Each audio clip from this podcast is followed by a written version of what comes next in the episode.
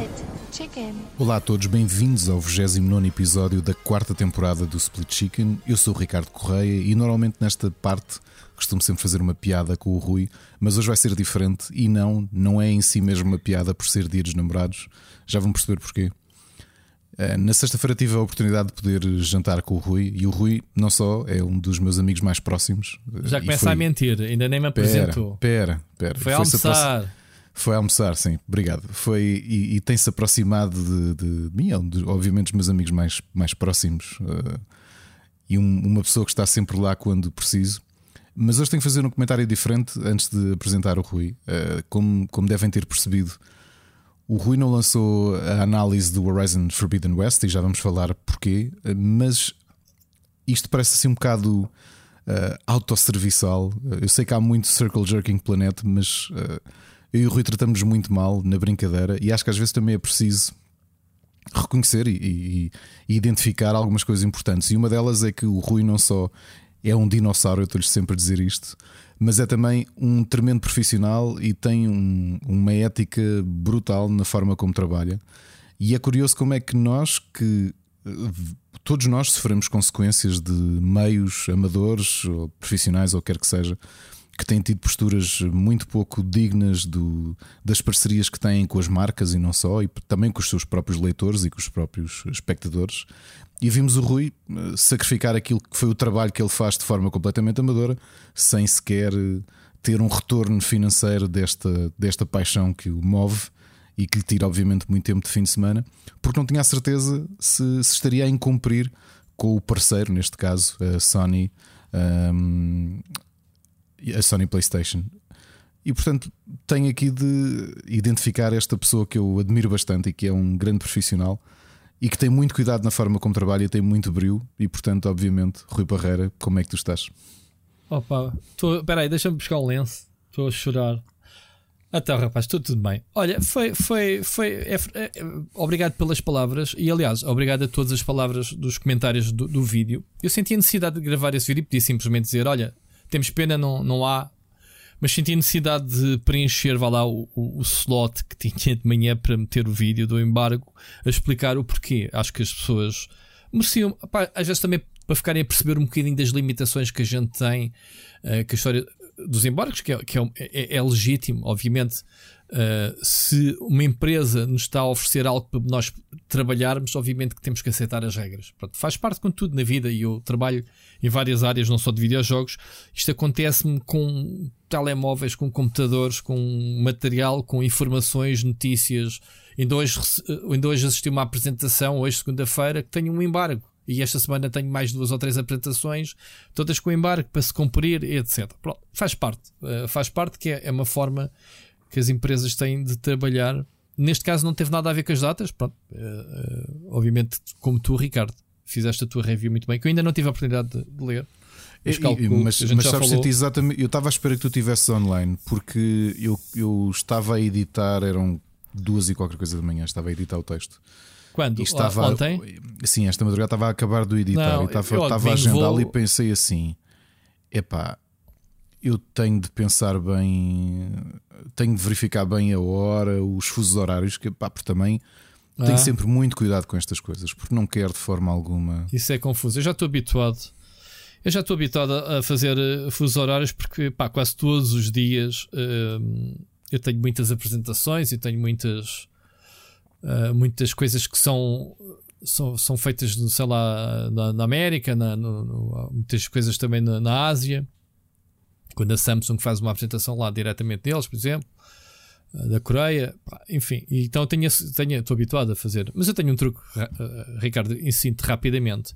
Qualquer que seja o fuso horário, se- seja um EST, um, um Pacific Time, whatever, tu escreve no Google ah, Não, 5, não, isso é sempre o que eu faço. 5 PM to Lisbon. É que nem sequer é Eu Portugal, faço, não, não, Açores não. ou whatever. É to Lisbon. Ele Não, diz esquece, pau. isso foi, isso foi o que eu fiz, mas por acaso depois estava ali com um problema de, de, de tradução e eu de repente vim no embarque, estava lá Londres e eu, está feito, esquece, Londres, não, não é preciso Sim. pensar muito.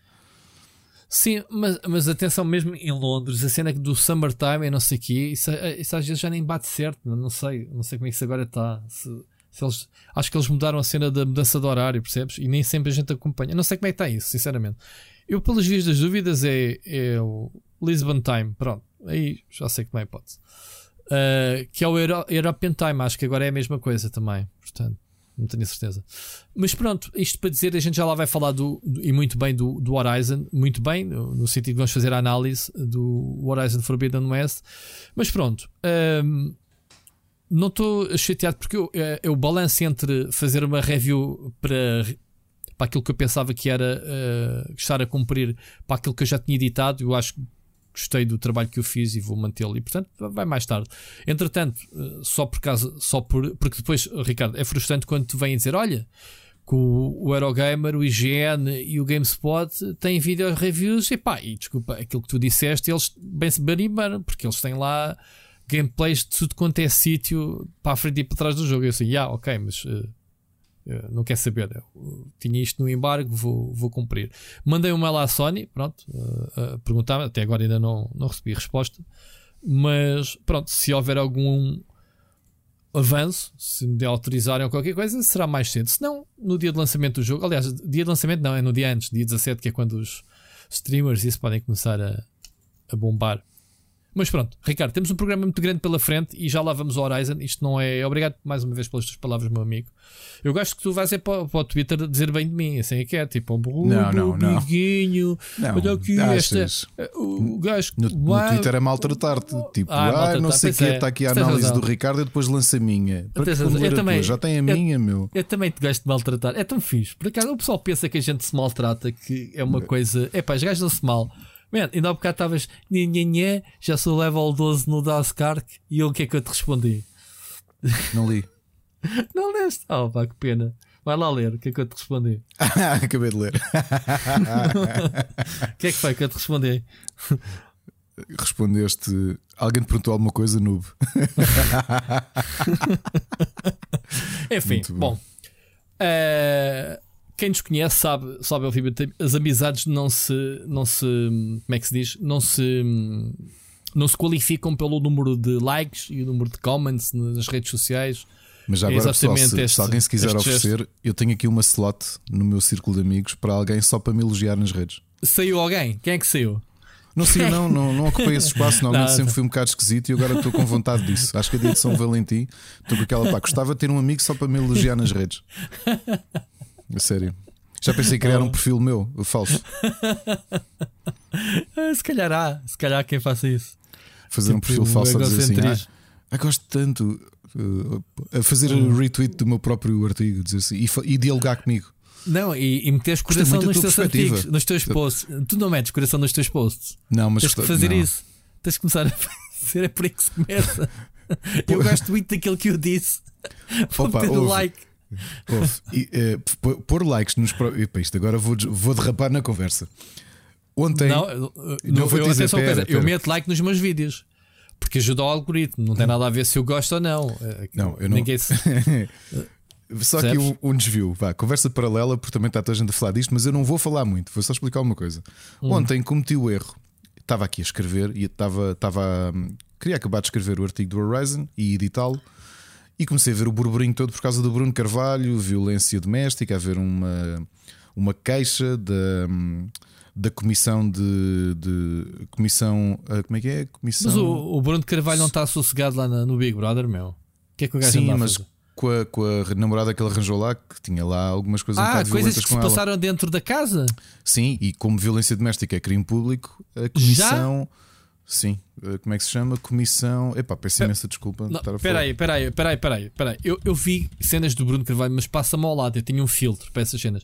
Tu estás-me a dizer que o Bruno Carvalho arranjou uma namorada que é aquela. Espera lá, eu já sabia que havia um, há um tempo tu mostraste um beijo forçado. Ah, que é era, esse, era esse ainda. Ela estava a passar e ele agarra-lhe no pescoço e, e obriga a beijá-lo.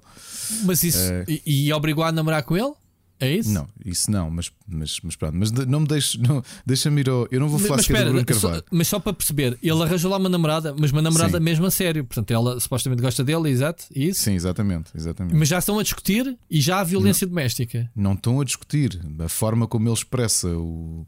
O seu amor. O, o seu amor é um bocado agressivo. Ah, e como... Então, que, que, cada um na sua casa, né? não, não... É, não, não, é bem, não é bem assim. Mas vou, agora vou à questão. Como tu disseste, pôr likes nos próprios, próprios posts.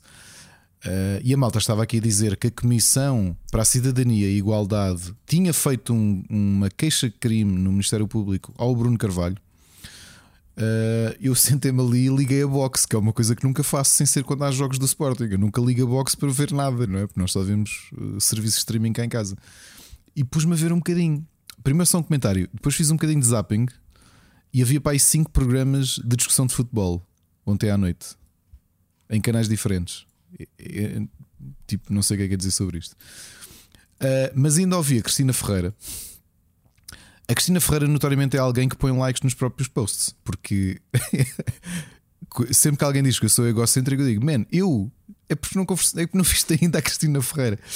Uh, porque já viste a Cristina Ferreira a falar da Cristina Ferreira? Ah, não. Não, que ela fala já na terceira pessoa e tudo. Ok. Que ela diz, pá, Cristina Ferreira, pronto, cresceu muito, né? Por si mesma. Cristina, e eu, uou, falas de ti na terceira pessoa, é espetacular. Um, só que ela foi lá um bocadinho, ela ontem foi lá lavar as mãos, como ela é, é a apresentadora do programa e a diretora do canal, chegou lá e disse. Só para dizer que eu estou, a minha posição aqui é imparcial. Eu não julgo as pessoas. Isto pode ser violência doméstica, mas eu, eu tenho a minha opinião enquanto cidadã e, e a ideia de dar nos meios de comunicação social que pertencem à minha empresa. mas aqui não, aqui sou imparcial mas uh, quem tem que julgar isto são os, são, é o público votando. Só faltou dizer no 760, ou seja, um tema boeda grave, estás a ver, que se estava a discutir e aquilo criou um grande burburinho, ao ponto de haver queixa-crime no Ministério Público. E ela vai lá dizer. E, e ao menos ele sabe disso, ninguém interrompe o programa sabe, da sabe, produção sim, sim, sim, sim, sim, Eles falaram com eles os dois. E então? Uh, pá, e eles a dizerem que não, era a forma deles de, de se expressarem e tudo isso, e ela própria depois perguntaram-lhe se. Porque há, há, sempre a questão das, das relações violentas de, da vítima, ou grande porcentagem das relações violentas, a vítima não se reconhece como, como vítima. É? Tu sabes disso.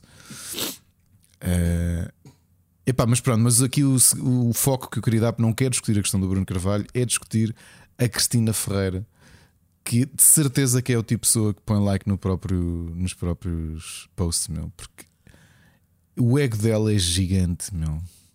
Eu acho que não há ninguém a quem o sucesso tenha subido tanto à cabeça como a Cristina Ferreira. É? Estamos a falar da pessoa que, quando chegou à TVI, implementou o dia da Cristina, que ela apresentava os programas todos nesse dia. É espetacular, não é? Fogo. Nem eu era capaz de fazer isso. Fosse ela traba trabalhou para isso, meu. Queres fazer?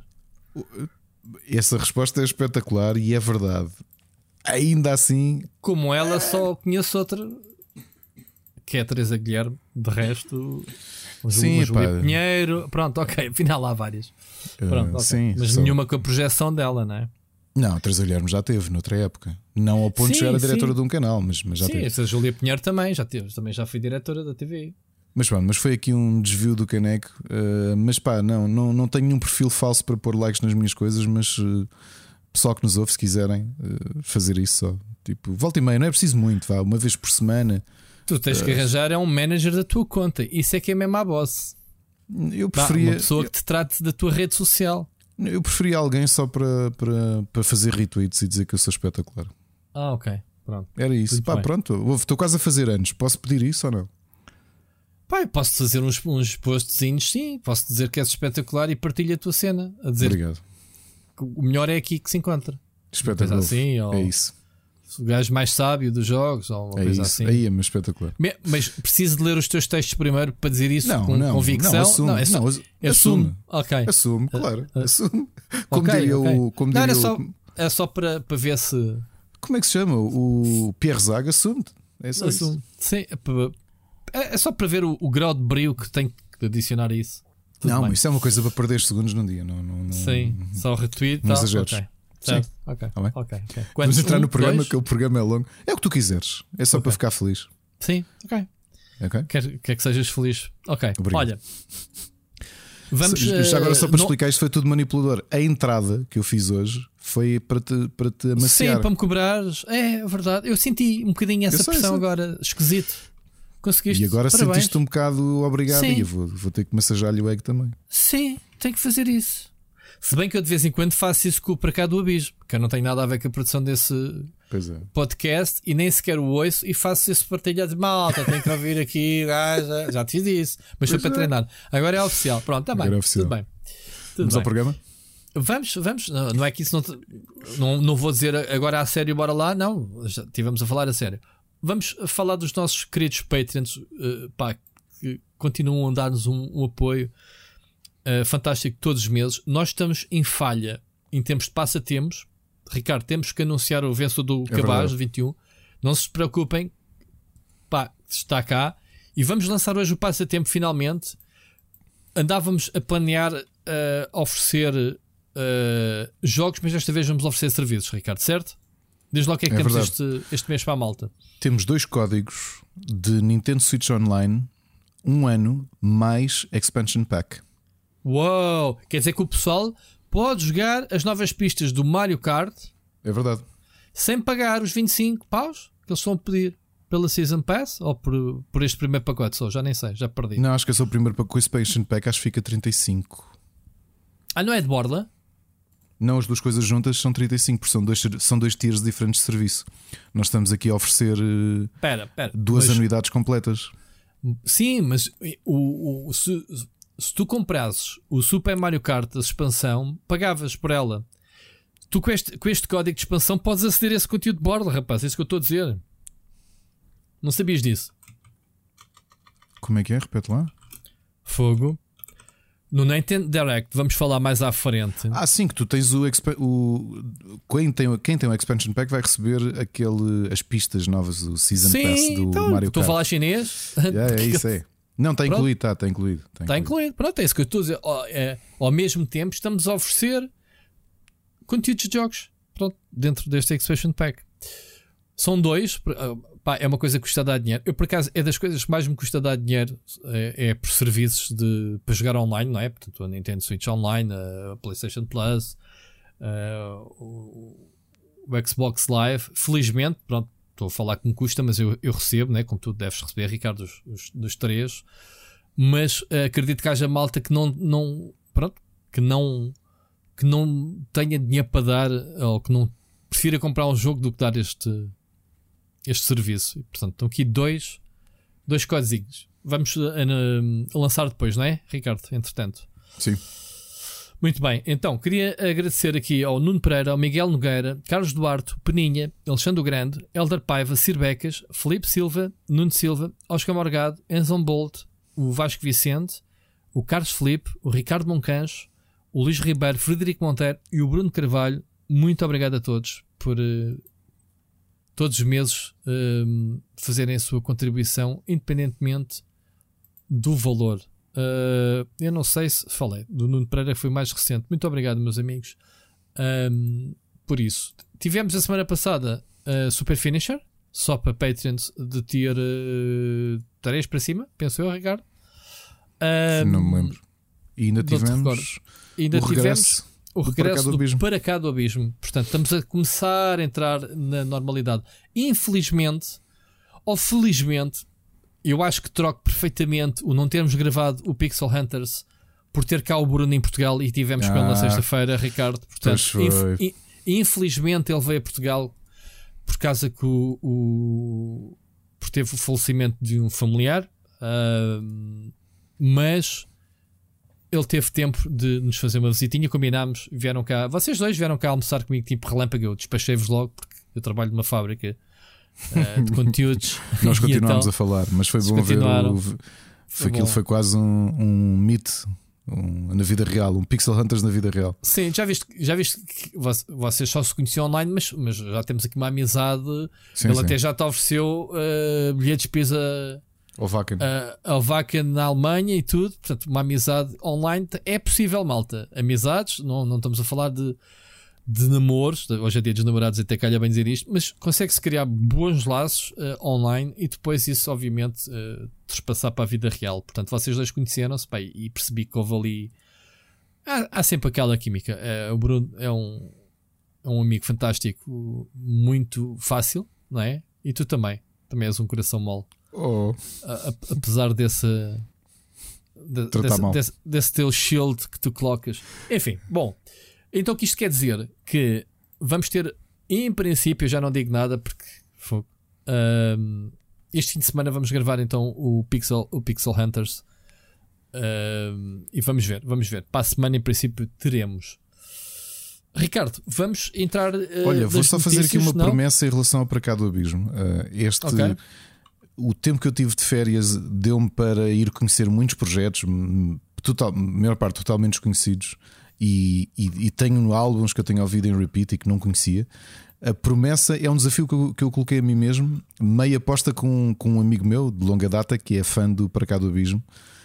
O 14 episódio eu garanto que é altamente improvável que alguém sequer conheça uma banda ou artista das 10 que eu vou escolher.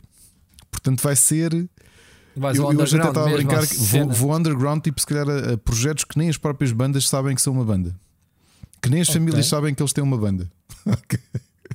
Mas tu sabes, claro. Eu sei, eu sei e tenho as músicas. Se existe, tu provar. sabes. Ok. Ok, é uma promessa. Muito bom. A gente quer é saber das histórias por trás. Já comecei a ver o último episódio, por acaso. A ouvir.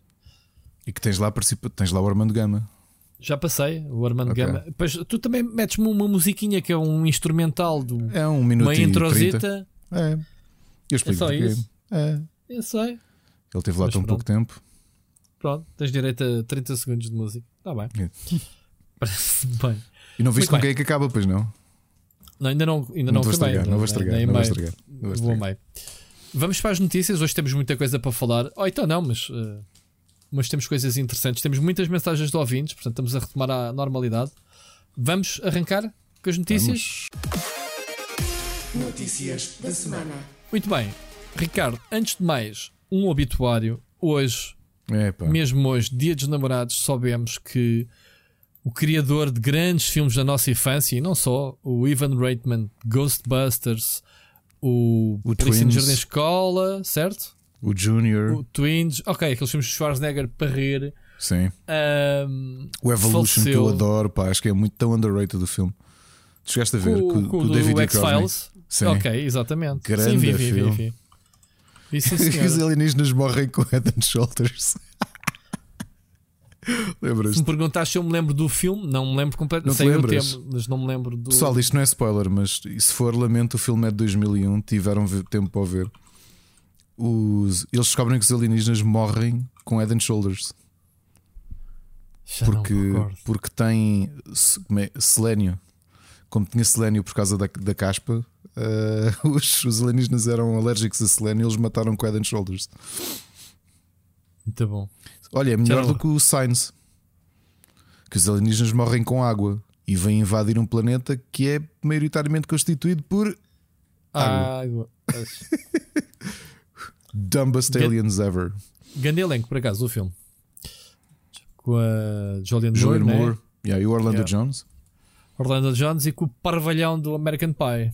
Ah, sim. Uh, meu Sean. Que, deixa eu ver. Sean William Scott, é isso como é que ele chamava-se no. Era o Stifler? O Stifler. que a mãe dele é a, a, Jennifer Coolidge, que é a Stifler's mom. A Muito MILF bem. original. A Sim, mas temos que falar do, do Ivan, Reitman, não é? Epá, ainda agora For... vimos o, o Ghostbusters uh, After, uh, Afterlife, né? que foi já o filho dele que, que realizou, não é? Um,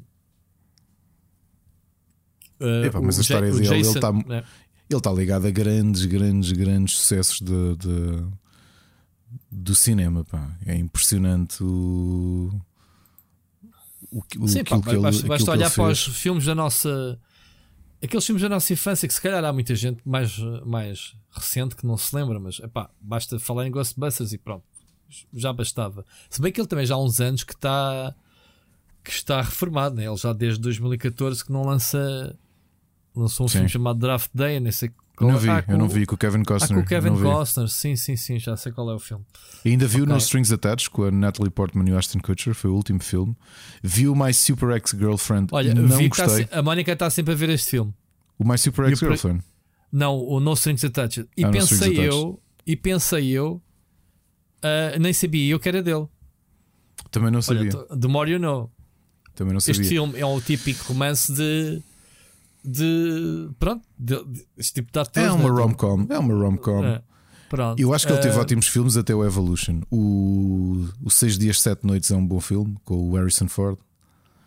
Eh, o, Por acaso depois, bastante desse filme também. depois aqueles filmes emblemáticos dos anos 90, né? o Polícia no Jardim Escola, Yeah. o Júnior e o Tudo. Father's Day com o Robin Williams e o Billy Crystal. Yeah. E pá, perdemos. o- É, é o que dizíamos no outro dia, não é uma questão geracional. Pá, esta malta que se tornou famosa nos anos 70 e 80 está tá a chegar àquela fase em que infelizmente vão, vão morrer. 75 anos, pronto, já se sabe. Nem sei qual foi o motivo. Não... A gente pergunta logo se foi Covid ou não, não é? Porque agora parece, parece estar na moda. Ah, mas não sei, não sei qual foi a razão.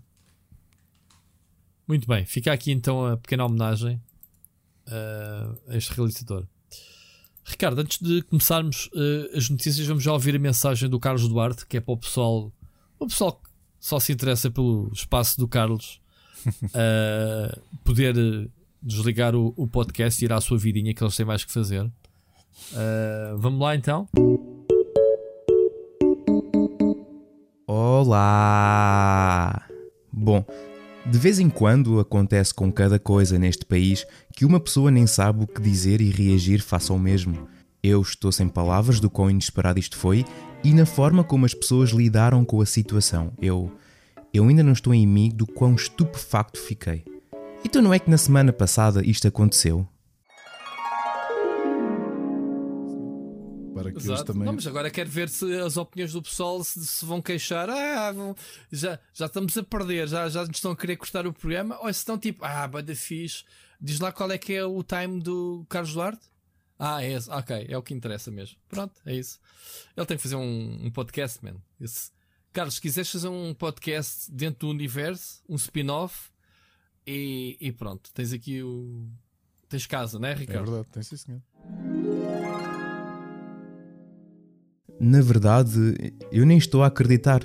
Isto parece um sonho na realidade. Eu, eu vou ter que contar isto a alguém. Onde é que está o meu telemóvel?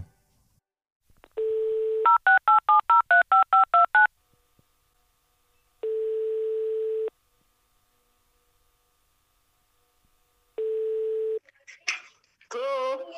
Estou, mãe. Sim, Está tudo bem? tá. E tu? Também. Olha, ah, finalmente aconteceu. Finalmente aconteceu, mãe. O quê? Então não é que o Rui e o Ricardo. O Ricardo Correia, estás a ver quem é? Sim. Finalmente convidaram-me para ter um podcast meu assim próprio no universo Split Chicken. Ai, não estou a perceber, filho. Não estás a perceber? Não. Não, estás em choque. Eu também fiquei, mãe, mas houve. O Ricardo Correia e o Rui Parreira convidaram para ter um programa meu, só meu, no Split Chicken. Vai ser o espaço do Carlos. Ah, a vez que eu tenho sorte. Foi, Não, não estás contente? E, vai... e vais falar sobre o quê? Sobre. Epá, sobre coisas da vida. É o que eu faço já.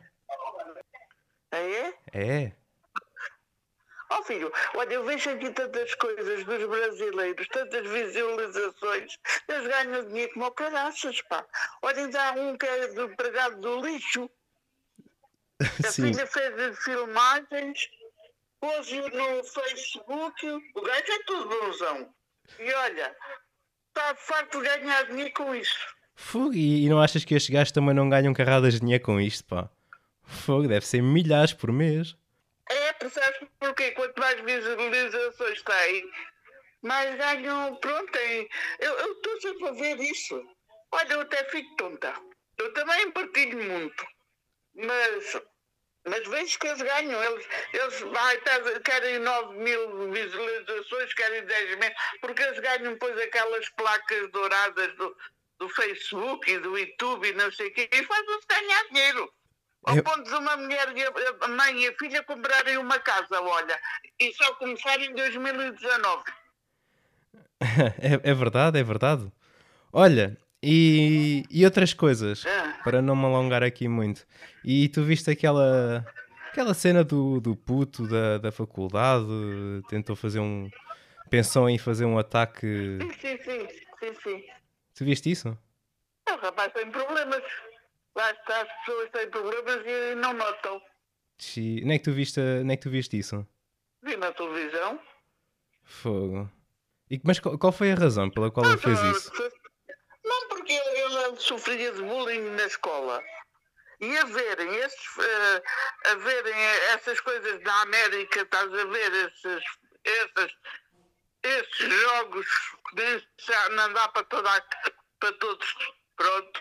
Há jogos muito violentos e eles começam a mexer aquilo na cabeça deles e vão tirar uma coisinha ali e outra lá e depois pronto. É preciso cuidado com isso, filho. Também tenho muito medo dessas coisas. Mas foi isso que, que disseram? Que tinha sido por causa dos jogos que ele andava a jogar? É, é, é, é. É isso e depois é sobre o curso. Porque os alunos da América, quando fazem, também é por causa disso. É por causa dos jogos, pá. Há pessoas que são muito. Estás a gozar. Mas ouve lá, explica-me uma coisa. Porquê é que ah, os videojogos levam pessoas a fazer esse tipo de coisas e, no entanto, o Big Brother e os outros reality shows e filmes violentos ah, não? Oh, Carlos, não, sim, já, já aconteceu. Aqui em Portugal, um rapaz do, do Big Brother teve que sair porque ele ficou pirado da cabeça. Então não, não acontece também. É igual. Tá bem, mas Então ele, não fico- ele ficou é pirado da cabeça porque estava no Big Brother. Eu também ficava, né? Pronto. Opa, então, mas isso eu, eu da esquerda, pronto, não te metes em jogos nem nada dessas merdas a ganhar dinheiro. Não, não queres que eu me meta em jogos para ganhar dinheiro? Isso é que isso, é ir ao casino, é isso? Fazer apostas? Não, é, como é que se diz aquilo? Não é bem isso que eu te queria dizer.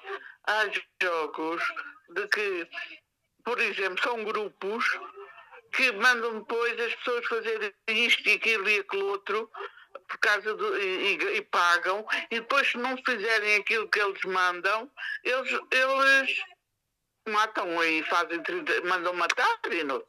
Mas são eles que matam, mandam matar e fazer mal às pessoas. É pá, isso aí, isso aí é um Estás bocado chato. Não me apetecia nada lidar com isso Hã? agora, pá. Pois, mas a- a- acontece isso, filho. É lá o que estás a aceitar. Xi. Olha, já ouviste falar sobre já ouviste falar sobre NFTs? Não, isso não sei. Não sabes o que, é são isso é que eu NFTs? ganho medo. É que eu nem conheço esses que tu estás a falar. Espera lá, tu não conheces o Ricardo Correia e o Rui Parreira? Não. Tens de pôr no Google, pá. Eles são muito engraçados. É. Falam de coisas na internet. Ah. Enfim, pois pronto. Pronto. pronto. Então, olha, era para te contar Não isso. seja assinado. Pronto. É? Era para te contar isso. Pensava, pensava que ias ficar muito feliz. Mas, mas pronto. Eu não conheço nem sei o que é. Por isso, eu como tenho. Há coisas que eu tenho medo. Mas pronto, não é Pronto. nada disso. Pronto. Como estás, como estás reformada, tens tempo. Procuras no Google Split Chicken. Ah, aquilo são episódios de mais ou menos 4 horas. Uhum. Pronto. Então vá, Pronto, olha. então, menino, E tu, e tu estás bom? Já estás? Que é do Covid? Estou, Sim. estou, estou, estou, estou bom. E da, da costela? Ta- também, também. Isso vai andando. Então, olha, oh mãe, espera aí. Olha, beijinhos, tá bem? Eu já te ligo, tá bem? É. Ah, beijinhos. Beijinhos. Ah, gosto tanto da minha mãe. Bom, e o que é que aprendemos hoje? Que a minha mãe até hoje não fazia ideia do que era o Split Chicken e continua a não saber o que são NFTs. E em cima de tudo, que ela realmente pensa que os jogos tornam as pessoas terroristas graças ao excelente trabalho dos meios de comunicação. Neste caso, em Portugal, só ficou a faltar de me perguntar se eu também me andava metido no Discord, já que também andam a pintar um cenário como se fosse uma coisa que anda pela dark web, onde só pessoas perversas andam. E é por causa destas coisas que, para me informar dos acontecimentos da atualidade, prefiro ir ao canal do G. Enfim, eu sei que isto já está muito longo, uh, são influências do Rui e do Ricardo, mas para terminar, eu quero dedicar uma música aos meios de comunicação de Portugal que insistem em dizer que os videojogos são a causa da violência das pessoas.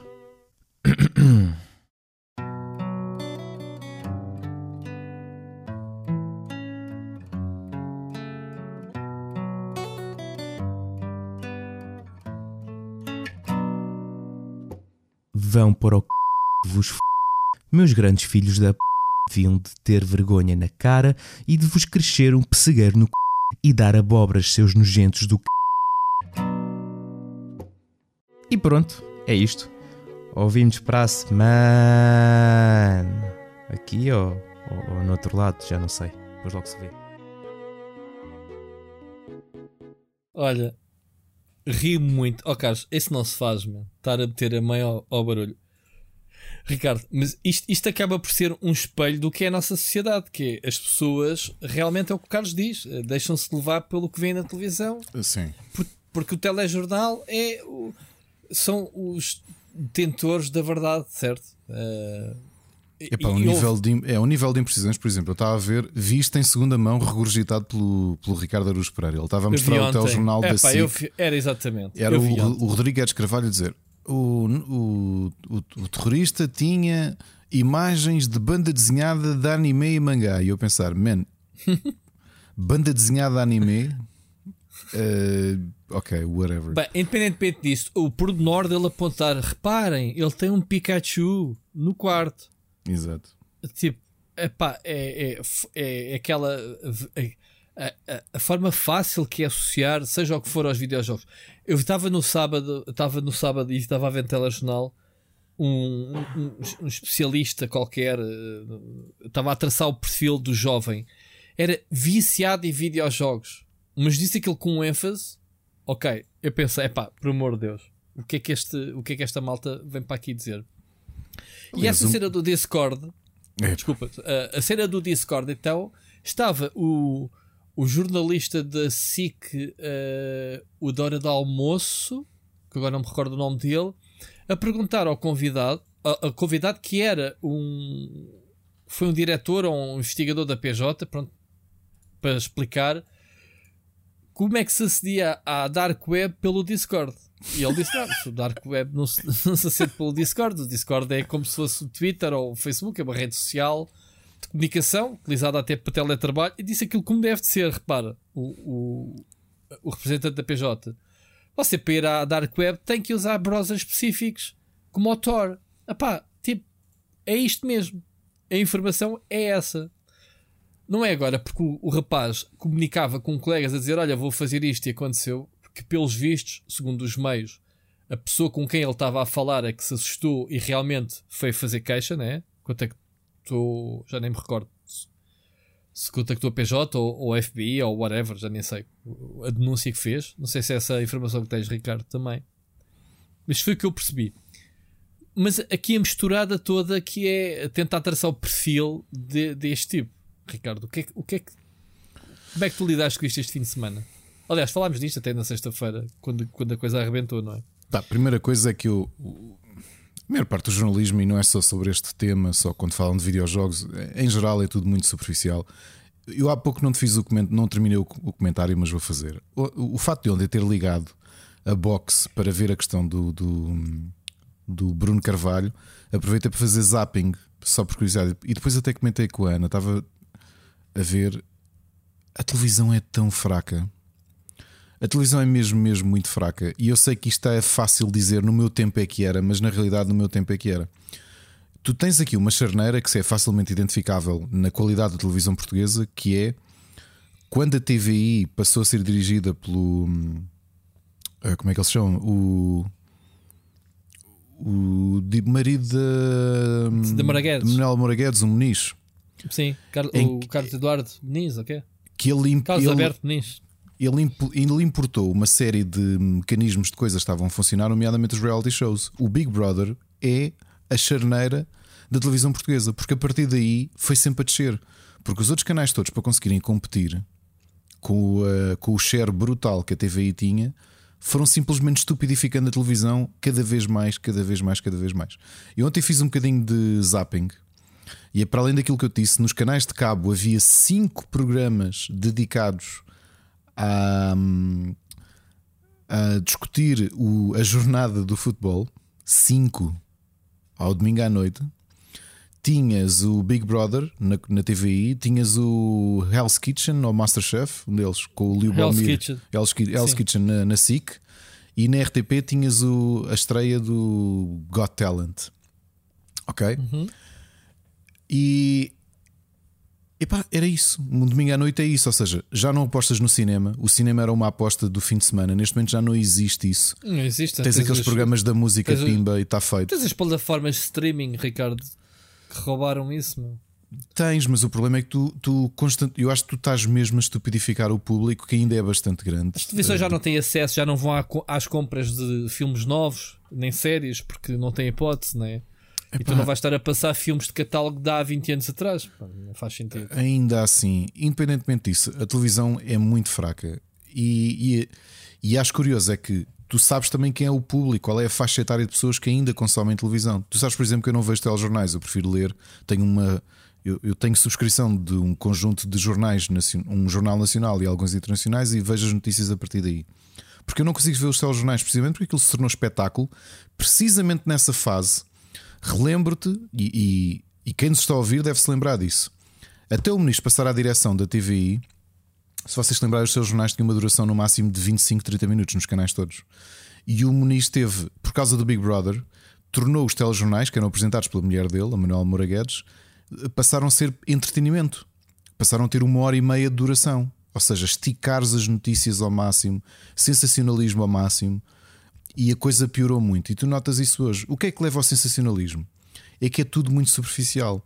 Justamente porque eu acho que grande parte dos telejornais sabe que está a falar por uma faixa etária já mais velha, que é quem ainda consome televisão. Percebes? E, e parece-me que há pouco brilho na forma de, de pesquisar. Se fores ao Google e escreveres How to get access to dark web, é só ir. É só, nem precisas de ir para a Torre do Tombo, não precisas de ir para o Instituto Superior Técnico falar com catedráticos de, de física para saber isto. Vai ao Google, coisas tão básicas. Quando vi hoje uma manchete da CNN que é a CNN Portugal, ou como eu lhe chamo Fox News Portugal, escreveu uma manchete que era Entramos no Discord, vamos contar toda a verdade. E eu. Uou, meu! Novamente, isto, isto eu sei que é fácil Tem começar que, ter cuidado, tem que ter cuidado com a minha filha, ver se ela no. começares com aqueles argumentos, argumentos no, no- de ah, ok, boomer, esta malta é que é mais velha e não percebe. Epá, não é isso, é uma questão de brilho. E eu acho que a malta não tem brilho nenhum, meu. Nu- nunca tiveram. Vão pela rama, vão pela parte superficial. A cena, a cena foi que o Discord, lá está, não é mainstream. Se fosse pelo Facebook, não chocava. O Discord deve ter entrado ali em curto-circuito com, com a imprensa, com, com, com os meios uh, de televisão. Pá, o Discord, o Discord há poucos meses atrás Estava foi. para ser comprado pela Microsoft. Exatamente. Yeah. Portanto, é é uma parvoíce de falta de informação que os meios têm, que é mais uma ferramenta eh, de comunicação que era realmente direcionada e especializada em assuntos de gaming, a criação da sala de chat, a criação que a gente utiliza, Ricardo, para fazer as transmissões de streaming, que foi por isso que foi criado. Ou seja, para que é que havemos estar eh, a comunicar num Facebook, num, num, ou, num Twitter ou, ou, ou Skype ou o que é que seja? Ali tens as ferramentas todas em que podes gerir as comunidades. Não, não vou estar aqui a explicar que é o que é o Discord, que é uma estupidez. Mas para estes meios não serve, não sabem o que é. Oh, Rui, queres-te assustar? Eu escrevi Discord no Google, só Discord. E o topo, eh, prepara-te, expresso há três dias. O que é o Discord, a rede social utilizada pelo jovem que planeou o ataque à Faculdade de Ciências? Pois lá está. Peopleware, Ricardo, jovem que é- planeava massacre, afinal terá usado o Discord. Não sei o que é Tá que é o Peopleware. Isto é do SAP, não é? Peopleware do SAP também. CNN Portugal, Mas- entramos no Discord, a rede onde o FBI descobriu o jovem que ia matar na Universidade de Lisboa. RTP, então? plano de ataque à faculdade. Conversa de suspeito no Discord levou a denúncia. Ok, este é o único que me parece. É o único. Pronto. É. É o único. Agora, essa do entrarmos no Discord como se fosse uma coisa anormal.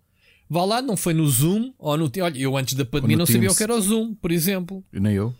Percebes? Uh, agora é assim: o Discord, até, até por acaso, aproveitou, uh, cresceu bastante por causa do teletrabalho, porque houve muitas uh, escolas isso que começaram também a dar aulas pelo, pelo Discord. Exatamente pelas ferramentas úteis e fáceis de usar. Enfim. Já agora, Rui, só por curiosidade, a peça da RTP que parece normal tem uma grande secção em que está a jornalista a filmarem o ecrã do telemóvel dela, ela a instalar o Discord. Pronto. Pronto. Isto, eu, eu quero crer que é, ok. Nem toda a gente sabe o que é o Discord. Eles sentem que têm que mostrar uh, à mãe do Carlos Duarte, por exemplo, e, e, e o resto da população o que é que é o Discord. Epá, mas façam um bom trabalho nesse aspecto. Por exemplo, parece-me yeah. que aqui o RTP teve uma uma postura mais, menos sensacionalista. A CNN, lá está, como aquilo é um rebranding da TVI 24, uhum. é claro que aquilo só não vai. Uh, sei lá, a manchete não podia ser mais sensacionalista do que esta, não é? Entrarmos no Discord, descubra tudo sobre a rede onde o rapaz falava sobre. pá, whatever. Uh, outra coisa que eu te ia dizer que é faz-me confusão. Novamente, eu acho que é mau trabalho Faz tanto sentido em 2022 tu achas que é estatisticamente relevante um jovem de 18 anos gostar de videojogos, como por exemplo em 85 um adolescente ou uma adolescente gostarem de música. Yeah. Estás a perceber? Não é estatisticamente Sim. relevante. É tão relevante como, como nós brincávamos lá enquanto almoçámos, uh, respira oxigênio. É estatisticamente irrelevante, porque nos dias de hoje os videojogos são ubíquos. Dizerem, ah, esta pessoa uh, matou porque gosta de videojogos, epá, eu já nem consigo responder a isto. É tão. E claro que eu acho que não pegou e voltaram-se logo para uma coisa que parece um bocado mais obscuro que é o anime, e não é. Porque depois entra, uh, entra, uh, entra a parte do desconhecimento brutal que é a malta que tem hoje 60 anos cresceu a, a ver anime e yeah. não sabem. Que eles próprios não se lembram. Sabes que Sabes que há aquela. Como é que se chamava aquela série ou aquele filme que os adultos esquecem? Olha, o Peter Pan, não é? Sim, sim, sim.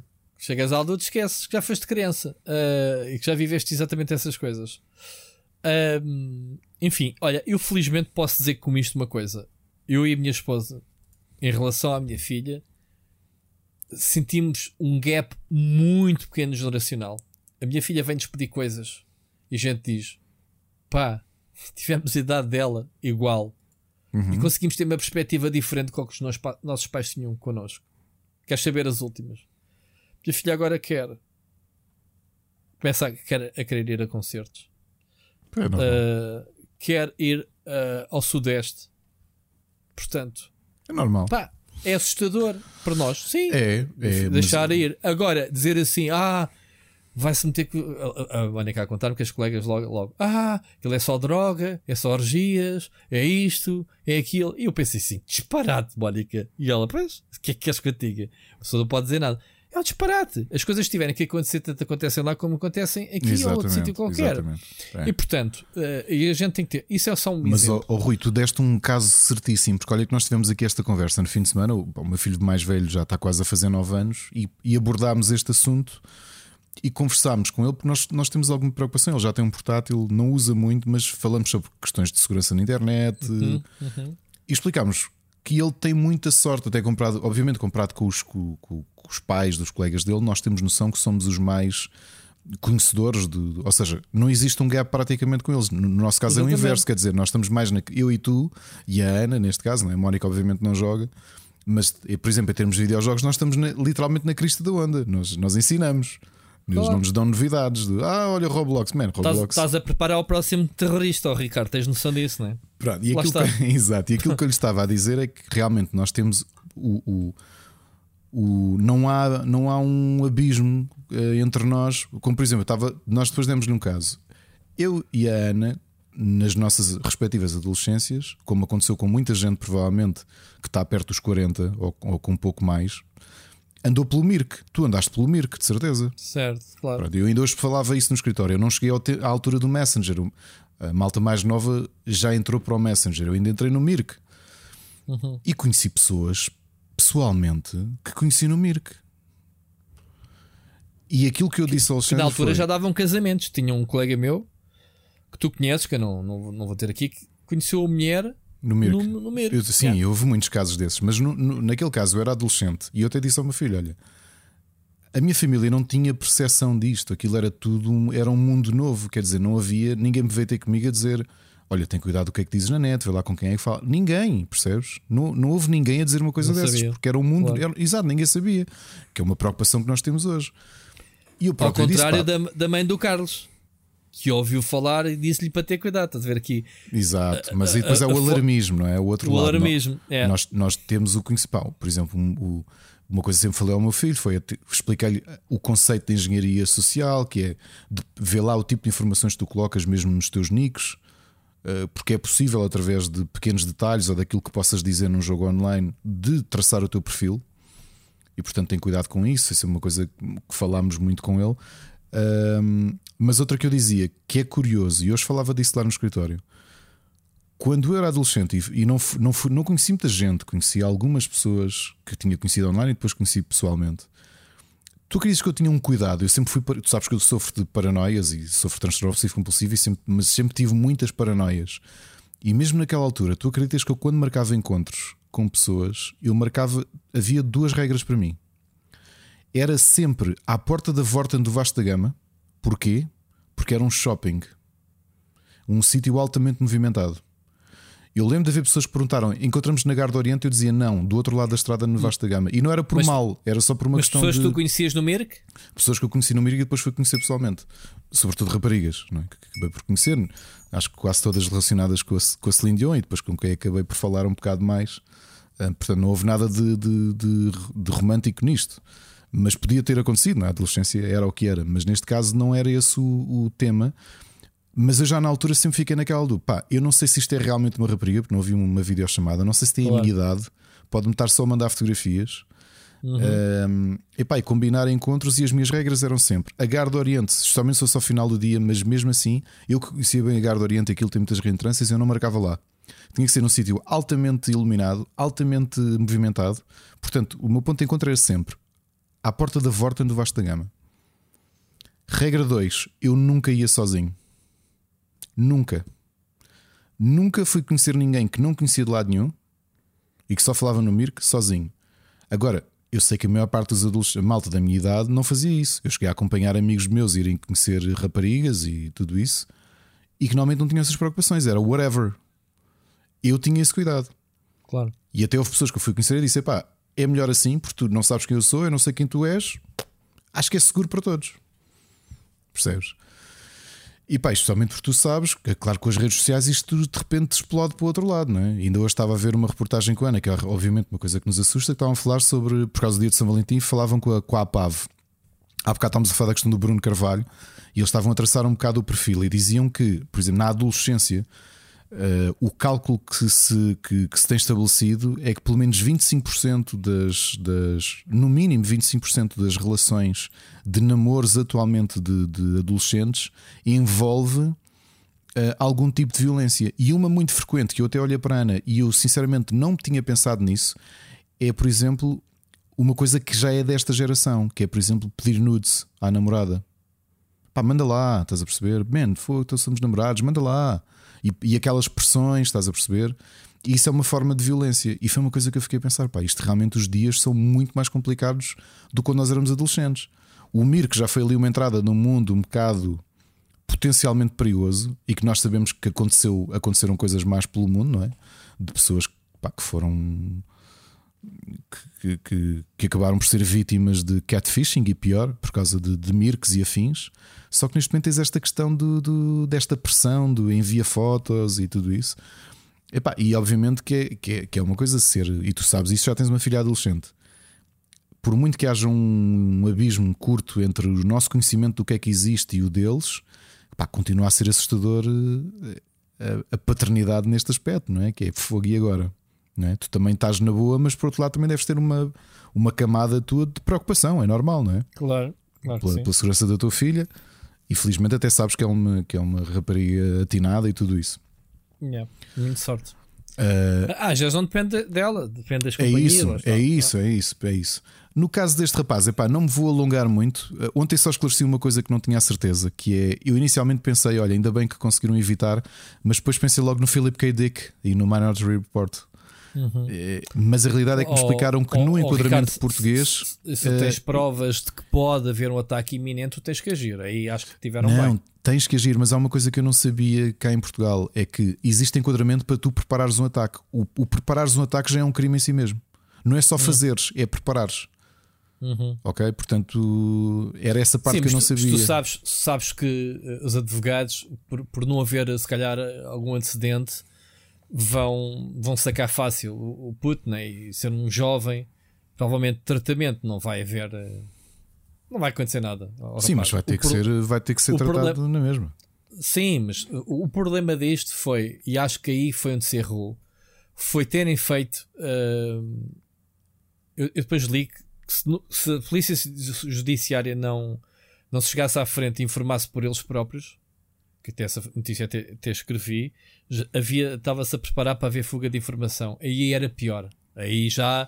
Aí, a- aqui, se já extrapolaste aquilo que é perante informação oficial, imagina se a PJ, por, por causa de ser uma investigação, não dissesse nada e, e houvesse fuga de informação. Então o que é que não seria aí? Eu acho que isso foi inteligente eles terem. Agora, o problema foi já se está a fazer o julgamento na praça pública do rapaz. Quer dizer, este rapaz entra numa escola e vai levar chapadas por todo lado. Eu acho que há aqui coisas mais graves no meio disto tudo. Que é, parece-me- que é, não, que é eu estou a dar um é exemplo que é base. Atenção. Sim, olha, hoje eu li, ah, acho que foi o Paulo Querido que falou desse caso. E eu não conhecia, por acaso, esse passou completamente fora da- da- das minhas informações. Que foi em 1980 ou 1981 um adolescente português que desviou um avião da TAP porque se tinha chateado com os pais ou o que quer que seja, com uma arma. Portanto, roubou a arma ao pai e desviou um avião. Quando chegou a Portugal, eh, os jornalistas também não, não- nunca identificaram a pessoa, percebes? Ou seja, eh, mantiveram algum. A cena é essa. Eu acho que deveria ter sido, havido uma preocupação em proteger o jovem. Não, pá, acaba por ser um jovem. Ah, terrorista ou não, seja maluco da cabeça, não deixa de ser um- um- uma pessoa Eu acho que aqui que só há uma deve coisa. ser eh, a justiça é que tem que tratar dele, não é a praça pública. É, Há aqui uma coisa irónica no meio disto tudo, tristemente irónica, que é tu saberes que é um miúdo que está no espectro do autismo, que obviamente que não foi acompanhado como devia. eh, Não sabia mal- pormenor. que foi maltratado, sim, foi maltratado, ah, sofreu bullying grande parte da vida e Então não foi porque ele eh, foi copiado no exame ou não deixaram Pois, copiar o exame? esquece. Então qual é a versão mais. Exato, exato. Ahm, mas eh, mesmo que isso seja, seja verdade ou não, eh, sim, a vida dele está um bocado entalada, né? entalado. Olha, Ricardo, nem eu, nem tu, vale o que vale o que a gente diz, Teresa. Nós temos. eh, vamos nos armar um bocadinho em comunicação social e fazer um bocadinho de trabalho eh, serviço público, Ricardo, se assim podemos dizer, trouxemos um especialista profissional, não é só um especialista de como a gente chama, que é o nosso Ciro Becas, como toda a gente sabe e nos acompanha, é psicólogo.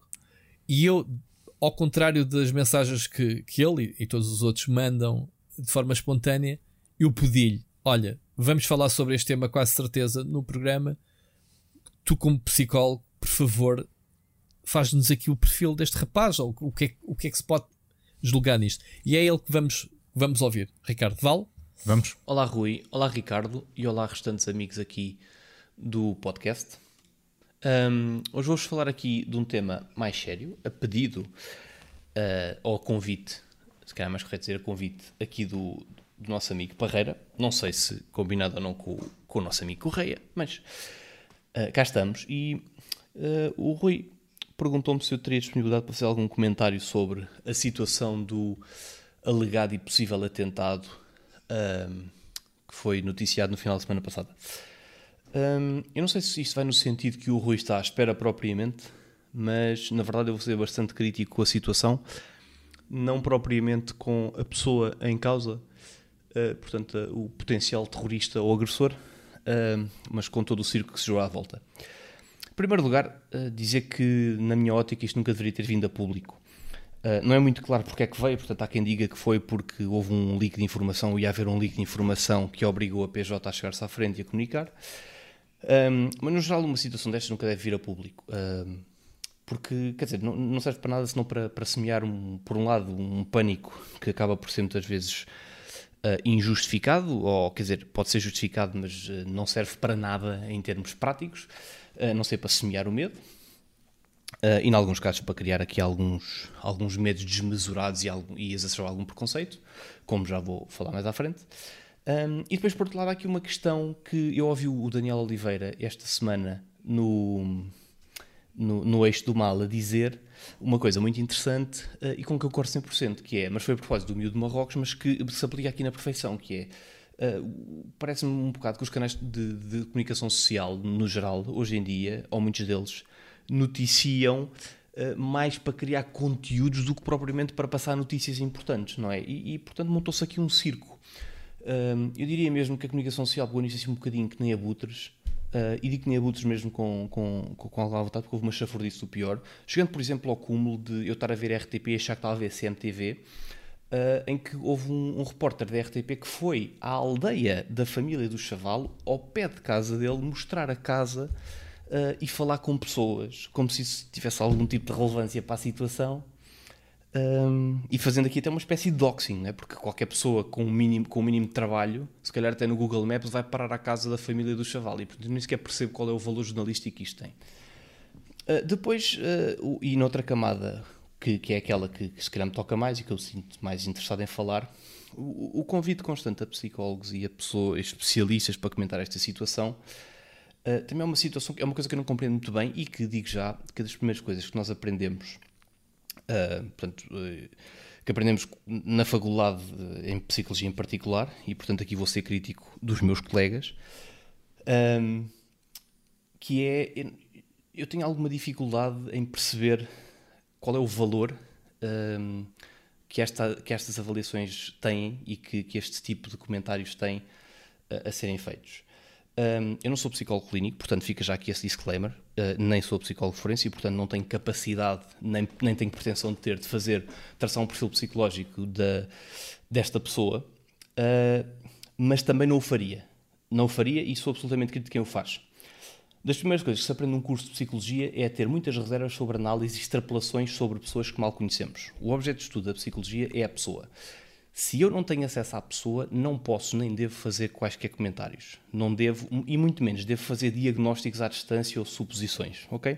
Houve algumas, algumas intervenções cautelosas muito bem feitas. Lembro, por exemplo, de um professor da, da Universidade de Lusófona, gostei muito de ouvir, que falava de uma série de coisas, não só de eventuais questões psicopatológicas, mas também de questões contextuais, de, quer dizer, enfim, uma, série de coisas nós não sabemos, não é? Portanto, esta pessoa tanto pode estar deprimida, um, como pode ter de facto uma perturbação ou uma, uma, uma, uma psicopatologia qualquer específica, aguda, não tratável, crónica, um, mas nós não fazemos ideia nenhuma, portanto não sabemos, não é? E portanto, muitas destas. Um, portanto, acho que cumprindo a curiosidade, mas acho que é uma falta de ética tremenda de serem estas avaliações psicológicas. Um, e portanto, uh, acima de tudo, eu acho que isto é um problema por duas razões. Em, em primeiro lugar, e fazendo aqui de advogado do diabo, literalmente, se quiserem, um, isto devassa completamente a vida de uma pessoa e da respectiva família. Um, e isto porque, por mais de onde tenha sido a sua ação, um, esta pessoa, eventualmente, e o nosso sistema judicial uh, e, e, os portugueses no geral, porque votam em quem o, o, o valida e assim o mantém, uh, o nosso sistema judicial, de um modo geral, acredita na redenção das pessoas e na reinserção. Com o circo todo que foi montado à volta disto, uh, isto, pelo menos a curto prazo, fica um pouco comprometido, não é? Porque esta pessoa, mesmo que seja presa ou que seja internada para algum tratamento psiquiátrico ou acompanhamento psiquiátrico, é, esta pessoa sairá para a liberdade relativo, relativo, eh, daqui a relativamente pouco tempo. E, no entanto, verá estas imagens, estas avaliações, a sua família estará certamente também a, a assistir a tudo isto. Uh, e, portanto, esta pessoa vai, está a ser dupla, não é duplamente, mas esta pessoa está a ser estigmatizada pela situação toda montada, independentemente de ser um agressor ou um potencial agressor. Portanto, ninguém está aqui a desculpabilizar os atos, mas nós acreditamos, enquanto sociedade, na redenção das pessoas e, portanto, isto não pode acontecer. Depois há uma segunda camada, que é quando as pessoas começam a aparecer em noticiários, programas de documentário, a fazer a tecer considerações sobre a saúde mental da pessoa e vão ao ponto de sugerir patologias, síndromes, pá, o que é que seja, estão a contribuir mais para a estigmatização das pessoas que efetivamente têm este, uh, padecem destas condições ou vivem com estas doenças uh, e não estão a acrescentar nada. Portanto, só estão a criar preconceito em relação a pessoas que sofrem de facto destas patologias que eles estão a heterodiagnosticar sem terem acesso nenhum à pessoa. E, portanto, uh, não me faz sentido nenhum, independentemente do que é que seja. Fala-se de autismo, fala-se de de, de, uma depressão, faz uma série de coisas. Não interessa o que é que é, porque na prática não interessa o que é que é, porque existem psicopatologias em que a pessoa, portanto, pode ser passiva como agressiva. Uh, o que me parece é que qualquer pessoa que uh, entra num registro em que vai fazer mal a si próprio ou aos outros está mal. Ponto. Portanto, isto é o único comentário que eu posso fazer. E, portanto, qualquer coisa que seja para, além, para lá disto um, é desprovido de uh, contexto, é desprovido de conhecimento e é eticamente muitíssimo questionável. Agora, relativamente aqui a outra questão. Um, pensando aqui, falando aqui um bocadinho dos videojogos, do anime, que logo apareceram logo aqui associados até de forma muito pateta. Um, nós já sabemos, ou pelo menos é sempre essa sensação, que o, este nicho cultural que nós tanto gostamos uh, tem sido o bode expiatório para alguns problemas aqui neste início de século. Um, isto deve-se, em parte, alimentado por alguma investigação académica que foi aparecendo, uh, que era mais ou menos preconceituosa, uh, uh, mas também, ao mesmo tempo, ou seja, tanta investigação tinha resultados que, que iam de facto neste sentido de, dos jogos serem, induzir algum tipo de agressividade, o que é que seja, mas depois ficava assim um pouco claro se, se, era o investigador que era preconceituoso ou não, e portanto tinha uma, uma, uma linha de investigação enviesada por aí fora. Um, mas, portanto, obviamente que neste caso aqui em particular, até quando se fala, por exemplo, quando, adoro quando vejo aquele mock-up que, que, os tipos fizeram mostrar o Pikachu na cama do, do, do, do moço, uh, achei, pá, achei muita graça porque é absolutamente pateta. É absolutamente pateta. Um, seja, dizer, seja qual for o anime, seja qual for o videojogo, é absolutamente pateta. No entanto, há aqui uma coisa que eu quero dizer, que é um, e tudo o que eu direi agora, a partir de agora é assente em, em, literatura académica recente e vou ser o mais agnóstico possível, como obviamente todos sabem, fazendo já aqui a declaração de interesses, que sou um adepto ferrinho de videojogos, como, todo, como a generalidade das pessoas que ouvem este podcast. Um, há aqui duas questões. De facto, houve durante um período de tempo uma, uma linha de investigação que parecia mais ou menos preconceituosa e que normalmente vinha sempre bater na mesma tecla, os videojogos induzem agressividade e não sei o quê. Pronto.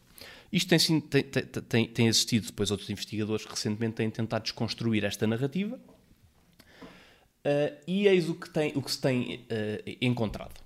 Por um lado, e a parte mais interessante para mim, enquanto psicólogo social em particular, é que tem-se vindo a descobrir que efetivamente os videojogos podem ser indutores de algum tipo de situação mais ou menos uh,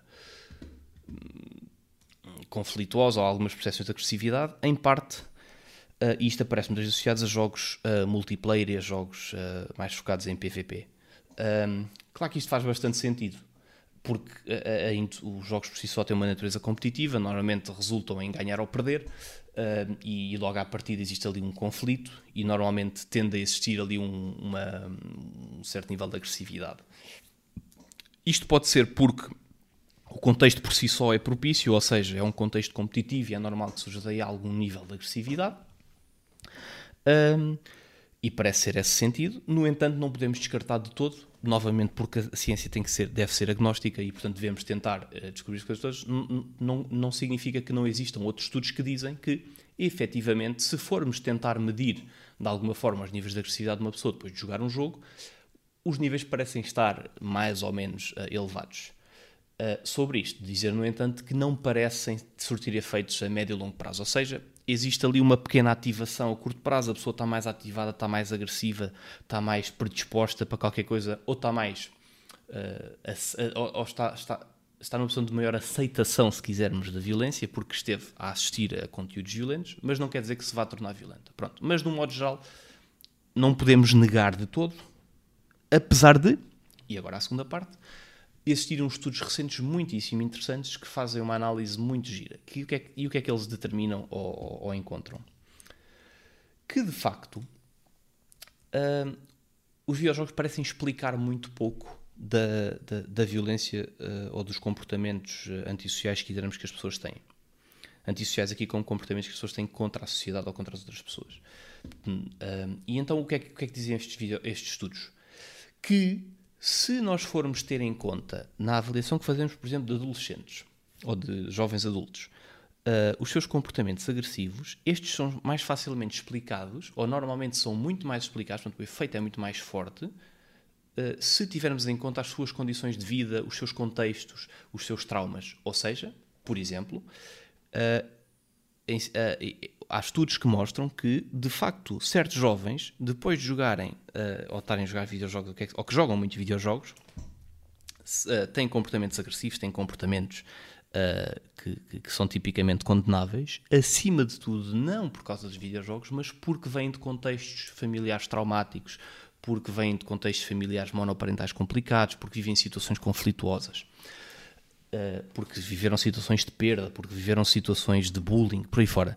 Uh, e que são resultados muito interessantes, porque pela primeira vez, uh, nos últimos tempos pelo menos, ou pela primeira vez nesta investigação toda da psicologia sobre os videojogos, começaram-se a introduzir variáveis contextuais que a mim, como psicólogo social, me interessam mais, ou seja, se além da prática de uma atividade, se à volta existem outras questões, neste caso outros contextos, que explicam isto. E parece ser essa uma das grandes razões. Ou seja, muitas vezes há aqui uma relação, não de causa e efeito, mas correlacional, que é as pessoas que vivem em certos contextos ou que passaram por certas situações até podem encontrar, por exemplo, nos videojogos algum refúgio, mas não são os videojogos que lhes induzem comportamentos antissociais, pelo contrário, eh, são os contextos, são, é a história de vida das pessoas que as leva para aí.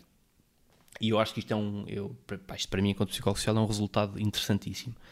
Um, mas, novamente, queria só fazer aqui esta ressalva: que é nós não podemos nunca negar à partida que o videojogo não induz X ou Y e que o videojogo é só bom ou mau. Porque aí estamos nós também correndo outro erro, que é estamos nós então, através do nosso, do nosso enviesamento, porque gostamos daqueles conteúdos, a dizer não, não, isto é espetacular. E depois fazemos aquelas, aqueles comentários anedóticos do epá, eu joguei GTA desde os 10 anos e nunca matei ninguém. Tudo bem, mas isso, pronto. O nosso caso específico é sempre casuístico, é sempre específico, não interessa. Mas o que interessa aqui é que nós consigamos ter um, um universo de pessoas e consigamos extrapolar coisas a partir daí. E de facto, as notícias que eu tenho, de um modo geral, parecem boas, que é os videojogos por si só não parecem ser o problema, mas não quer dizer que não possam ser parte do problema, aparentemente não são, mas nós não podemos negar isso à partida. Um, depois há outra camada que eu não vou elaborar muito aqui, fica para outras núpcias, uh, mas que é a camada da, da, do, do, da adição e do vício. Entretanto, até hoje, inclusive, saíram algumas notícias sobre isso. Uh, mas aí já tem a ver com outra coisa, tem a ver com regras, tem a ver com limites, uh, e que, por exemplo, o Ricardo já falou aqui várias vezes sobre os filhos que só podem jogar ao fim de semana e que me parece ser um limite muito interessante. É? E que se calhar mesmo nós adultos devíamos às vezes impor-nos a nós próprios. Amigos, é isto. Ficamos por aqui. Já está uma grande mensagem. Espero que ninguém fique ofendido, mas eu de facto não gostei nada de ver o circo que se montou à volta do rapaz. Ouvimos para a semana. Quer dizer, só jogam ao fim de semana se não tiverem que farmar Pokémons durante a semana, Ricardo. Não, não é nada disso. Mas sabes que é, é, é, sempre explicámos que, que, começando aqui pelo fim, nós sempre tivemos esta ideia de tudo tem que ser com o devido, com o devido equilíbrio. E para a idade que eles têm, é normal que se nós adultos às vezes não temos a capacidade de autocontrolo, porque acontece, quer dizer, ainda hoje falámos, claro. vamos falar de um jogo que, eu, que tu disseste, epá. Uh, Estava-me a concentrar a trabalhar e apetecia-me jogar. E quantas vezes isso não mas nos acontece? Mas não fui, que fica aqui claro. Atenção. Mas não foste. Claro. Mas uma criança pequena, não é? Uh, justamente quando mais pequena for, menos capacidade de autocontrole tem. Portanto, obviamente que é a nossa, o nosso papel enquanto educadores uh, estabelecer esses limites para lhes dar ferramentas também de autocontrole. E sempre explicámos que isto é uma. Isto é faseado, ou seja, eles vão conquistando. Uh, vão, vão, vão treinando o seu autocontrole e a sua percepção de que, eh, primeiro, nós não, não somos hipócritas, porque tanto eu como a mãe, obviamente, gostamos muito de videojogos, mas que tudo tem que ser feito com conta, peso e medida, que existem outros, outras coisas para fazer e outras coisas para viver. Uh, e portanto, uh, o Carlos toca aqui numa questão que eu já estou farto de dizer e que é, é curioso, vem em continuação daquilo que estávamos dois a falar. O Cerbecas, desculpa. Uh, daquilo que estávamos os dois a conversar antes, que é. Um, e, e estive a conversar isso com os meus alunos. Na, não sei porque é que a conversa. Acho que foi porque tinham acabado de revelar este caso do rapaz. eu estava a dar aulas, eram sete da noite e falaram deste caso. E eu. Um, e depois falámos um bocadinho. E eu, eu disse-lhe: continuo a sentir que é proporcionalmente. Isto não tem qualquer relevância estatística, novamente, isto é apenas uma percepção empírica da minha parte, de sentir que há uma proporcionalidade inversa entre o nível de envolvimento que os pais têm e o nível de conhecimento que têm, de, seja dos videojogos, seja de, dos conteúdos online. Porque acho que se os, se os pais compreendem o que é que é, Uh, conseguem mais facilmente direcionar e fazer essa seleção, e, e, nós fazemos isso muito. Olha, nós não queremos que utilize este conteúdo por isto. Por exemplo, o Roblox, uh, nós não nos sentimos muito confortáveis com o Roblox e, explicámos porquê. Uh, e dissemos: epá, tu tens acesso a tanta coisa, pensa outra coisa, ou aliás, convida os teus colegas, tu tens acesso a mais jogos que se calhar os teus amigos não têm, obviamente. Encontrem um ponto comum, que algo que seja mais seguro e mais saudável para vocês jogarem. Um, mas novamente, nós temos esta, esta capacidade. Eu acho que há muita coisa que passa ao lado, infelizmente, mesmo jovens com problemas. E o Carlos estava, o, desculpa, o Cerbeca estava aqui a falar do, do caso deste rapaz, seja ou não autismo, seja depressão, o que quer que seja. A realidade é que, seja por que razão for, por falta de formação, falta de conhecimento, falta de empatia, falta de tempo, o grande problema que eu vejo nos jovens é realmente esse afastamento de, de de, ou essa ligação aos pais. Muitas vezes o abismo entre uma geração e outra é demasiado grande para tu conseguires uh, fazer esse contacto e, e, tu perceberes, quer dizer, se tu. Eh, a tua filha usa Discord, não é? E isto não, não estou a dizer isto de forma anedótica, é verdade. Tu sabes que a tua filha usa Discord e que joga com, os teu, com amigos e que tem acesso a Netflix e tudo isso, mas tu compreendes o suficiente das coisas que a tua filha tem acesso eh, para conseguires ter uma conversa sobre isso com ela, uma, uma conversa informada não é? Uhum. E de até das coisas que ela usa, tu dizes: Olha, toma atenção só nisto, uh, há aqui este perigo ou este risco, toma, estás a perceber? Porque tu conheces.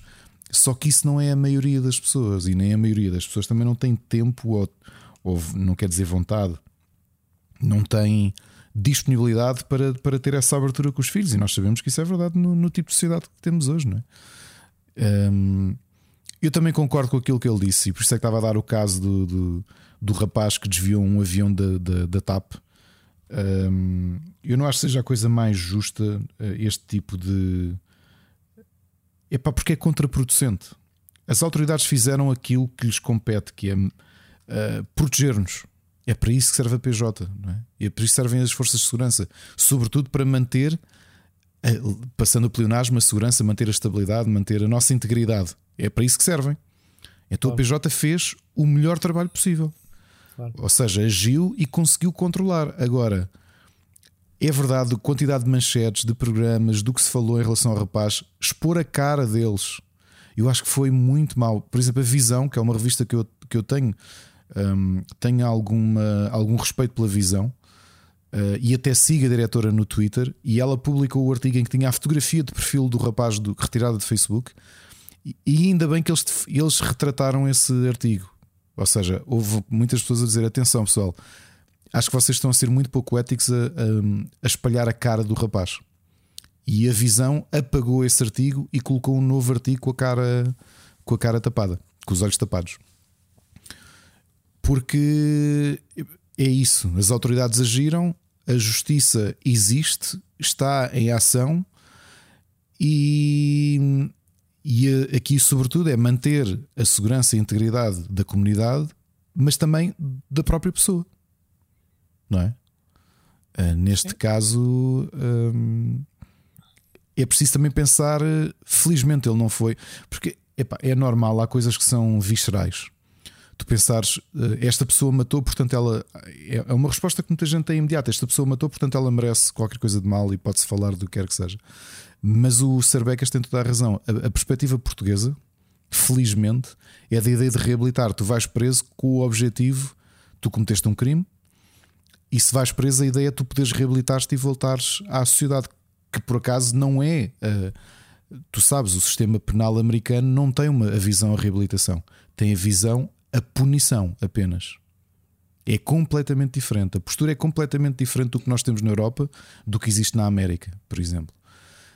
E neste caso do rapaz, sim, eventualmente, oh, oh, eu, eu só adorei a tua perspectiva, especialmente os estudos. Eu já conheci algum deles porque a Maria João foi partilhando uh, esse tipo de informação, essas, uh, a questão da descarga, uh, a descarga de violência, digamos assim, ou seja, de veres que pessoas que eram mais atreitas a, a, a, comportamentos violentos, que depois de jogarem um jogo violento e um jogo competitivo, que parece que descarregavam essa essa ansiedade no jogo e, e, que isso depois quase que servia de escape para o mundo real, não é? ou seja, de, de diminuía o tipo de impacto que, que, que a pessoa tinha no mundo real. Um, achei, achei excelente, pá, agradeço imenso o contributo. Ainda bem, Rui, que foste Exato. falar com o Serbecas. Foi Obrigado, excelente Serbecas. o contributo, foi mesmo excelente. Espero, espero que, que, ajude também a clarificar um bocadinho. Uh, mas pronto, uh, acho que é um tema pá, mais uma vez, violência associada a videojogos, e temos se existe uh, facilmente o apontar o dedo, nós também temos ter o papel também de desmistificar um bocadinho isso, não é?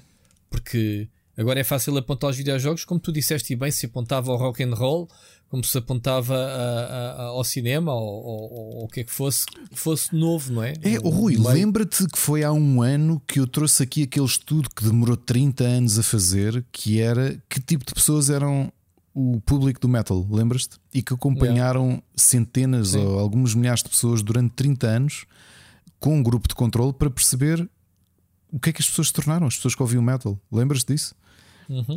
E, e, a questão dos videojogos, acho que pá, é um bocado. É, é, é, acho que é muito mais simples de fazer isso, porque estamos a falar de algo que mexe uh, 2 mil milhões de pessoas no mundo todo, não é? Portanto, é mais fácil tu tirares esse tipo de consequências da, das frases que fez. E o Cerbecas diz e com razão.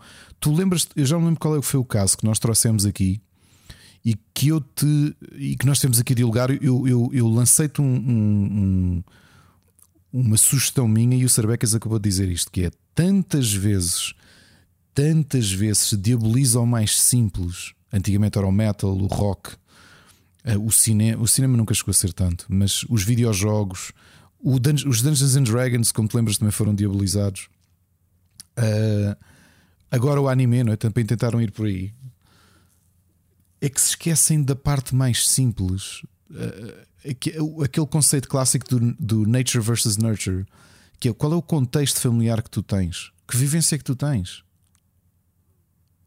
Epá, duas pessoas, imagina, uma pessoa que tem uma estrutura familiar perfeitamente estável, com amor, com carinho, com, com respeito, uh, que joga um jogo violento, e outra pessoa que o pai bate na mãe, bate nele, bate nos irmãos, uh, chega bêbado da casa, uh, maltrata toda a gente, grita na rua, ou seja, que vive num ambiente de violência ou de abandono, obviamente que, que, que a exposição que tens às coisas é completamente diferente.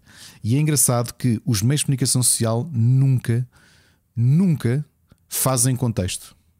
Vão pela, vão pela superficialidade. Lá, em última instância, sei lá, gosta de futebol, pumba, gosta de futebol.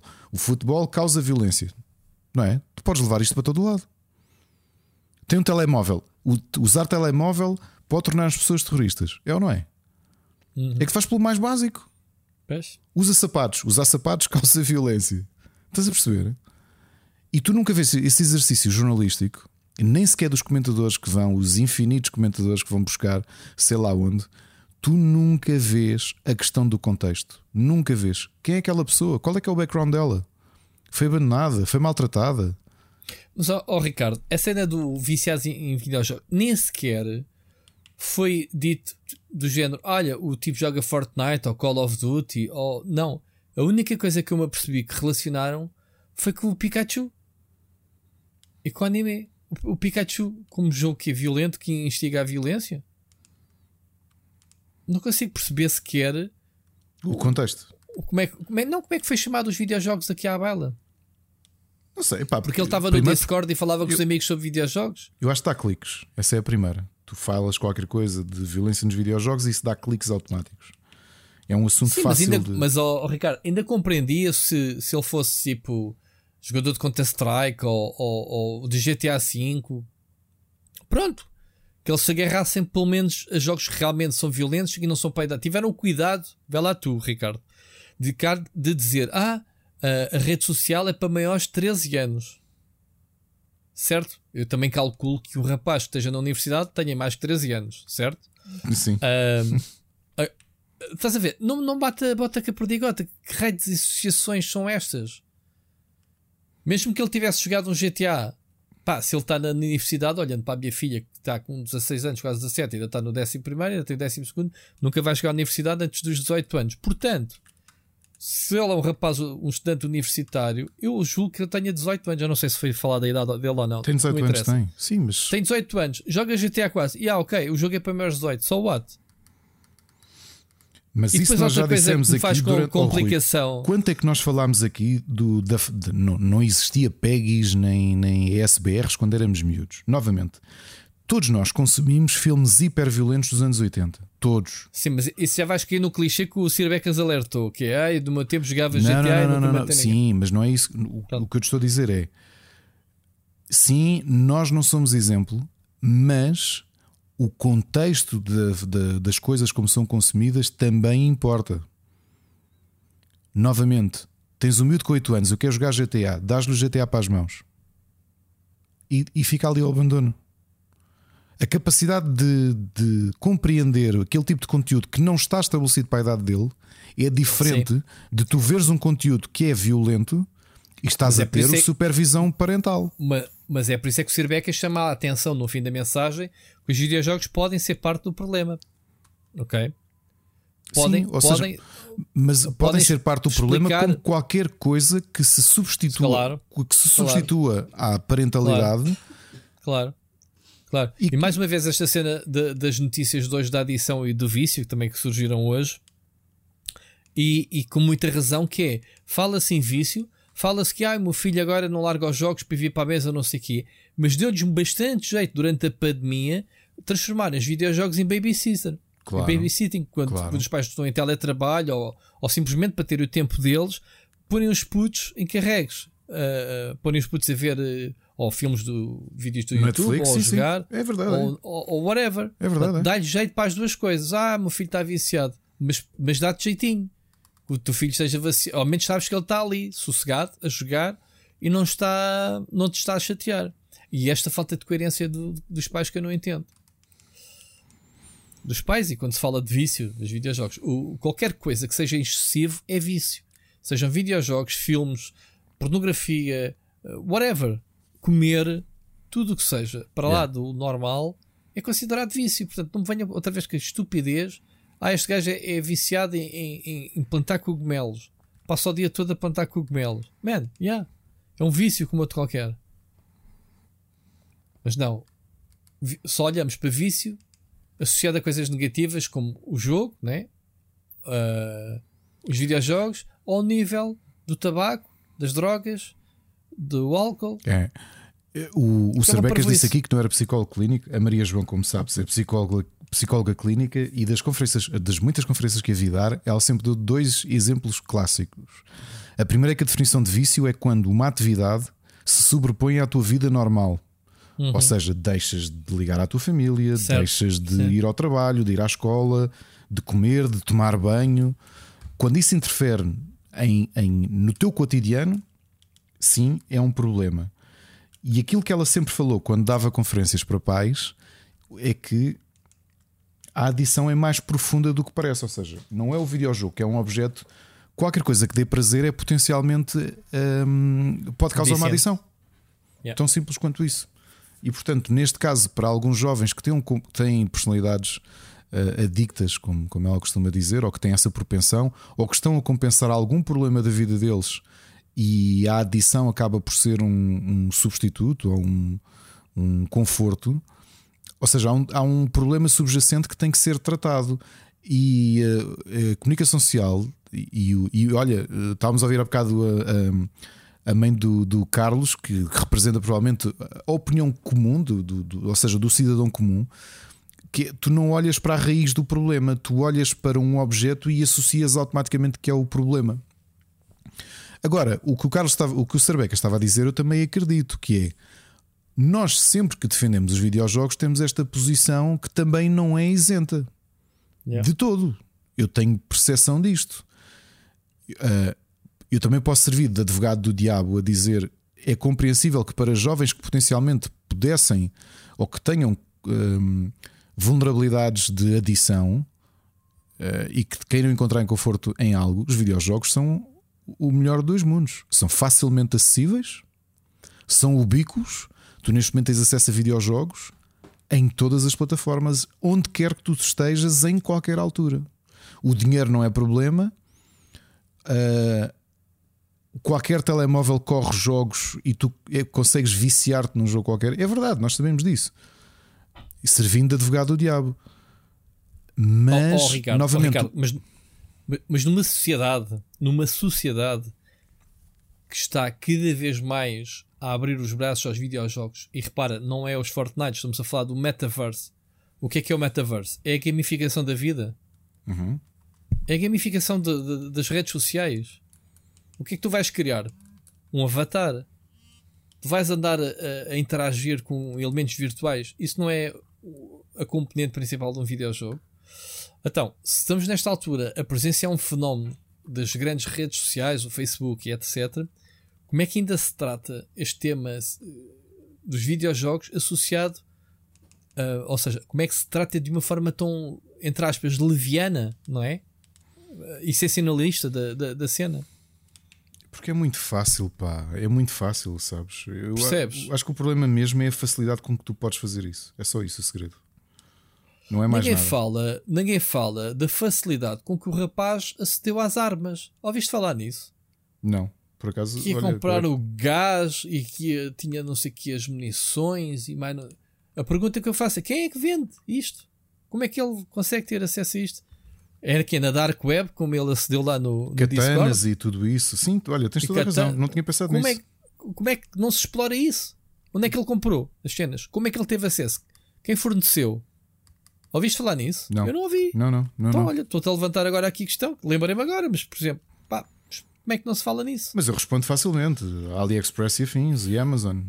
Mas, mas sabem que, que o gajo esteve na Dark Web pelo Discord a combinar um atentado. Epá, vamos mudar a página, Ricardo, que isto já é um assunto já. Sim, já deu. Sirbecas, mais uma vez, obrigado. Epá, espero que, pronto, que, que, que a gente tenha contribuído de alguma forma para clarificar um bocadinho esta, esta situação. Ricardo, vamos coisas mais, mais felizes. Gran Turismo eh, vai sair para o mês que vem e aquilo que a semana passada falámos, quarta-feira, que, que a Sony ia anunciar um produto novo de inteligência artificial. Viste, eh, viste a cena do Não vi. Sophie? Não vi, não vi, não vi. Opa, isto há quem diga, ah, isso é o, o Drivatar. Não é o Drivatar. Isto, ah, o Drivatar, para quem não sabe, é a inteligência artificial que o Forza Horizon, o Forza Horizon e o Forza Motorsports ah, utilizava, que era, ah, registava dados de- da jogabilidade dos jogadores, dos amigos que tu tens na tua playlist e, obviamente, transformava esse comportamento em algoritmos para para devolver aos teus adversários controlados pela inteligência artificial. O que a Sony e a Polyphony estão a fazer, eu logo disse que a Polyphony não poderia estar a fazer um jogo novo, ficámos aqui, ah, mas é que será que eles vão lançar um produto? Ok, é exatamente um sistema de inteligência artificial chamado GT Sophie, provavelmente vai ser demonstrado no, no próximo Grande Turismo, em que eles têm inteligência artificial testada com o Sport até aqui, capaz de bater eh, os melhores pilotos de grande turismo do mundo. Pilotos virtuais de grande turismo. Ou seja, uma inteligência artificial que aprende, ou que aprendeu, uma, uma série de, de- obviamente, de, foi ensinada, né? Todas as, toda, todos os sistemas de deep learning de, de inteligência artificial têm que ser alimentados com, com amostras, e é assim que se alimenta e se treina uma inteligência artificial. Ah, o, que é que, o que é que isto faz? Eles querem, obviamente, que a inteligência artificial substitua, tanto quanto possível, o comportamento de outros jogadores, na sua ausência, né? Portanto, jogares contra a inteligência artificial para teres uma sensação mais, mais fiel. E então eles é, o que dizem é, é pronto, que, que, eles conseguem compreender a inteligência artificial, o, a dinâmica do carro, portanto, conseguem identificar perfeitamente as linhas das corridas e, e fazer uh, com precisão todas as manobras para conquistarem, obviamente, uh, espaço na pista né? e, e ganharem terreno, digamos assim. Uh, fazem análises de split second, mesmo decisões ao, ao, segundo de respostas àquilo que tu fazes. Portanto, chega de ver aqueles espalhanços pares ou, ou por que razão te batem. Tem defesas, de, uh, tem, tem posturas defensivas, ou seja, se eles topam que tu vais tentar ultrapassar, vão tentar uh, bloquear, digamos assim, se for preciso, mas ao mesmo tempo tem ética, ok? Ou seja, não se vão mandar para cima de ti só porque sim, portanto vão, vão respeitar obviamente as tuas linhas de condução e evitar eh, tanto quanto possível as colisões. Isto é inteligente, é inteligente, é, é interessante, Ricardo, em termos de, de evolução não é? da inteligência artificial, que é uma coisa que eu sempre defendi nos videojogos, que acaba por ser algo que é gráficos, gráficos, som, HDR, ray tracing e não há nada que melhore a inteligência artificial. Falei nisso, por exemplo, no, no um Far Cry 6 ou coisas assim, jogos de nova geração. E estamos agora perante uma, uma iniciativa interessante, Ricardo. O que, é, que é que dizes? Quero ver como é que a coisa vai funcionar, porque acaso tenho alguma curiosidade em perceber como é que, como é, que é essa adaptação hum, à condição. Pai, é, é. novamente, como digo, não, não tinha visto a apresentação, não tinha visto informação nenhuma e, portanto, estou aqui em primeira mão a ouvir eh, Aliás, estou a ouvir é de assim, ti em primeira mão. Esta... No papel parece interessante. Agora, na prática, não sei se isso quer, vai ser divertido. Que é, epá, a inteligência artificial é tão é, inteligente que eu, nunca, eu não consigo ganhar nenhuma corrida no jogo. Eu vou arrumar o jogo na prateleira. Tchau, é bem difícil. Isto aconteceu-me já. Nunca te aconteceu.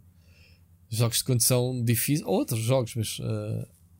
Não, então que os jogos tinham eles... era aquele sistema de rubber band que quase que parecia que dotavam o, a, a inteligência artificial de maior capacidade de condução à medida que tu, que tu te ias afastando, não é? Que é quanto mais para trás eles ficassem, eh, mais capacidade estavam a conduzir. Agora vamos para ver isso desde início. Mas, mas, depois também não se afastavam o suficiente para que tu não pudesses recuperar a Exato. corrida, não é? Uh, pronto, vamos ver como é, que, como é que é isto na prática. Mano. Fica aqui só a anotação. Uh, pronto, estamos a falar da Polyphony, não, não é por menos. Interessante eles adotarem então esta, finalmente, né? Uh, direcionar. Estamos a falar que a Polyphony sempre foi aquela editora, aquela produtora, né? O, como é que se chama o, o seu líder? O.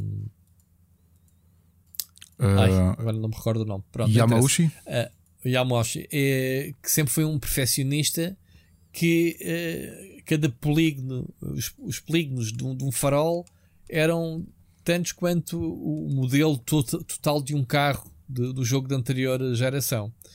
E portanto, ainda bem que sobram recursos para estes senhores não, não ser só gráficos, não é? Não ser só modelos de carros, mas ter aqui um sistema no, pá, que se espera inovador. Vamos ver como é que isto depois será então na prática. Fala mesmo breakthrough uh, inteligência artificial. Vamos ver, vamos ver se isto se concretiza. Ok, Vamos uh, passar para mais uma mensagem, Ricardo. Ver se há mais algum tema do Felipe Silva. Vamos lá. Ora, viva, Rui Ricardo. Espero que estejam bem e os ouvintes também. Um, eu já era para ter, eh, ter enviado uma mensagem mais cedo, mas isto, trabalhar noturno, não é fácil. Uma pessoa chega muito cedo a casa uh, e depois acorda, acorda tarde e e não dá tempo para, para gravar um áudio uh, e, e a pessoa depois acaba-se por esquecer, como aconteceu a semana passada que eu, que eu ia enviar o áudio, aliás tinha o áudio, o áudio preparado, mas quando foi para enviar acabei por, por me esquecer e, e não enviei. Entretanto, os tópicos que eu, que eu abordava já, já, já ficaram desatualizados.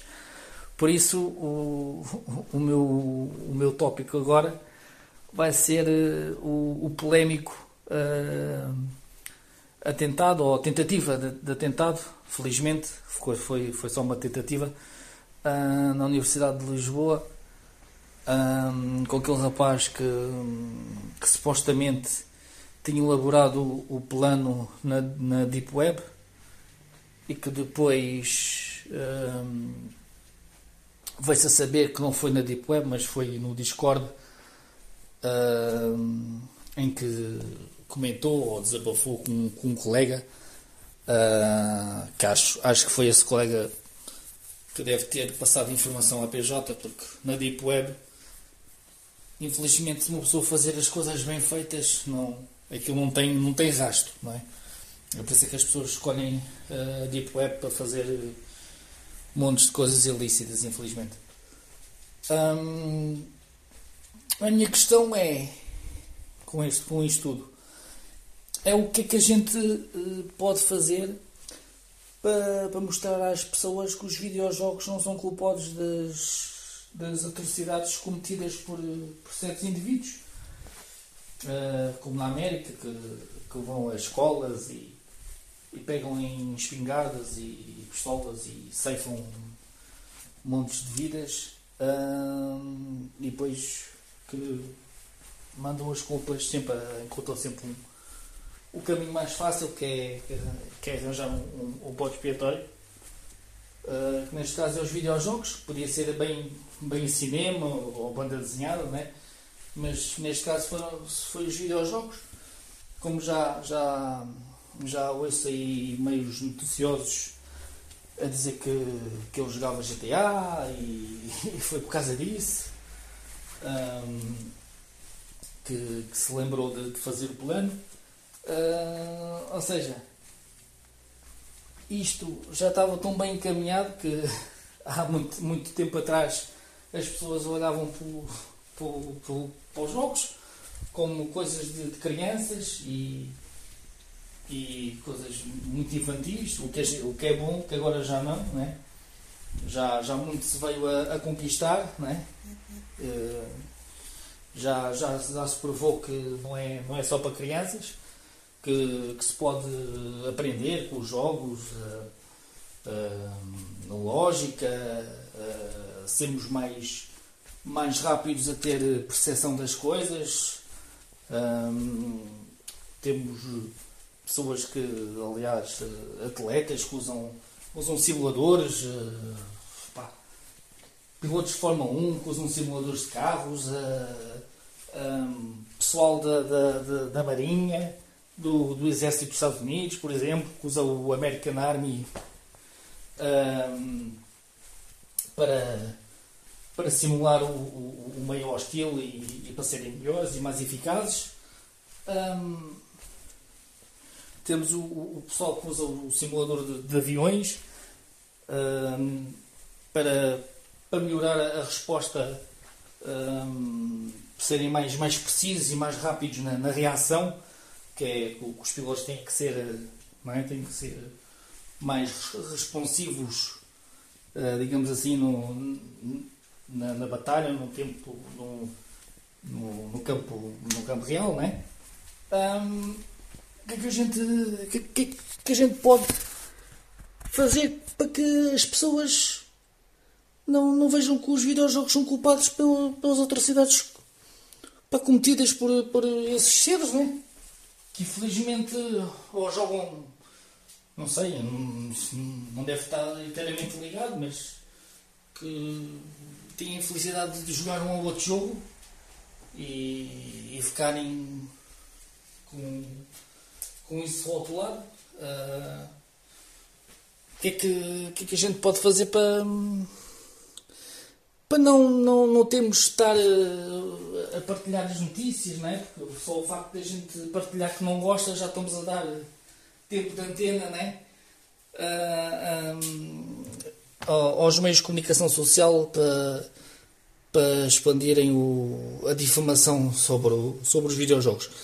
Uh, e outra questão é que impacto isto vai ter agora no, no nosso país, né? este, este mini pseudo-tentativa de, de, de, atentado, se isto vai ter algum, algum impacto hum, no nosso país, se, se, o governo se acham que o governo vai irá, irá hum, criar alguma alguma lei, algo assim do género, ou se não há, não, não temos motivos para para nos, nos, nos melindrar e, e acharmos que, que, que, alguma coisa vai, vai ser feita em, em, em prol de, de, desta, desta tentativa.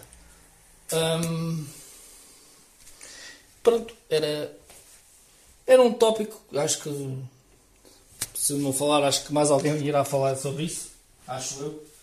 Uh, mas pronto, uh, era isso que eu, que eu, queria, que eu queria aqui deixar. Um, o Rui, como é, como é jornalista, pode dar a, a sua opinião se, se, os textos ou as reportagens têm algum nexo ou, ou, ou, ou, como eu estou a dizer, é só para, para difamar e para dar cliques e para. Pronto, para, para, para clickbait, como a gente, como a gente sabe que, que, esse, que esses meios noticiosos cada vez são mais, são mais assim. Hum, pronto. Uh, um grande abraço e vimos para a semana. Grande Felipe, ponto. como já percebeste, eu, o facto de eu não ouvir os áudios ou tentar ao máximo também ser surpreendido com as vossas mensagens tem esta coisa de, às vezes de desorganização, não é? Como pudeste, uh, já tínhamos fechado este capítulo que voltaste a tocar e, pronto, culpa não é tua, culpa é minha. Uh, Ricardo, queres acrescentar é, quero, mais alguma coisa? Já há, duas, coisa, há duas coisas que queria acrescentar ao que o. Antes de mais, Deixa... obrigado, Filipe, por teres contactado. Mas diz, diz. diz. De, Deixa-me só dizer. Esta mensagem, Filipe, não sei o que é que tu fizeste. Eu parecia, sabes, aquele áudio do Barbershop. Eu não sei o que é que tu fizeste, andavas de um lado para o outro. Eu só sei é que o meu headphone, tu andaste à volta da minha cabeça. Eu estou tonto só de te ouvir. Uma observação só engraçada. Reparaste isso, Ricardo? Reparei, reparei. dos passos, mas pronto. Grande abraço, Filipe. Obrigado pela, pela tua mensagem. Ricardo. Uh, a primeira coisa aqui, em relação aos videojogos, acho que isto é. Eu já disse isto várias vezes. Não há muito que, há, que, não há muito que se possa fazer. A forma como se noticiam os videojogos são como são. Portanto, o que podemos fazer, eu acho que é uma questão de tempo, porque tu vais chegar a uma altura que está muito próxima, em que a maioria dos pivôs vão ser. A maioria dos, dos diretores de informação, a maioria dos pivôs vão ser já de uma geração que cresceu com os videojogos e que já os assume como uma componente normal, portanto, um, mais uma manifestação cultural, uma manifestação artística, uma manifestação de entretenimento. É uma questão de tempo, acho que é só isso que temos que esperar. Tens razão, uh, inflamar a coisa ou dar continuação à desinformação também não ajuda, porque é um bocado isso que os próprios meios de comunicação social precisam e querem, e não podemos contribuir nesse aspecto. Uh, a outra coisa, se vai haver alguma alteração do governo, não, não vai, porque tu tens brigadas de combate ao terrorismo e até quando, quando nós falamos em terrorismo, e obviamente aqui falou-se em terrorismo e isto não se enquadrava na ideia de terrorismo, porque ideia, o conceito de terrorismo é qualquer ação que tu faças com o objetivo de uh, literalmente aterrorizar uma população uh, com o objetivo de tu pressionares a, a, essa mesma população dentro daquilo que tu estás a reivindicar, sejam questões políticas, religiosas, and so on, and so on. E não é o caso.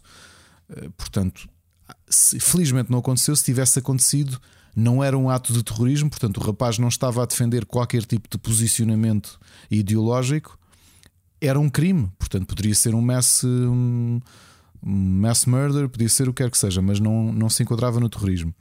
Mas eu acho que há uma coisa positiva da, da quantidade de visibilidade que se deu a isto, e não é a discussão idiota e bacoca sobre anime e videojogos, nada disso. Eu acho que tu vês casos destes serem terminados antes de acontecerem é simultaneamente um detrator uh, do próprio crime. Porque eu, por acaso agora estou a pensar, enquanto falo disto, estou a pensar que há aqui um. Há aqui um, há aqui um pau dois gumes nesta história. Por um lado, alguém que pode ter a intenção de fazer algo semelhante e de reproduzir as fantasias que possa ter com casos similares que acontecem, com muita frequência, infelizmente nos Estados Unidos, eh, pode perceber que as autoridades portuguesas até agem, eh, que são eficazes e que pode não ser tão simples assim levar uma coisa destas a cabo, ok? Essa é a primeira. Porque parece-me, e também estou a falar aqui completamente de cor, apesar de já ter lido até bastante sobre o caso, hum, há aqui uma necessidade destas pessoas, independentemente do tipo de, de perturbação, de, de quererem de alguma forma vincar o seu nome na história mesmo que seja pelas piores razões. E portanto, eu acho que só este, este empolamento que a comunicação social deu de identificar o rapaz e só faltava dizerem que se ele tinha preferência por boxers ou cuecas. um, o que pode acontecer de repente é. Eu acho que há só um risco. Se por um lado, se alguém tem intenções de fazer algo semelhante, isto pode ser detrator, porque pensa, pá, pera lá que eles conseguiram uh, agir e impedir, e portanto talvez não seja assim tão favas contadas, não seja assim tão fácil. Por outro lado, o mediatismo todo que se deu ao rapaz pode ser desejável para algumas pessoas. Muito ok. Bem. Só isso.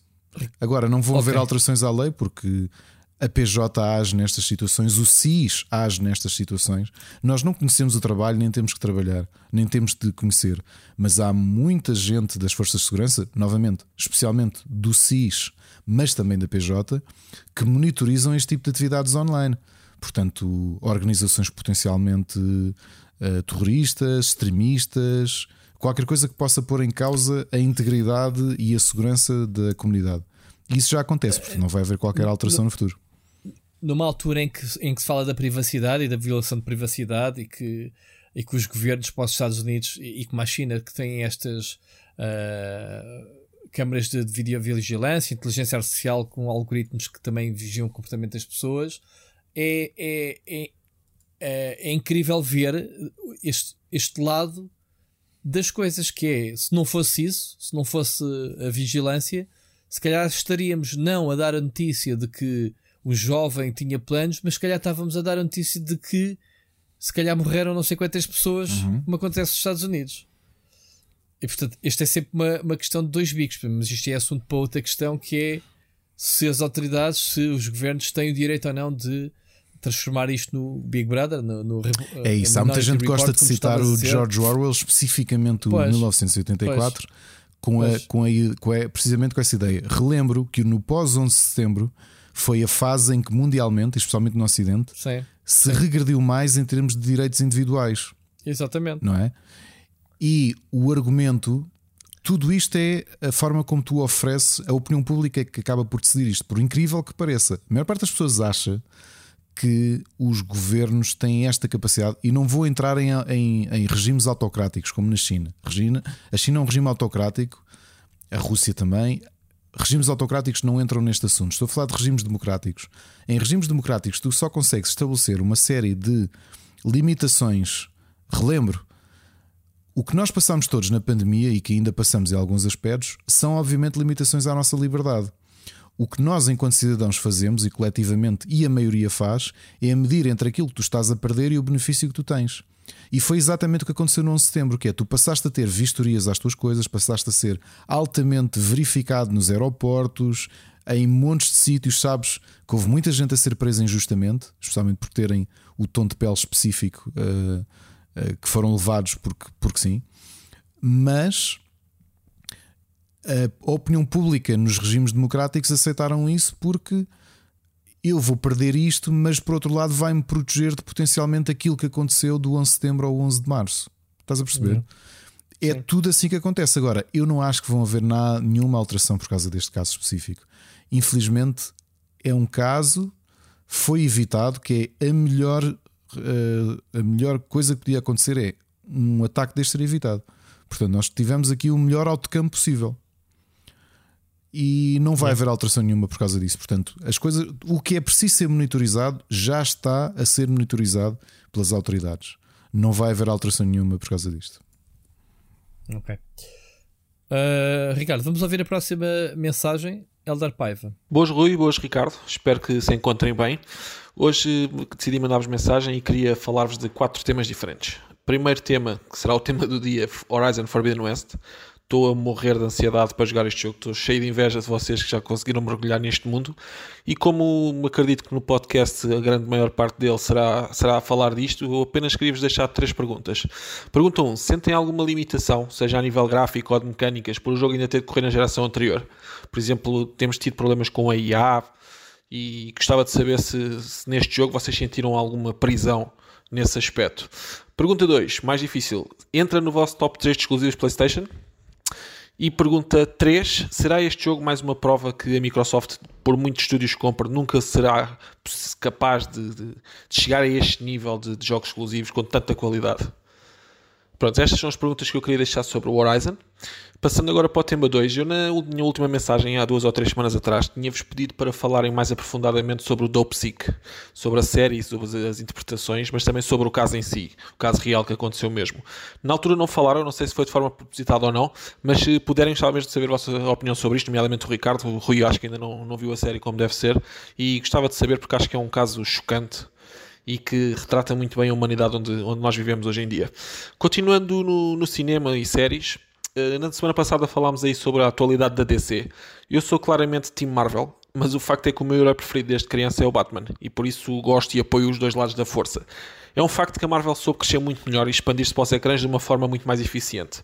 Mas, no entanto, e nem de propósito, eu comecei a rever a série do Gotham há duas semanas e por acaso não sei se a DC tem dedo na produção ou não, mas acho que não.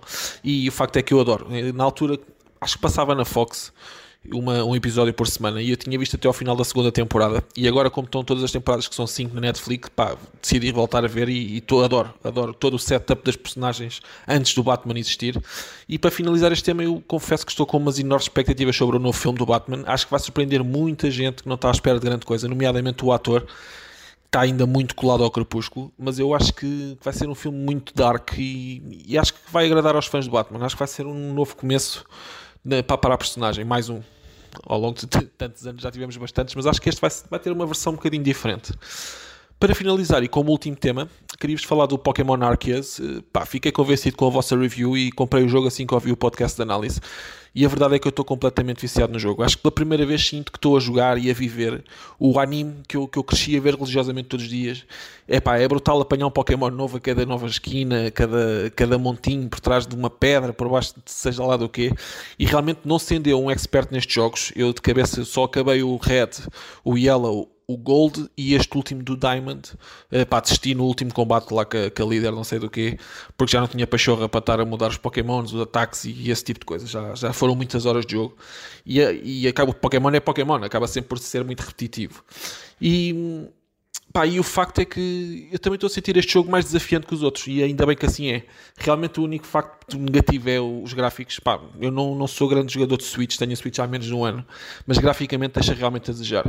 Tirando isso, acho que marca um novo início para a série. Espero que os próximos jogos seguem por estas mecânicas de combate e de captura de Pokémons, porque acho que foi um grande refresh e acho que, que os fãs gostaram e espero mesmo que, que, este seja o caminho a seguir. Uh, pronto, para terminar, queria só referir que e agradecer porque este Pokémon Brilliant Diamond eu ganhei por ser Patreon de um podcast. Foi nomeado para melhor podcast de lazer, barra política, barra poesia, barra amorante, barra sanitas, barra séries, barra filmes, barra porno, barra períodos de legislação que eu agora não me lembro o nome e de vez em quando também se fala de jogos. Portanto, muito obrigado a esses dois malucos que fazem este podcast, que eu adoro ouvir todas as semanas religiosamente.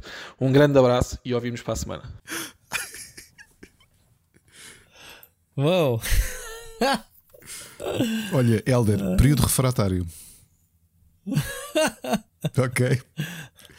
Bem, espetacular. Oh, Rui, eu vou-te sugerir uma. Oh, Helder, obrigado pela tua mensagem. Espetacular. Eu vou-te sugerir uma coisa, Rui. Vamos do fim oh, para o, o início. Horizon, é, é isso. É, o Horizon serve de ponto porque o tema seguinte é era a nossa é isso, análise. É isso, exatamente. exatamente. Yeah, é Olha, um, Helder, o que eu te posso dizer é: o artigo do Rubber sai amanhã e eu acho que meio, até meio da semana sai o vídeo no split screen de análise ao Pokémon Arceus. Uh, eu estava a dizer ao Rui, eu escrevi muito, muito, muito, muito, muito. Eu, obviamente a gente sabe que eu adoro a série. Tenho uma opinião muito forte sobre este jogo. Eu acho que é o melhor Pokémon de sempre. E é engraçado que ainda ontem estava a falar aqui com um amigo meu também do, do, do Rubber, que a malta deve conhecer, o Marco Janeiro, que ele também sempre foi fã de Pokémon e ele detestou o jogo, curiosamente. Detestou o jogo. Uh, porque ele gosta do clássico, JRPG clássico e tudo isso. Eu adorei este jogo, vou dar essas razões todas. Helder, vou-te dizer, para mim não é uma questão de gráficos, é uma questão de direção de arte. E eu explico isso no, no, no vídeo que vai sair no split screen e no artigo do, do Rubber. É, é um bocadinho, para mim é um bocadinho diferente. Uh, mas há, uma, há várias provas que é possível fazer melhor. Aqui acho que houve falta de talento da, da, da, da Game Freak em conseguir fazer melhor do que, do que isto. Em tudo o resto, o jogo é espetacular. Eu, eu ainda na jogar, aliás, posso dizer, Rui, que estou muito perto de acabar o meu Pokédex. Hum, boa, não tive mais tempo de pegar. Tenho, e é, e é delicioso. Pá, pego num Pokémon, vejo o que é que é preciso fazer. Olha, agora vou dedicar. É até encher a página. Next. Estou a fazer uhum. assim, pá, estou a adorar. Eu, eu, é, é a primeira vez que eu sinto aquilo que eu digo no, no artigo. Para mim, a parte mais genial do jogo todo vocês sabem que eu colecionei os, todos os Pokémon múltiplas vezes. Eu tenho o meu banco praticamente cheio. Mas a forma como o Pokémon foi feito desde 96, a ideia para um colecionador como eu, tu apanhas e ele vai diretamente para a box no PC. Não é? Há dezenas, se não centenas de Pokémon que eu nunca combati, nunca os usei e que apanhei já múltiplas vezes só para, para completar o Pokédex. E este jogo obrigou-me a ter contacto com todos os Pokémon e conhecê-los e jogar com eles e lutar com eles. Estás a perceber? É tão é diferente. É tão diferente. É. Nunca tinham feito nada disto. E, e volto a repetir: eu farto-me de bater. Eu sou grande fã de Pokémon. Eu estou sempre a bater na Nintendo, na Pokémon Company e na Game Freak.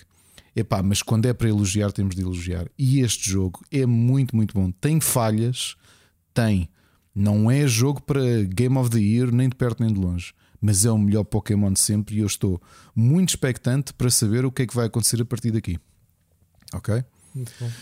Interessante esse tal de podcast onde tu ouviste a review. uh, aconselhou-te a comprar o jogo e foste comprar e não te desiludiu, portanto, ok. Rui, vou trazer só aqui um número. Eu vou falar disto no. Vocês vão ouvir isto no, no vídeo e no artigo, mas só por uma curiosidade o Pokémon Arceus bateu o recorde de vendas de um jogo Pokémon na primeira semana.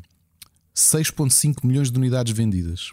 Eu vi, foi uma brutalidade. O que é curioso, porque uh, sempre houve esta lógica comercial da própria Nintendo, e não só, da Pokémon Company, de ter duas versões porque exponenciava as, as vendas. Porque havia muitos compradores como eu que claro. compram logo os dois. Claro. O recorde anterior tinha sido o Sword and Shield, cujas vendas combinadas na primeira semana foi 6 milhões. Isto é uma chapadona. Aliás, é quase uma autochapada da própria Nintendo. Que andaram décadas a investir num modelo em que tu tinhas duas versões. Aposta num modelo, é o primeiro canónico com uma edição só, única, em que tu podes apanhar todos os Pokémon na edição toda e batem recordes. O que eu digo é muito provável, provavelmente vão ver umas versões outra vez de eh, algumas edições que vão ter duas versões, mas eu gostava que o caminho fosse esse, um jogo único, porque notoriamente não quebra vendas por causa disso. Se o jogo for bom, não quebra vendas. Ok? Voltamos para trás. Eu Sim. tentei ver Gotham e não gostei. E Elder, estou tal e qual como tu, desde puto Aliás, se eu te mostrar cadernos meus, grande parte do meu crescimento enquanto desenhador foi por causa do Batman. Eu sempre fui doente pelo Batman, porque o meu avô, como já vos disse, lê e colecionava banda desenhada, eh, publicada em Portugal, não é? Portanto, não pensem já que eu tenho ali um abono de família de um livro antigo. Não, não tenho, infelizmente. Tenho só edições da Abril. Mas eu cresci a ler o Batman do, do Neil Adams, por exemplo, e eu sempre adorei o Batman. E, e, também sou mais próximo da Marvel do, do que do, do, do, Batman. Desculpem, da DC. Mas o Batman é o meu herói favorito, indiscutivelmente. O Gotham, eh, eu estava, eu estava com uma grande expectativa e não gostei assim muito. E era que já tentei ver duas vezes e não consigo clicar na série. Eu gostei, eu por acaso parei, uh, falta-me ver, penso eu, a última season. Ok. O problema do Gotham é só uma. É só um. Eu acho que eles conseguiram captar um ambiente de Gotham brutal. Eu acho que a, a série tem uma produção em termos de, de atmosfera, uh, é mesmo aquilo. E está muito bem feito. Uh, para já o protagonista que é o, Gordon, eu acho, acho muito agir. Pá, a, a, forma rebelde, a, forma como, como Gotham é quase o Texas, né? a polícia não tem muita. Não tem muita. Tem muita força, né? Há muita, muita violência, há muito, muito vilão, e há, há há muitos problemas. Uh, o, o, problema do Gotham é, é, é, ser, é ser aquelas séries uh, old school de 20 e tal episódios precisam. E então vais cair nos episódios de filler, ou seja, que não avançam a história. E, e tens um bocadinho de Monster of the Week e essas coisas todas. Epá, e ali tu queres é ver o, o storyline do crescimento do puto, porque uh, a série era suposto acabar quando ele vestia o manto, e tu vias essa transformação e crescimento do, do, do Bruce uh, do Bruce Wayne um, e da Catwoman também, já agora. Um, e é muito interessante. Mas lá está, perde-se um bocadinho, pá, e às tantas é uma seca, já não sabes onde é que vais porque viste dois ou três episódios que não têm nada a ver com a história e depois retomam outra vez. Pronto, é aquele tipo de narrativa que a gente sabe como é que era, não era? Como o Supernatural, por exemplo. Uh, precisamos de 22 episódios. Isto já não se usa atualmente. A gente agora quer coisas de 6, 18 episódios, 10, vá lá. É, é mais curto, curto e, e bom. E, e, e bom, é e, chegares ao fim da season e ficares wow. Pronto. E, El, e este Rui, caso não, dizer, não funcionou. Aquilo que nós pedimos é o modelo HBO. Uhum. Mas é cada vez mais. Opa, não há séries.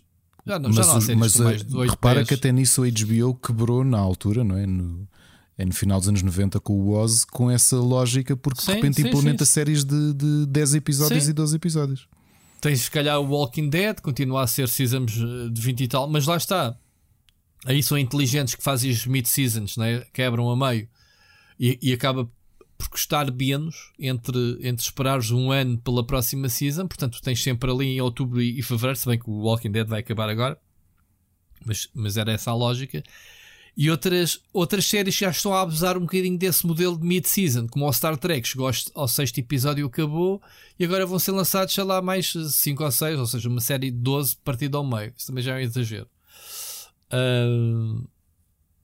Mas pronto, o, o GOT foi esse o problema. Sobre o debate, epá, não tenho opinião sobre o, o que vi. Pronto. Uh... Há 10 versões do Batman, eu vou vê-las todas, pá, depois logo dou a opinião sobre este, se me vai surpreender ou não. Pá, vamos ver, em princípio ele eles têm um peso muito grande, né? eles têm provavelmente uh, para já uh, quer-se tentar recuperar aquilo que o Nolan fez, né? aquela trilogia do Nolan que é, que é genial. E, e depois tiveste o Ben Affleck que, que as coisas não correram assim muito bem e agora é preciso qual é que é o futuro da personagem, se vamos criar o universo com este Batman. Há quem diga que este Batman é um one-off como foi o, o Joker. Ricardo, não sei se tens essa informação, se, se vi, só viste falar nisso. Portanto, não sei se este Batman sequer vai ser canónico ou se vai sequer eh, entrar na DCU ou whatever. Não faço ideia. E daí tenho as minhas. Pronto. Uh, as minhas reservas. Uh, se o filme for, é bom ou não é uma coisa. Se o filme serve para o universo é outra, não é? Ricardo, a gente está à espera. Que, a semana passada a nossa discussão não foi. Foi perceber porque é que a DC não tem um universo tão coerente como a, como a da Marvel. E foi, foi por aí que a gente teve a falar. E este debate parece-me ser mais um prego daqueles tipo, ok, vou espetar aqui este prego e ver o que é que dá. Não, é? não sei. Não sei qual é o plano. Uh, do Psique, pá, não te sei responder. Ricardo, se queres acrescentar alguma Olha, coisa. sim. Uh... Uh, ok, versão curta da história. Há um, uma farmacêutica que é a Purdue Pharmaceuticals, que é uma empresa familiar, que tinham um produto novo chamado Oxycontin, que é um opiáceo. Uh, vários enquadramentos. Vocês sabem que eu trabalho na indústria farmacêutica, portanto, aqui há algumas informações eh, regulamentares que, que posso passar. Não foi a tua empresa que foi a vítima agora, não? Como é que se chama a tua empresa? Não, não, não. Não, não, não, não, digas, não digas, não digas. Não foi, não foi. Felizmente. Um, o que, é que acontece aqui na, na, Uma grande diferença é que a Europa não tem tradição de prescrever opiáceos. Para quem, acho que toda a gente sabe o que é que são opiáceos, não é? São. são já são drogas uh, uh, com viciantes. viciantes, sim, portanto são. Uh, são drogas, não, são medicamentos que têm a capacidade de viciar. é isso? Um opiáceo é uma droga mesmo. É mesmo droga. É okay. mesmo, são. Porquê? Porque são. Sabes que, sabes que os americanos chamam drugs aos medicamentos e há sempre uma, um problema de tradução para nós quando eles estão-se a referir a estupefacientes ou medicamentos. Sim, porque, se sim, porque o, o, a instituição que, que regula os medicamentos na, na, nos Estados Unidos chama-se FDA, portanto, Federal yeah. Drug, uh, desculpa, Food and Drug Administration. Food, food, sim. Food and Drug Administration. Portanto, eles lá não separam aquilo que nós temos cá como Azai, digamos assim, do, do, do Uhum. Infarmed. Mas pronto, aqui uma diferença: um opiáceo é um produto retirado do ópio, como a heroína, ok? Uhum. E há medicamentos que são. Há produtos, não é? A morfina, por exemplo, é um opiáceo, portanto, são. hum, são drogas altamente analgésicas. Hum, o que é que acontece? É que, obviamente, causam adição e causam uh, grandes níveis de tolerância. Quando digo isto, é que tu, quando tomas opiáceos durante muito tempo, o que te acontece é que o teu corpo vai se dessensibilizando às doses. O que naturalmente, ou, ou se bem me lembro, progressivamente tu vais tendo de. Epá, se ficares agarrado, vais ter constantemente ter doses maiores para aquilo ter efeito, até acontecer aquilo que nós nos lembramos que aconteceu na epidemia de toxicodependência em Portugal, que havia muitas overdoses. Era, era precisamente por esse fator. Ou seja, a coisa para bater, tu já estavas a tomar hum, valores muito, muito elevados. Mas pronto, opiáceos, portanto, morfina, heroína, metadona. Ah, há muitos, muitos medicamentos que são retirados do ópio, ok? Ou drogas, neste caso. Na Europa não é tão frequente passar-se opiáceos. Tanto que posso dizer que em Portugal não são todos os médicos que podem prescrever um opiáceo. Há médicos que têm um livro de receita específico, normalmente, se bem me lembro, uh, oncologistas podem passar opiáceos, porque em Portugal e no resto da Europa só se dá opiáceos em casos gravíssimos. Normalmente, pessoas que estão em casos terminais de cancro e têm muita dor, estás a perceber? São mesmo casos extremos. A América tem uma tradição diferente que os opiáceos. ok? Tem muitos medicamentos que deixaram de ser usados ou que são raramente usados na Europa e que lá tu vais ao teu médico de família e o teu médico de família, em vez de te dar um, um paracetamol, dá-te um opiáceo. ok? O problema é que normalmente estes opiáceos na América têm também que ter um rótulo específico. Acho que aquilo rótulo é negro, que é um bocado para dar a indicação que pode viciar e é uma droga, é um, é um, é, é um produto que vem do ópio. O que acontece com a, com a Purdue Pharmaceuticals é algo muito simples. Eles, e depois percebe-se que foi criminoso essa ação. hum, a América tem, tem, tem muitos problemas, como nós sabemos, e um deles é básico. Para a dimensão que o país tem e para a dimensão de, de empresas farmacêuticas que existem, na- nessa série declaram, e agora não me lembro bem do número de cor, mas são, por exemplo, 49 pessoas que avaliam todas as peças de marketing de todos os laboratórios farmacêuticos da América. O que é que isso quer dizer? É impossível fazer aquilo, aquele trabalho bem. Estás a perceber? 49 pessoas têm de verificar tudo aquilo que é dito, tudo aquilo que há vídeos, eh, materiais eh, em papel, livros, o que quer que seja, tem que verificar. Estás a perceber?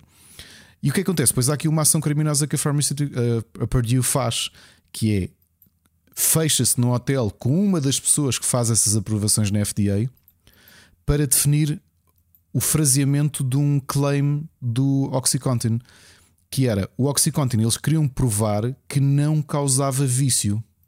E isso era game changer, que é tu teres um opiáceo que não causa vício. Estás a perceber, Rui? Man, podes tomar isto à vontade que tu nunca vais ficar viciado. E depois, depois percebeu-se, eu não quero fazer spoiler à série, porque depois mostra-se tudo aquilo que eles fizeram para enganar. Agora tu repara, pegaram no- nos legados de informação médica e dizem: Olha, temos isto aprovado, não causa eh, adição. Epá, foram ter com os médicos aquilo, Rui, aquilo era ouro. Tu és o médico. E depois eles até retratam que é um médico de uma pequena aldeia mineira, onde as pessoas têm muitos problemas de acidentes e ficam com dor para a vida toda. Ouve lá, então pera lá, eu posso passar um opiáceo, que é um analgésico pesado, e isto não vicia, claro que vou prescrever. O que acontece? Aquilo tornou-se uma mina de ouro. E então Claro. é o sistema todo que foi montado com eles a saberem que estavam mesmo. O que aconteceu ali foi teres uma empresa e uma família que sozinha é responsável pela epidemia de toxicodependência que existe na América. Porque a malta ficou agarrada àquilo, era suposto, imagina, tomares dois meses daquilo, só que dois meses tu já ficaste agarrado. Tu, quando já não tens aquilo, tu a seguir vais para a rua e vais vender as tuas coisas porque vais comprar heroína. Estás a perceber? É isso que acontece hoje na América. Eles ainda estão a sofrer isso agora. Com este caso em concreto? Só por causa deste medicamento. Porque prescreveram a tanta gente que agarraram literalmente milhões de pessoas. Rui, milhões de pessoas. Pá, imagina tu que tiveste cólica renal, não foi? Uhum. Tu, se fosse só aos médicos lá, aquilo estava a vender tanto que era provável que te passassem Oxycontin. Ou seja, tu em vez de mais um paracetamol, paracetamol e tratares isso, punhas-te a tomar droga e tornavas-te um drogado, um toxicodependente. Tu já deixavas de funcionar sem teres a tua dose diária. Estás a perceber? Foi isso que aconteceu na América. A América está com um grande problema de toxicodependência só por causa deste medicamento. Por isso é que isto se tornou tão grande. Porque isto foi investigado e agora, sem spoiler, quem conseguiu derrubar isto, por incrível que pareça, não foi o departamento de farmacêutico da F- do FBI. Sabes quem foi? A DEA. Departamento de drogas, antidrogas. Porque eles olharam e disseram assim: espera lá, o problema que nós estamos a ter de drogas não são os cartéis do México, é uma empresa americana. Yeah. E então investigaram o suficiente. Epá, e depois não quero entrar em spoilers, mas é um caso real. Eu já conhecia bem este caso a fundo. A última diferença em relação a esta série, eh, que eles referem isso no, no, no- Ou este caso referem na série. A realidade europeia é muito diferente, é muito mais apertada que a realidade eh, americana. Eles próprios referem isso. Eles sabiam que era praticamente impossível, ou seja, a forma como eles enganaram o regulador na América, porque sabiam que a malta não ia confirmar gráficos, não ia confirmar estudos, eles sabiam. Isto na Europa não acontece, porque é tudo passado a pente fino. Até cá em Portugal é tudo passado a pente fino. Tudo. Estás a ver? Tudo. E eles sabiam, pá, para eles era uma minadora. Eles disseram: se nós conseguíssemos pôr isto na Europa, esquece, vamos ficar trilionários. Só que não conseguiram, obviamente, porque aquilo chega à Europa, bate na trave. Amigos, tivemos a analisar isto, isto vicia. Não, vocês não podem vender isto assim cá, livremente. Só para terminar, só para verem o mais chocante disto, eles estavam a vender tanto, criaram, imagina, vendiam uma- uns comprimidos de 80, já estavam a vender tanto que criaram os, os comprimidos de 160. E não fica por aqui. Não chegou a ser aprovado. Eles estavam a desenvolver aquilo para pediatras. Pá, o teu filho tem de dentes? Toma aquilo. Mas, ah, ok. Ficaste connosco desta Vou família ou não? série. Ficaste connosco desta família ou não? Não, aqui a questão é, é que é é- não tem pudor nenhum esses Zero. tipos. É assim? Zerinho. Zero. Zerinho. Rui, se não ficares connosco com isto, que é epá, nós acabamos de tornar toxicodependentes 20 milhões de, americanos. Mano, sabes é que era uma boa ideia? Fazer isto, mas para bebés e crianças. Quando tu pensas nos vilões dos filmes, que achas que há cenas exageradas, não é? Isto é real. Eles estavam mesmo a estudar uma, uma versão disto para crianças. Já viste? Tristeza. Pronto, é isto. Muito bem. Voltando Ricardo, aqui, vamos- entrando aqui, queres, res- antes de fazermos a análise, queres responder às perguntas do Horizon que o Elder coloca? Sim, mas vamos, vamos, eh, vamos já passar já para o tema da análise. Temos que começar com as perguntas, sim.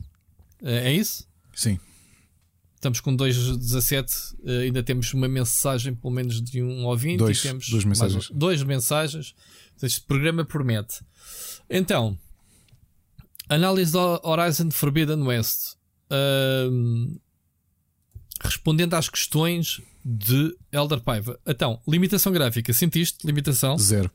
Por acaso tenho uma dúvida e vou tentar responder. É que eu tenho um amigo que hoje me pe- perguntou, porque ele só tem PS4, se eu sabia de alguém que, que- Desculpa, que alguém tivesse analisado o jogo em PS4 e que soubesse se fazia assim tanta diferença, porque ele diz que é muito difícil que consiga ter acesso a uma PlayStation 5 nesta altura.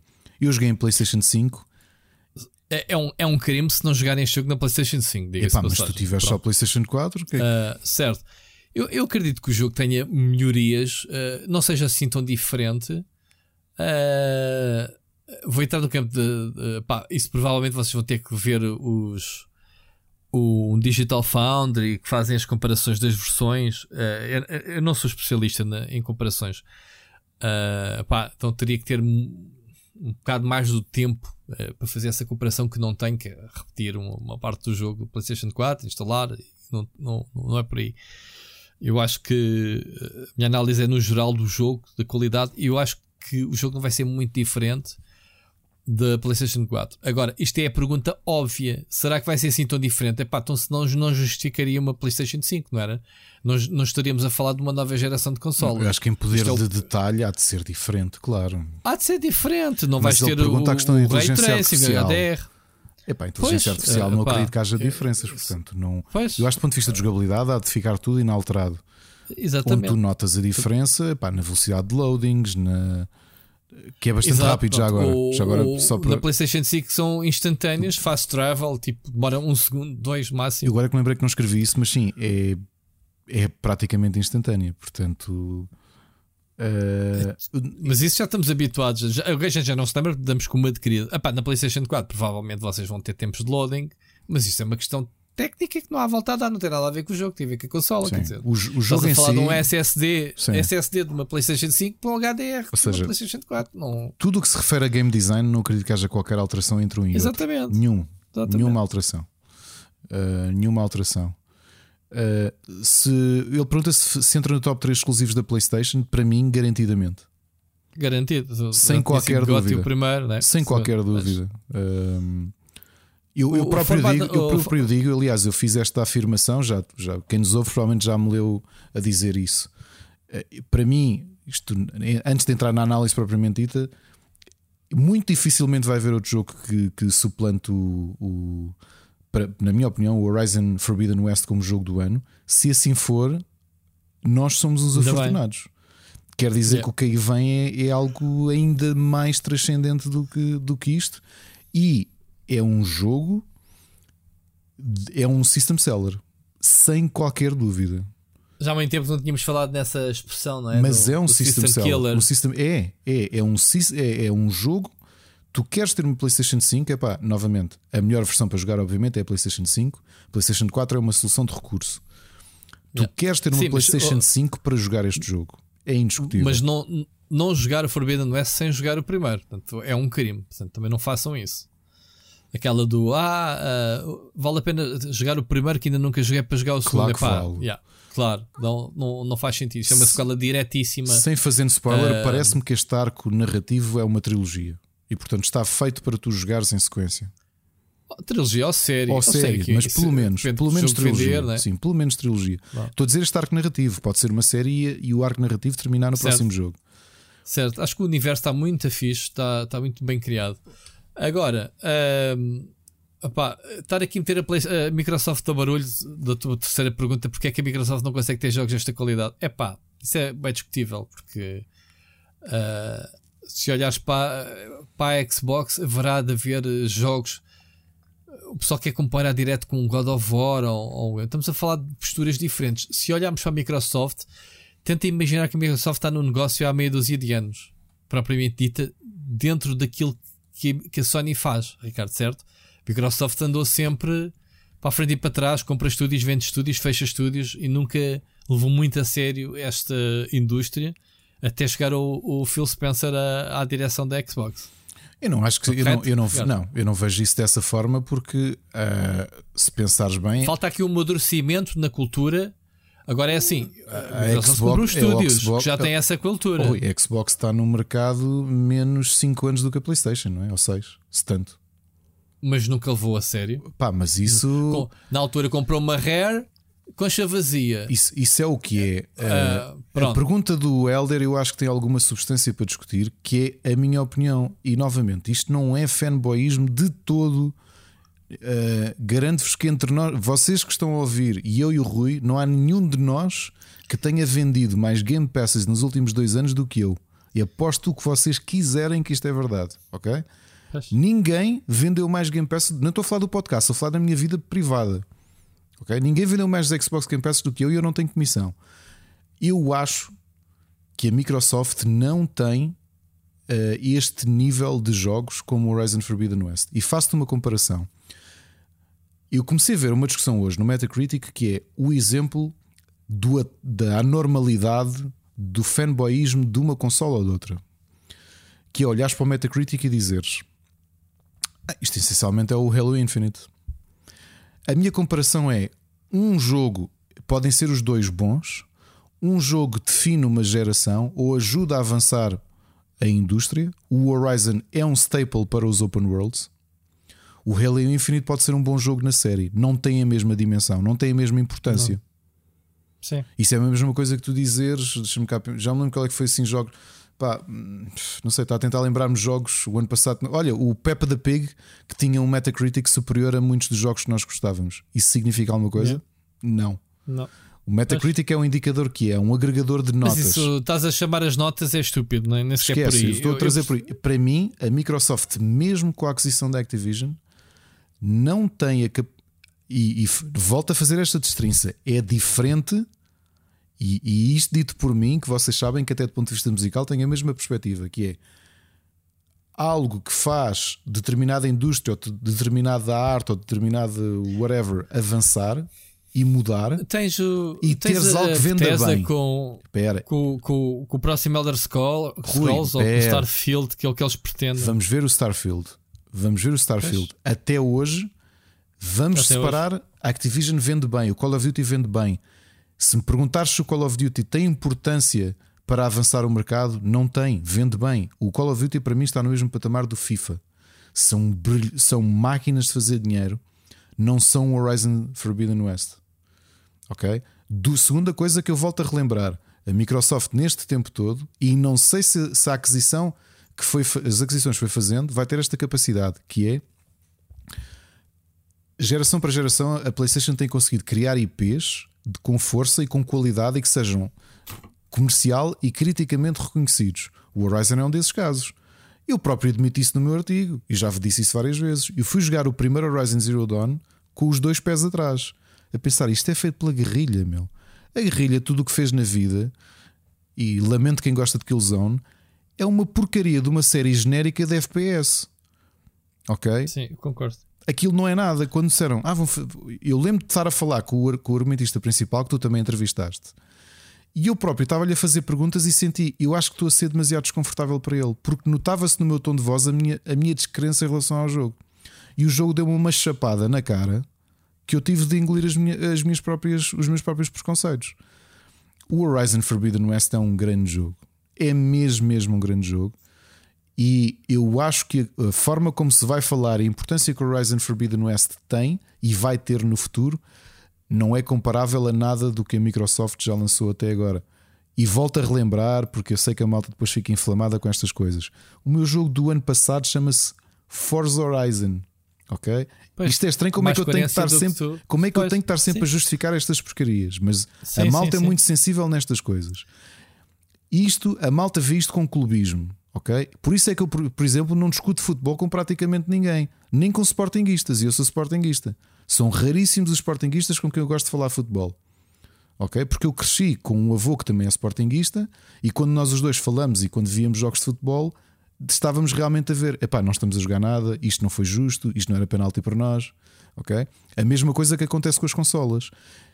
A, Microsoft e a Xbox têm montes de pontos positivos, montes de pontos positivos, mas não têm a capacidade, e eu tenho sérias dúvidas que não é, não é aquilo que a Sony faz com os estúdios que foi que tinha parceria, que entretanto reconheceu o valor e foi adquirindo, mantendo a independência, Guerrilla, Insomniac, um, Santa Monica, tudo tudo o que a Sony tem feito são jogos vão vender bem, não é para serem um Call of Duty, vão vender bem, mas têm que ser sobretudo jogos que sejam quase unânimes, em que toda a gente olha e diga assim: fogo, isto é das melhores séries que eu joguei na minha vida. Mas, ó Ricardo, também temos que olhar uma coisa: os valores de produção e o tempo de desenvolvimento. Quando é que saiu o Horizon? Foi em 2017. 17. Pá, 5 anos para fazeres uma sequela. É, é óbvio, não é todas, todos os estúdios. Tu, tu falas do Call of Duty, Call of Duty, que é um jogo semanal, mesmo assim tem um ciclo de 3 anos de produção.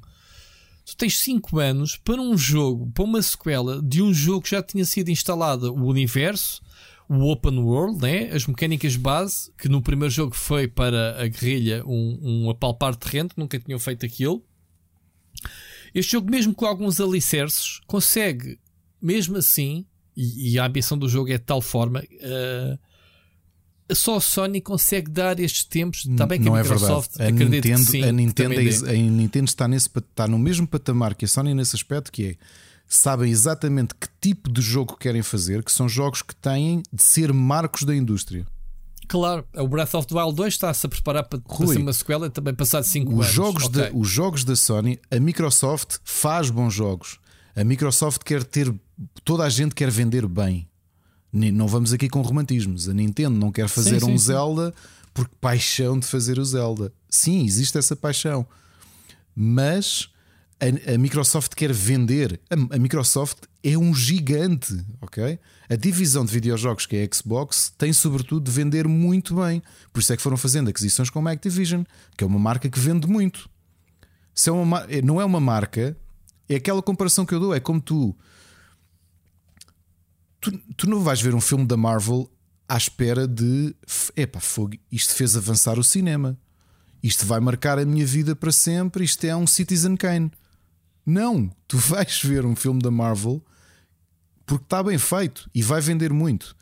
E acho que essa é a grande diferença. A Microsoft, eu nunca senti da Microsoft, não, nunca teve essa política de nós queremos é fazer marcos da indústria. E eles querem fazer bons jogos e vender bem. E eu acho que a Nintendo e a PlayStation têm outra visão. E agora, se calhar, tu vais-me dizer: são duas empresas nipónicas versus uma visão norte-americana. Pode ser isso. A Nintendo e a PlayStation têm a visão de querem vender muito também, portanto, compensar os investimentos, mas querem que os jogos em que eles apostam mesmo sejam marcos da indústria. Isso é inegável. Uhum. Um- um- Bom, um- vamos avançar, Ricardo, para, para a análise propriamente dita, senão a gente vai estar aqui. eh, Este, já estamos a abordar o tema que é Microsoft vezes PlayStation, não é? Ricardo? Sim, sim, pá, não, sim, sim, siga. É, é porque a gente vai se perder e, e quando demos conta, estamos com um podcast de muitas horas, ainda temos um programa a frente. Vamos ter objetivos na review. As- vamos tomar como princípio que as pessoas não viram a minha video review, portanto não sabem bem a minha opinião, mas já leram a tua, a tua review. O que é que tu achas? Vou-te fazer perguntas a ti, tu fazes-me a mim. Acho, acho que é, é o mais fácil para não estar aqui a, a divagar. Para ti, quais foram os principais dois ou três pontos de evolução do primeiro para o segundo jogo que fazem com que tu eh, não só consideraste o primeiro jogo como GOTY naquele ano, mas como este segundo é superior e renova o teu voto de jogo do ano, a, pelo menos até esta data? Ok, vários pontos. O primeiro, sim, a nova geração permite isto. Há um novo patamar de detalhe e de direção artística que este jogo tem, porque a tecnologia também o permite. O jogo é verdadeiramente deslumbrante, Eh, tanto do ponto de vista visual como do ponto de vista sonoro. É deslumbrante mesmo. É. Ok? Resolvido. A minha grande surpresa do primeiro, uma das grandes surpresas, foi a qualidade da escrita. E eu já vi alguma discussão na internet hoje Sim. dizerem que o- a história não é tão boa. E agora tenho que pôr aqui um travão. Ah, Eu, eu tenho que pôr um travão nesta frase que é: o primeiro deixava-te mais surpresas. E aquilo que eu digo é, meus caros, mas também deixava mais perguntas e este, se calhar, Ui. procura responder a muitas dessas exatamente, quando nós partimos para o primeiro, e vou fazer a mesma coisa que fiz no meu artigo, eu não vou dizer, vou assumir que quem nos está a ouvir ou jogou ou não jogou. Eu não vos vou dizer o que é que está a acontecer neste mundo. Não vou dizer zero, ok? Não vou fazer spoiler. Aquilo que eu vos posso dizer é que quando partimos para o primeiro, nós temos vários elementos. Isto é um mundo tribal que nós sabemos que é pós-pós-apocalíptico, porque sempre foi anunciado como tal, em que existem animais cibernéticos. É isto. No que nós vamos desvendando ao longo da história é esta, esta membro desta tribo, dos Nora, hum, a Aloy, que vai descobrindo o que é que se passou. E portanto, está-te a dar. É, é um. é- É um. O, o primeiro jogo foi tudo sobre uh, uh, uh, dar-te a conhecer o mundo e a personagem. E- exato, Neste e porque- segundo isso já está para trás. Exato. Portanto, vamos avançar com a história para a frente. É natural que, era, que fosse impossível manter o nível de surpresa, digamos assim. O primeiro é.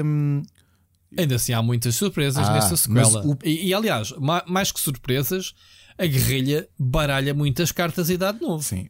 Eu acho que a diferença entre o primeiro e o segundo faz-me confusão. Como é que alguém Epá, quem, quem, diz, quem faz este comentário nunca viu uma série de televisão. Eu, eu não li porque, sinceramente, eu não, não li nada. Eu li porque, nem a tua review. Pois, é, é, não, oh, oh, não li. Não, eu também já fiz a minha. Eu, eu não sei, preciso de. Ah, não, vou, não me vou influenciar. Oh. Não, eu não tive interesse. Tão chateado que eu estava com a minha situação, oh. bloqueei a internet oh, hoje, basicamente. O que, o que, eu estava a dizer é que. Alguém que faz um comentário deste que é no segundo jogo há menos surpresa do que no primeiro é alguém que nunca viu uma série de televisão ou nunca leu uma série Exato. de livros. Ok, ok. O, o, início, então, as pessoas esquecem... o obra inicial serve precisamente para fazer stage setting, para te dizer isto é, o, isto é o mundo que tu tens. Exatamente. O segundo jogo, ou uma sequela, ou uma segunda parte, tu não estás a esperar no primeiro capítulo, não estás a esperar no segundo capítulo de ainda te estarem a apresentar o mundo.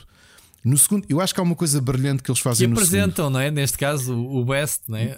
é? No segundo jogo, eu acho que eles fazem uma coisa muito boa. É óbvio que nós não temos o mesmo, o mesmo salto de de repente não sabes nada e agora sabes imenso sobre o mundo tu já partes de um patamar em que já sabes muito o que é que está a acontecer. Com certeza. O que eles fazem muito bem, por, uh, do ponto de vista de escrita, é quando, tu, quando ela é obrigada a deslocar-se para o oeste, tem um contacto com uma série de tribos que têm religiões próprias, culturas próprias, uh, hábitos Exatamente. próprios, uh, políticas próprias. E Guarda-roupas próprias, é que eu destaquei isso também. Muito, muito fantástico. bem escrito. Uh, eu acho que eles deram um salto muito grande em escrita. E eu faço uma comparação no meu artigo. Rui, corrige-me se não sentiste isto. Sempre que eu falo de Mass Effect, em especial o Mass Effect 2, e, e alguém pergunta porque é que eu gosto dele, yeah, eu por causa digo, do hub.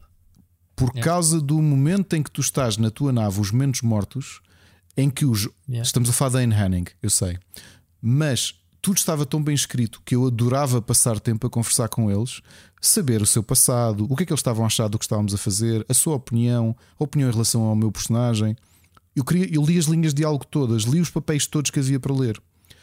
Este jogo faz exatamente o mesmo. Eu queria conversar com todos os companheiros, as pessoas que, que a Eloy vai, vai, que se vai cruzando, que já trouxe do primeiro, algumas conheceu no segundo. Eu queria conversar com eles sobre tudo. Porque sempre tu ias lá, havia novas linhas de algo para falar. O que é que achaste? A interação com aquele personagem, fala-me da tua tribo, o que é que vocês acreditam? Então, mas tu na realidade não acreditas nem em divindades. Então, e agora que isto está a acontecer, como é que estás a lidar com o choque das informações que estás a receber de, de rajada? Depois, quando ias às, às diferentes tribos e ias conhecendo, conhecer os hábitos deles, as sidequests estão muito bem escritas, porque não são sidequests da treta, Sim. daquelas de. Yeah olha, vai ali buscar dois fazões e regressa. Não, tu tens.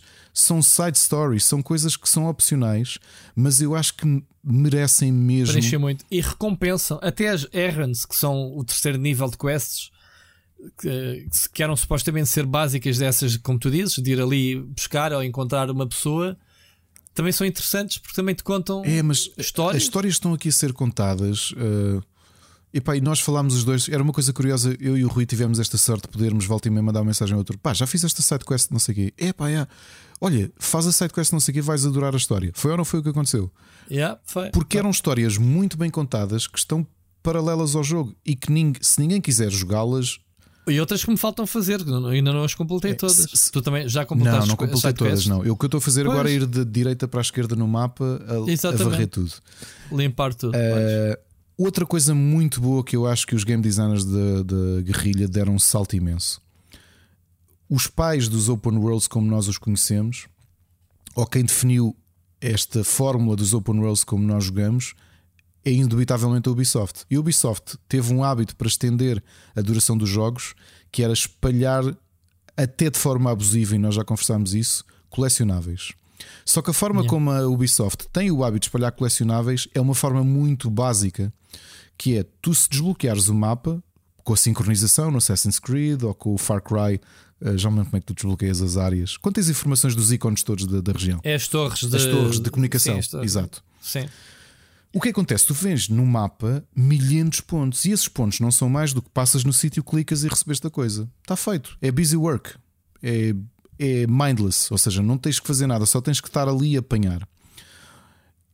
Eu sinto que, por incrível que pareça, e para quem já jogou Horizon Zero Dawn, lembra-se que o mapa está cheio de ícones, mas se calhar 70% daqueles ícones são informações de hum, criatura, de, de máquinas que existem naquela zona. Não, são, não é nada que tu tenhas de fazer, ou seja, podes ir lá para grindar eh, componentes.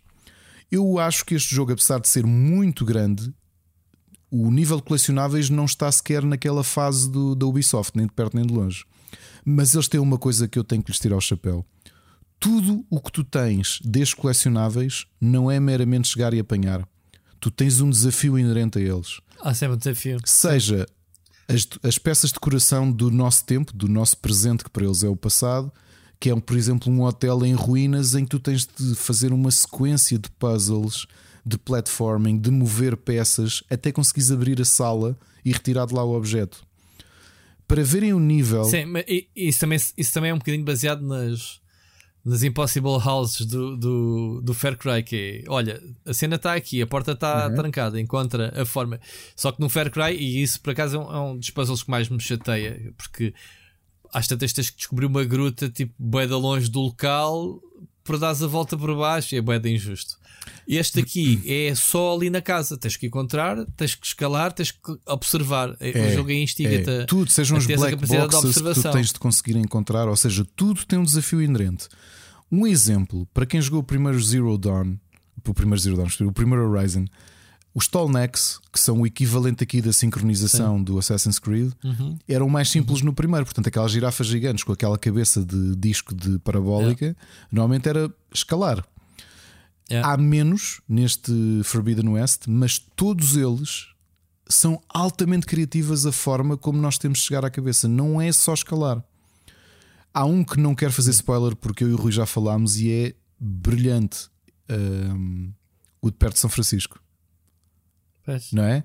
E Não todos se- eles, é. ou seja, não há nenhum que seja, ah, está aqui o bicho, vou, vou matar os monstros à volta, vou escalar e está feito. Não há nenhum que seja assim. Há sempre um puzzle para resolver.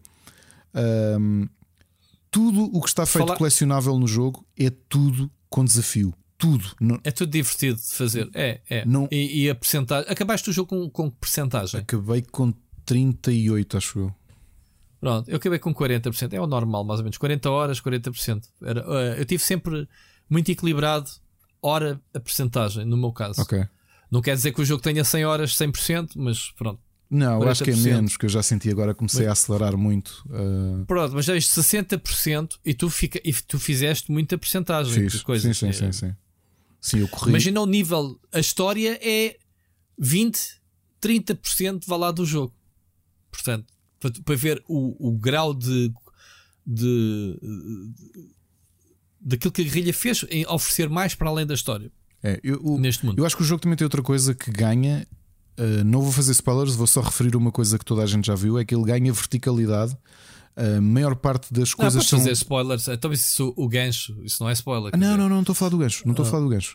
Estou a falar de verticalidade ok. tanto uh, positiva como negativa, ou seja, contando com o chão. Ou seja, nós temos a questão da profundidade, porque agora podemos ir para debaixo d'água, e são momentos Sim, que eu não estava à espera que fossem tão bons, e realmente há boas sequências debaixo d'água. E há Sim. essa componente de exploração que, que ganhamos ainda mais. Las Vegas, sobretudo. Sim. eh, O que é irónico, não é? giro. Não vamos dizer porquê, mas sim, Las Vegas tem grandes momentos de exploração subaquática. É. Uh, e a outra, uh, realmente não só o gancho, mas também é muita coisa que nós temos de escalar muito em cima de montanhas para, para obter. Portanto, o jogo tornou-se ainda mais vertical.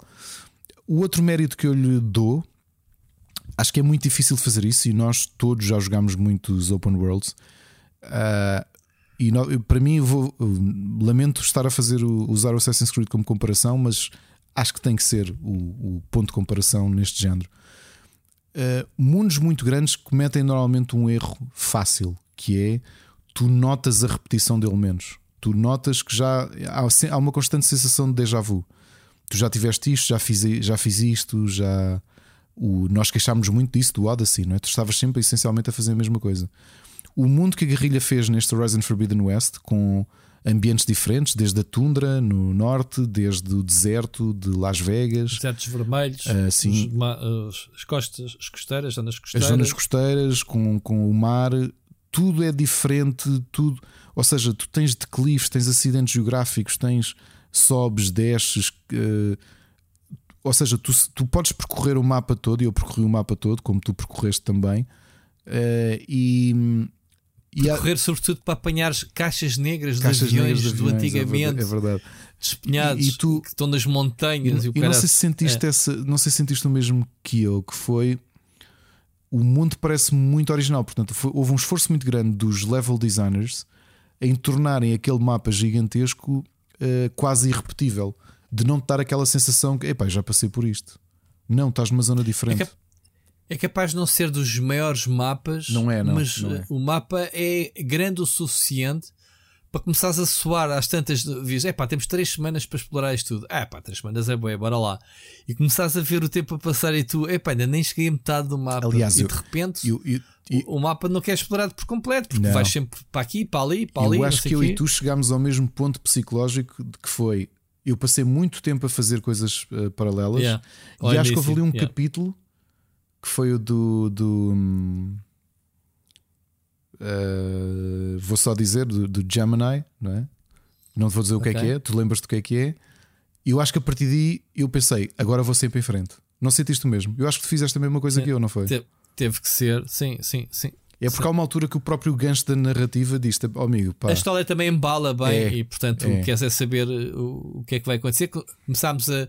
O que é giro neste jogo, e lá está mais uma vez, não fazemos uh, spoilers, é que tu começas a criar teorias e nós discutimos muito as nossas teorias Foi, sim, e está giro.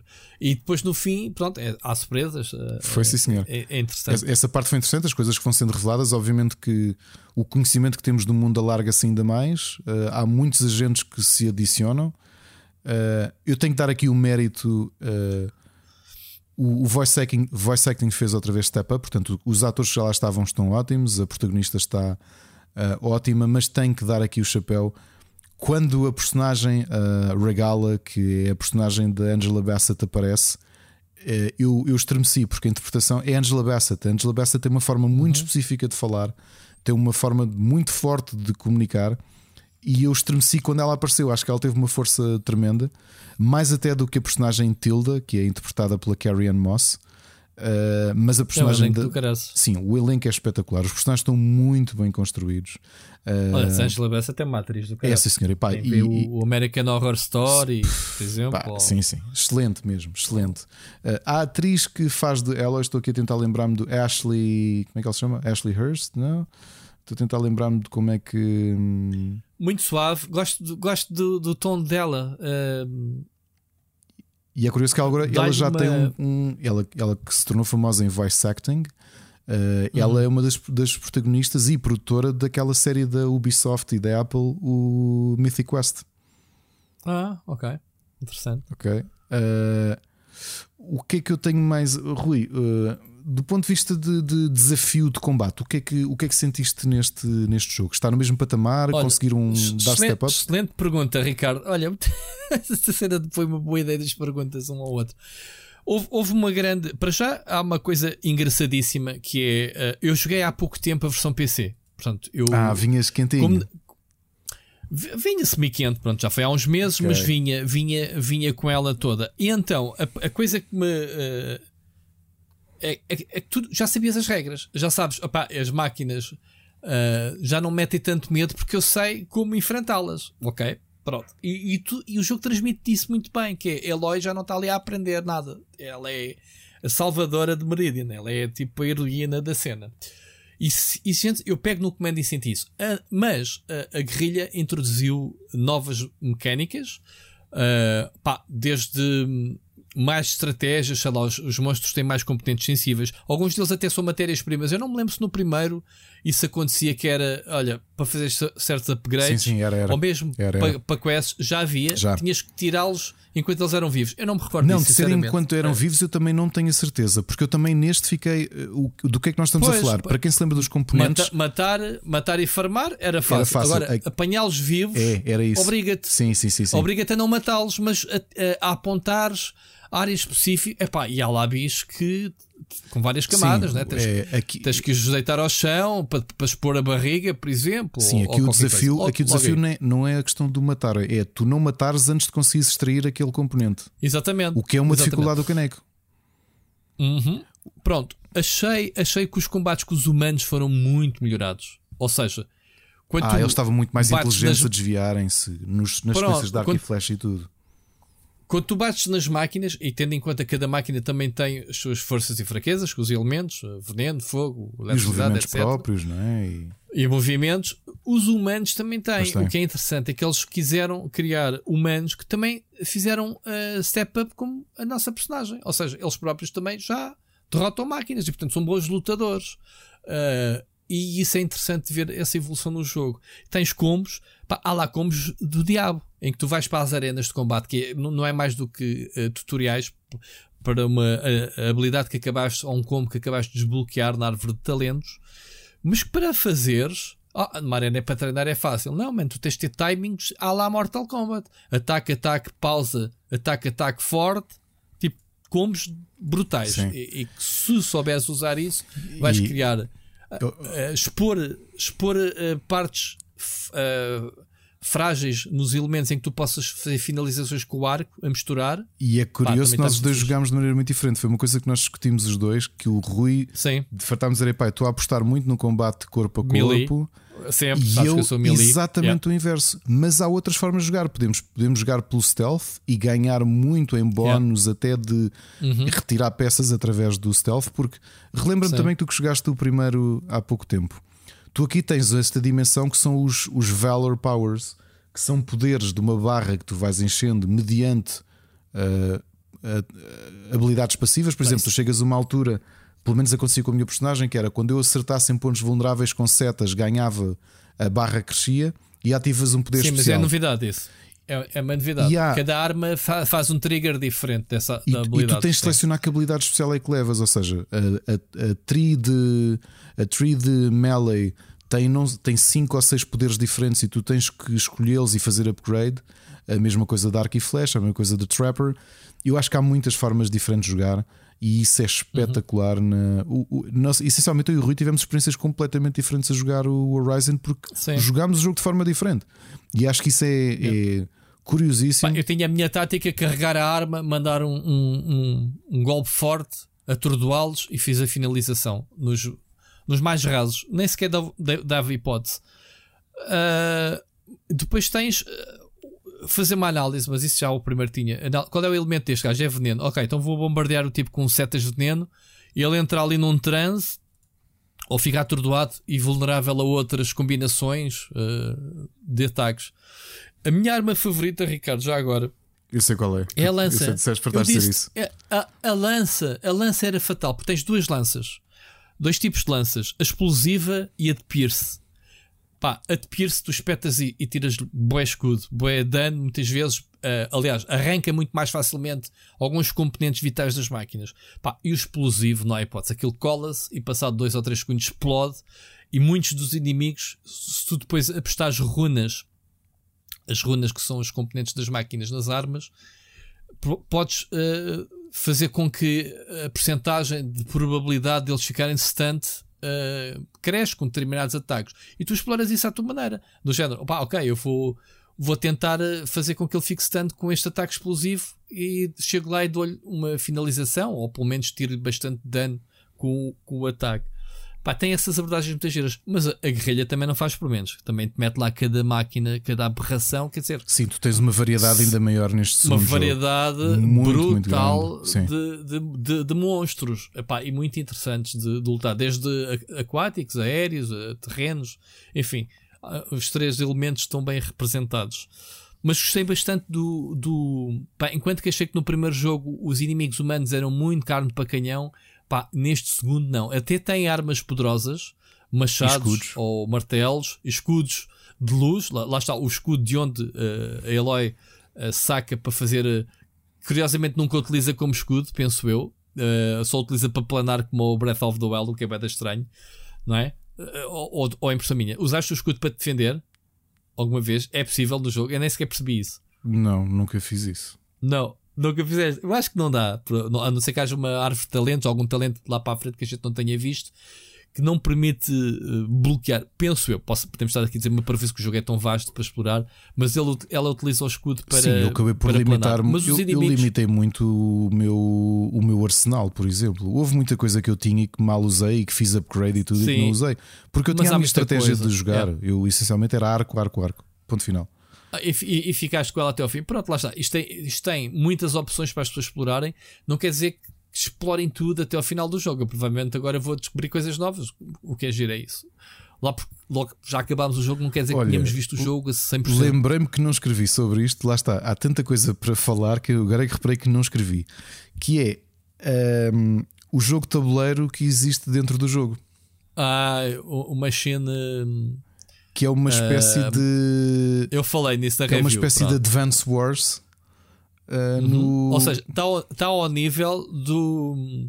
Sei lá, do Witcher 3 e do, do Valhalla, o jogo de dados, o Warlog do Valhalla, ou, ou Gwent, do jogo de cartas do, Sim, do Witcher. aqui é um jogo de tabuleiro com unidades. de tabuleiro. Com- Sim. É um tactical. pronto, é, um, é um board game. Board game puro e duro. É um- Ahm, Yeah, yeah. Que vais encontrando pessoas espalhadas, chama-se Machine Strike, e vais colecionando peças e vais até construindo com matérias-primas as peças. Uh, é, portanto, é mais um nível de, de entretenimento que podemos ter dentro do próprio jogo. Uh, mais coisas, Ricardo, só para terminar, se calhar uh, já falámos muito. Temos uh, questões de acessibilidade que, que a Sony investiu muito, o próprio DualSense. Até há uma forma, uma forma guiada, né? podes ser um, um, Segit e jogares com alguém com o comando te ajude. Uh, eles têm uma série de situações dessas. Pá, e de resto havia aqui muita coisa para podermos falar, Ricardo, mas acho que se calhar arrematarmos para a tua review escrita, para a minha review em vídeo daqui a uns dias. Pá, bonito, acrescenta imenso. Histórias, acho que temos aqui pontos em comuns. Uh, epá, e sem dúvida é um GOTY. É um GOTY. É candidato a um GOTY antecipado. Ricardo, queres acrescentar alguma. Não me está aqui a pensar final? ainda se. se é para tanta coisa. Tens os Vista Puzzles que são uns resquícios de fotografias antigas que nós temos Sim. de conseguir acertar essa fotografia com, o, com a paisagem de, de agora, não é? Uhum. Uh, e depois aquilo desbloqueia informações adicionais. Há tanto uh, desbloquear. Sabe-se ainda mais sobre tanto a Elizabeth Sobeck como o Ted Farrow e afins. Uh, Vai-se conhecer ainda mais. Uh, o jogo dá um salto muito grande uh, em. Prestem atenção às tribos. Eu acho que há, há um elogio a fazer É, as, as tribos estão muito bem as diferentes tribos do jogo. Eu nem sei dizer quantas são, pá, pá, umas 10 ou uma coisa qualquer. Cada uma com as suas culturas. O Ricardo traçou muito bem isso. A relação com o mundo e com as máquinas de formas diferentes. Impecável. Impecável. Quando chegarem a uma aldeia sem spoilers e começarem a ouvir cânticos, vocês vão se passar. Mas mesmo. Começarem a ver o, ch- o, chan- o chanting de- de- das pessoas. Tipo, E os personagens que é isto? secundários que introduziram, acho que há uns excelentes. Eu adoro Sim. a Alva. Acho que é uma personagem Uhum. excelente. É muito. Há, há uma coisa que eu acho que a guerrilha fez bem com estes personagens: é que eles são muito. ah, são ah, possíveis. A Aloy. Ah, Eu vi montes de gente a criticar, ah, mas ela não é um, não é, eh, tem imperfeições, sim, porque é uma humana. Ou seja, eu acho que o jogo torna-se mais eh, palpável e mais identificável porque as pessoas todas têm, têm. Ninguém é perfeito, estás a perceber? Tu- às vezes habituas tanto aos videojogos em que as pessoas são todas. Eu não estou a dizer que a Aloy não seja bonita, a Aloy eu acho linda como protagonista. Eh, Fisicamente, acho que ela é mesmo muito bonita. Mas acho que cresceste tanto com os videojogos a seguirem quase um modelo em que toda a gente são Barbies e toda a gente são Kens. E este jogo tem pessoas, não é? Tu olhas para o Silence, obviamente conheces o ator e o ator é espantoso. Uh, mas olhas para a forma como modelaram um, Regala a partir de Angela Bassett, mas depois todos os personagens com quem tu te cruzas são, são pessoas, estás a perceber? São, são verosímeis. E eu acho que essa verosimilhança que o jogo tem, que é muito, muito, muito interessante. Uh, eu, eu, tanto eu como o Rui tivemos só pequenos glitches que, entretanto, um, dele, um, um do tipo de glitch já foi corrigido. Eu não cheguei a falar disso na A minha do review. pescar A dos do- ecrãs pretos. Epá, pois, é muito confuso para nós uh, sabermos que há uma lista de new issues que não nos foi apresentada, mas sabendo que, olha, vocês estão a jogar o jogo sem uh, a patch do dia 1, portanto há problemas com o jogo que vão ser corrigidos. É pá, já. Mas tivemos acesso a esses problemas. Agora, Portanto, nunca tive nenhum bug grave, nunca tive nada Sim, disso. não há nenhum terminal, também, também não. Ah, posso, posso dizer que hum, a, a minha personagem favorita uh, epá, é o Varl. Eu gostei muito de, da forma como eles aqui. expandiram do primeiro jogo uhum. o Varl. Aliás, há outras personagens que regressam do primeiro jogo, mas eu acho que o Varl é muito fixe, muito fixe. E, e, e começamos logo a aventura com ele como sidekick. E depois uh, Gostei. É, é, plausível, como tu dizias. Uh, são é. personagens mesmo fixos. Terra a terra. Eu gosto dele, mas é por isso é que eu estava a dizer: tu olhas para a Alva, que mesmo fisicamente ela é uma rapariga possível, estás a perceber? Não é um modelo irrealista de humano. Ela. Uh, não é? Tu olhas para ela, a cara dela é uma, é, é uma pessoa possível. Tu estás a perceber o que eu estou a dizer? Não, não tens aquele. É, aquela coisa irrealista. Achei muito bonita a, a Talana, não sei se te lembras, eh, que é. Hum, nem sequer é uma personagem principal da quest main, é, é das quests secundárias, que é aquela, uh, aquela que. Epá, eu acho que ela apareceu também no primeiro, ok? Mas que é uma, é uma personagem que numa quest está, está à procura de, de, um, de um desaparecido que depois descobre e vai descobrir que ele também está à procura de outra pessoa há não sim, sei quanto sim, tempo. Sim, sim, sim, sim, Estás a ver essa tô, personagem tô, tô. em termos de, de do, do visual, lembro, do design da lembro-me para onde é que vai a história, que não vou dizer que é, era, era horrível é muito fazer gira. spoiler. Não, não, não, mas só para contextualizar, para tu perceberes, uh, os encontros e os encontros e os temas até deste jogo são bastante interessantes. Tipo, ok, exploraram este tema aqui, uh, temas às vezes mais difíceis. Estou aqui a ver, aparece no primeiro jogo, a Tanala, sim, cresceu, cresceu, obviamente. Uh, quem jogou primeiro deve se lembrar dela. Pronto, eu acho que ela é muito gira. A personagem e, e, e, a, e o modelo da personagem assim. Um, e pronto, Ricardo. Eu acho que fecho por aqui a minha a review. É... uh, podíamos estar aqui realmente muito mais tempo. Mas brilhante, é a única coisa que tenho para dizer é mesmo brilhante o jogo. É, é ótimo. Olha, vamos para a próxima mensagem. Uh, Jorge Fernandes, e estamos um bocadinho a acelerar porque ainda temos uh, duas mensagens e acreditem, já ajustámos quatro ou cinco temas para fora do, do alinhamento. Mas, anyway, vamos para a mensagem do Jorge Fernandes. Bora lá. Boa noite, Split Chicken. Boa noite, pessoal. Boa noite, Ricardo. espero que este dia São Valentim tenha, esteja a correr bem convosco e com as vossas mulheres. Só já que Split chega na vida, eu queria vos perguntar o que é que está acontecendo entre a Rússia e a Ucrânia. Mete um bocado de medo, não mete? E um, pronto, era, eu estive a ler no público, estive a ler as notícias, mas eu ainda não percebi muito bem. Uh, e não sei se vocês estão dentro do assunto, mas se estiverem, uh, vocês conseguem explicar melhor o que é que está a acontecer. Mas, uh, eu, tive, eu vi há pouco tempo a tua entrevista com o Luís António, acho que é assim que se chama, do 12 Minutes, porque eu estive a jogar o jogo e gostei imenso. E a minha pergunta é: será que tu, se tivesses. Uh, como, é que, opa, como é que é dizer isto? Se tivesses um mês, tipo de férias, e fosses falar com a PlayStation de Portugal e conseguisse arranjar uma boa equipa, um técnico de câmara, um técnico de som, e tu, será que dava para entrevistar várias. Uh, as, várias in, as várias indústrias, isto é, a indústria do jogo, mas as várias empresas, uh, que criam os nossos jogos todos os dias, falar com os diretores, falar com o pessoal artístico. Sei que vocês têm, tipo, algumas vezes falam sobre. Tu falas sobre quando ias à E3 e, uh, e conseguias sempre arranjar uma entrevista ali com um, com o outro. Será que essa ideia iria bater? Eu sei que é muito difícil, sei que a IGN às vezes faz isso, mas em Portugal nunca aconteceu. E pá, eu, eu tenho um part-time que trabalho no, nos teatros do Porto e no Coliseu e eu sei como é que é tipo gerir uma equipa, gerir para que uma coisa enorme aconteça e é, e é difícil. Por isso, essa pá, achas que isso iria bater? Será que é muito difícil? Porque tu tens imenso jeito. Aquela entrevista com o Luís António adorei mesmo. E opá, será que poderia acontecer? Pronto. Hum, depois a minha pergunta é: vocês estiveram na semana passada a falar, o Ricardo, sobre o jogo tabuleiro Red Rising. Uh, Red Rising é a minha trilogia favorita de livros de ficção científica. Uh, basicamente, o plot é sobre um, Darrow, que é, é, a conquista do nosso espaço, é a conquista de, do nosso sistema solar.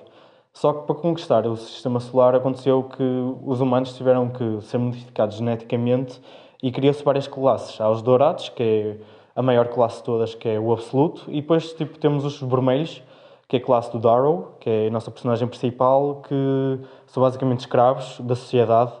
E depois tem tudo a ver com termos políticos, tem a ver tudo com guerras, guerras civis, o que é que acontece.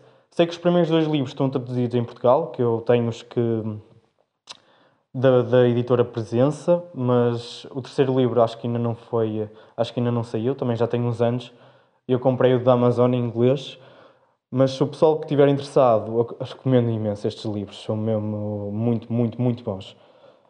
Depois, ainda acho que em princípio vai ser uma série um filme, mas ainda não se sabe nada, ainda não sei. Estive a ver a procura, mas acho que o filme ia ser feito, mas depois foi cancelado e agora querem fazer uma série. Vamos ver daqui a uns tempos, daqui a uns anos, o que é que vai acontecer. E sobre este dia de São Valentim, apá, tenho que vos dizer, consegui mamar na boca da minha namorada ouvir Glenn Medeiros. Por isso, muito obrigado. Bah, tudo bom e ouvimos para a semana.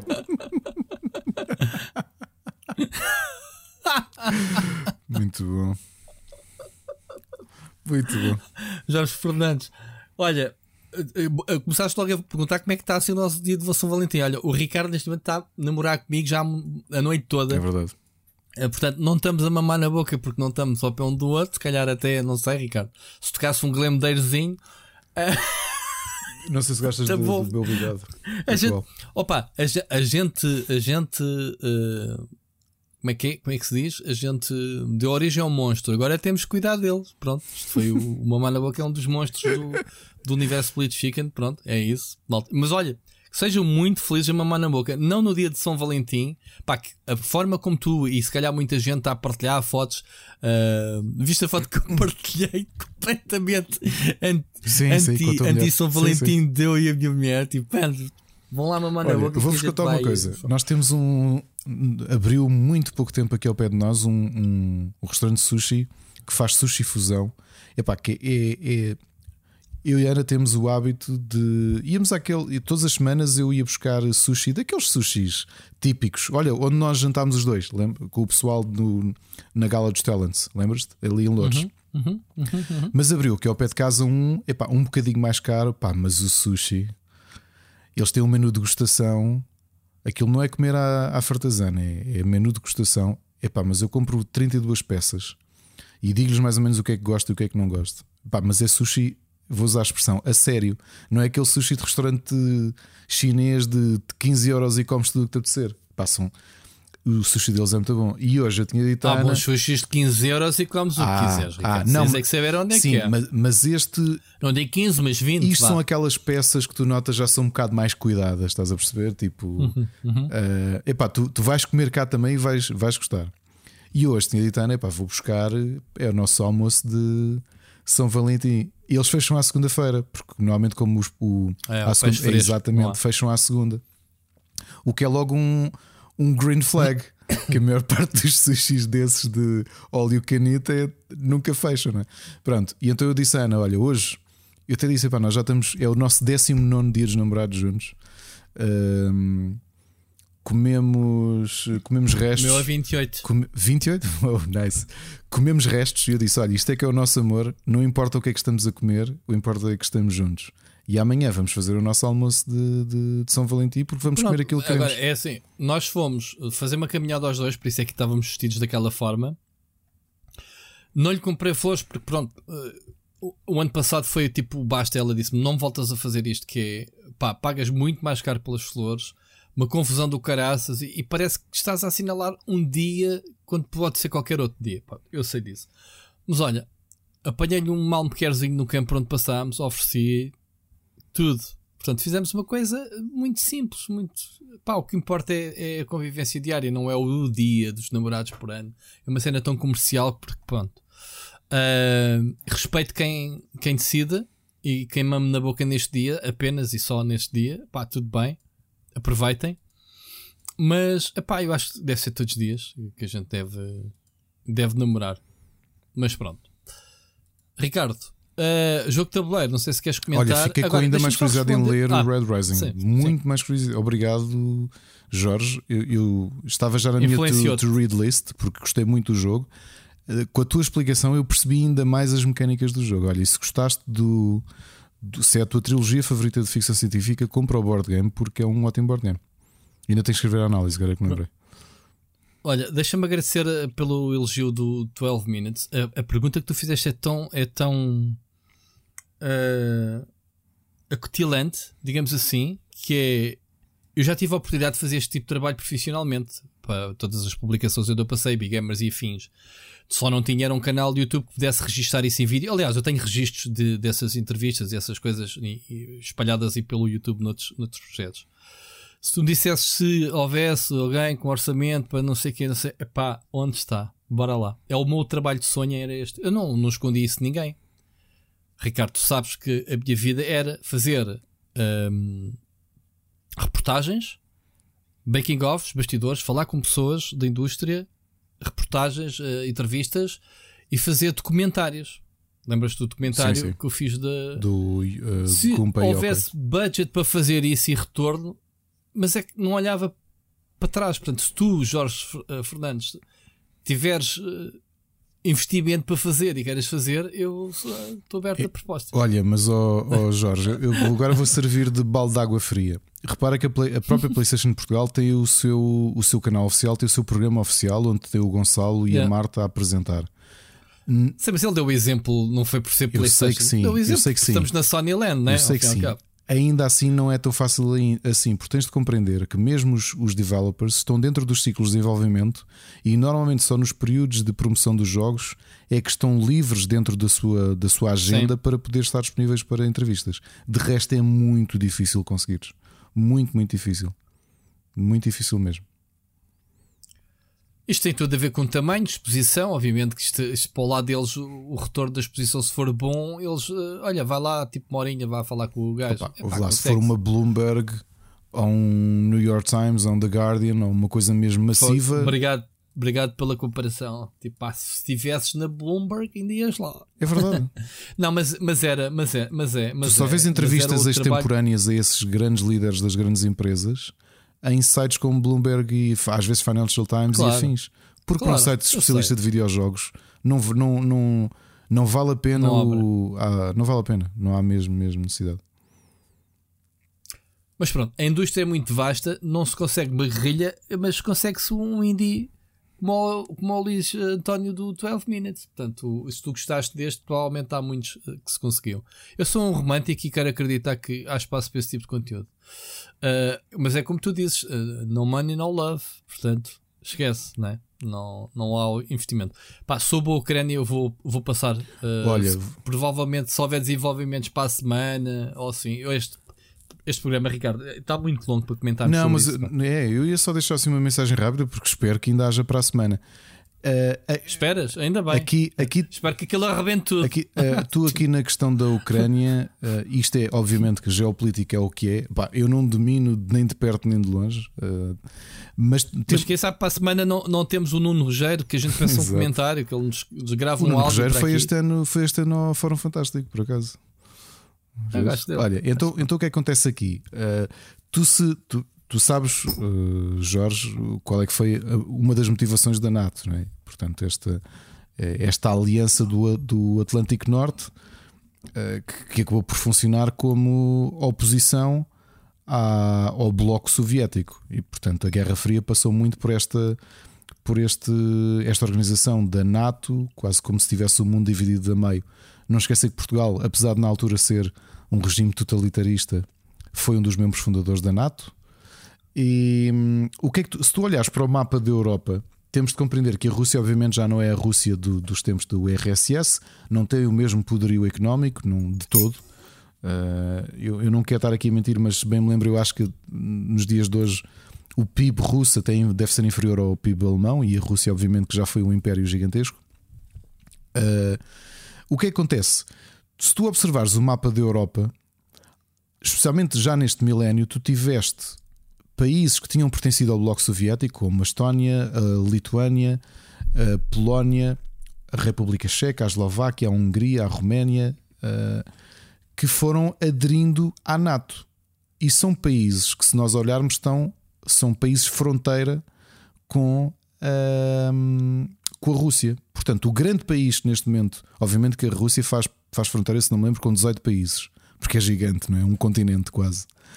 Mas a Ucrânia dentro daquilo que é o ex-bloco soviético, é capaz de ser o maior país uh, que está ali próximo. Portanto, obviamente que a questão da Crimeia em 2014 também é demasiado complexa, a ocupação que a Rússia fez, mas tem havido uma grande pressão dos Estados Unidos da América na última década a abrir as portas para que a Ucrânia faça parte da NATO. O que é que acontece? A Rússia, que está, obviamente, que é a oposição à NATO, tem aqui uma questão militar que eu não defendo o Putin nem de perto nem de longe, não é? Uh, obviamente do, meu, do, lado, estou do lado da NATO, uh, mas consigo compreender a posição dele, que é, imagina o que é, tu tens a tua casa e de repente os teus vizinhos todos estão numa facção oposta à tua e o teu vizinho do lado é convidado para ir para essa facção. E não esquecer que pertencer à NATO significa, como é o caso de Portugal, teres bases militares dos Estados Unidos. E o que é que isto, falando do ponto de vista de, de estratégia militar, a Ucrânia entrar na NATO, estás literalmente a dizer que no quintal da Rússia abre-se a possibilidade de estabelecer bases militares que ficam a minutos não é? de, de ataques de, da capital russa que é Moscovo. E portanto há aqui esta tensão toda de Putin. Obviamente que isto é muito, muito complexo e o Rui próprio diz que se estendermos por aqui, só saímos no, do episódio para a semana, porque isto sim pode ser um bluff. Uh, uh, uh, o approval rating do, interno do Putin, obviamente, que está a cair, ainda que aquilo seja um regime autocrático. A, a, própria população russa está contra uma invasão da Ucrânia. não esquecer também uma missão do, da Rússia últimos, desde o tempo do Putin, que é sobretudo desestabilizar a união da União Europeia e as democracias da União Europeia, porque isso beneficia do ponto de vista económico. Ou seja, se a União Europeia, o que é muito importante do ponto de vista económico para o mundo todo, eh, que cada vez faça mais negócios com a Rússia e largando os, os, tradicionais parceiros, como os Estados Unidos, e portanto há aqui um interesse de desestabilização, sobretudo. Eu quero acreditar que isto vai ser tudo resolvido da via diplomática por duas razões. Uma, fazer guerra é muito caro. E a Rússia, apesar de ter um grande poderio militar, eu não acredito que esteja na disposição de atacar um país da dimensão da Ucrânia. Relembremos que na década passada eles invadiram a Geórgia, que era um país mais pequeno e que teve graves consequências políticas, económicas para a Rússia. E não esquecer também que a Ucrânia, sendo uh, um país europeu também, tudo aquilo que os Estados Unidos e a União Europeia têm avisado de sanções económicas podem ser altamente uh, danosas para a Rússia. Novamente, a economia russa não está de vento em popa e, há, e não acredito que vá voltar a estar. Em... E depois também tens a retaliação da Rússia a fechar o gás à Alemanha, como já falámos. Exatamente, uh, exatamente. Então escrevi que muitas matérias-primas uh, dos, dos, dos chips uh, podiam agravar mais se eles fechassem também a. Só que isso não é de interesse. Era isso que estávamos a conversar. A, a, questão da, da, da, política, a forma como o mundo se reorganizou é muito diferente dos tempos da Segunda Guerra Mundial, porque neste momento as economias são Exato. todas muito dependentes umas das outras. Tudo tem que Exatamente. ser resolvido. Ou seja, muitas vezes isto são bluffs para ganhar dimensão. Ou Exatamente. seja, muito possivelmente este tug of war que o, que o Putin fez ao instalar centenas de milhares de soldados na fronteira com a Ucrânia é um bocado tipo, amigos, vocês não vão mesmo ter a Ucrânia na NATO. Um... Sim, é um bocadinho, é um bocadinho também a, a, uma exibição de força, não é? É, é, é, e, é e, e sobretudo é isso, é, amigos. Eu já estou completamente rodeado por países da vossa facção. E, pá, imagina, eu sou um. Eu sou um sportinguista e toda a gente à minha volta é malta de claques do Benfica e do Porto, mas há ali um espaço que ainda não é eu ainda consigo ter uma, uma liberdade. E, e, de repente há a possibilidade daquela malta também ser ocupada. Isto, obviamente, aqui em comparações é. completamente parvas. Sim. Mas. Epá, é um assunto muito, muito complexo. Eu não vou estar aqui armado em, em, realista nem nada do género. Já li alguma coisa sobre isto, mas não o suficiente para estar aqui armado em. em... Mas, dá, mas dá para dar mais luzes ao, ao Jorge Fernandes. É isso, é o mais importante. Eu estava a dizer que não íamos estar, mas pronto. Uh, Ricardo, avancemos. Hoje, hoje tem mesmo que ser. Eh, eu tenho que começar a ser firme uh, nas, nos nossos segmentos uh, e dizer: olha, temos X tempo para discutir certo tema. A gente tem que se começar a organização, a malta vai nos dar um tiro. Olha, é a altura de contares um poema. Uma secção que a gente iniciou e que se esqueceu entretanto, é mas há muita gente que apontou tipo, ah, o Ricardo deixou de contar poemas, portanto, vai lá ao livrinho, verdade. vai, escolhi, saca de lá do poema. hoje escolhi um livro do hum, Eugênio de Andrade, retirado do livro Coração do Dia, do, de 53, se bem me lembro. Chama-se As Palavras. São como um cristal, as palavras. Algumas um punhal, um incêndio. Outras, orvalho apenas. Secretas vêm, cheias de memória, inseguras navegam, barcos ou beijos, as águas estremecem. Desamparadas, inocentes, leves, tecidas são de luz e são a noite, e mesmo pálidas, verdes paraísos lembram ainda. Quem as escuta, quem as recolhe, assim cruéis, desfeitas, nas suas conchas puras. Bravo, Grande Eugênio de Andrade, palminhas. que nos deixou há Muito 15 bom. anos. Muito bom. Olha, última mensagem do ouvinte, Miguel Nogueira, nosso caro amigo, mandou-nos uma mensagem hoje. Já estou em falta com vocês, já há muito tempo que não vos mando uma mensagem. Ahm, olá, Roberto. Ah, olá, Porreiro. Ahm, queria aqui falar que eu acho que vocês hoje já podem falar do Horizon. Ahm, no Horizon, eu, eu posso vos dizer que o primeiro Horizon foi muito agridoce para mim, porque mecanicamente era um jogo genial, hum, dava muito gozo. Eu lembro-me de. Eu lembro-me de andar a subir aos tallnecks todos para, para desvendar o mapa e, e, e atirar o máximo de bicharada ao chão. Andei a ver no YouTube técnicas de, de, de- de onde é que os bichos, eh, entre aspas, eh, eram mais vulneráveis e, e- e fiz uma daquelas coisas, que é um bocado se calhar a Ricardo também, quando se está a jogar para divertir, que é primeiro andei a, a matar o máximo de bichos e a levelar e depois é comecei a fazer a história a sério. Ahm, a história do, do Horizon, eu sei que o Ricardo discorda de mim, a história do Horizon é, é, é sofrível.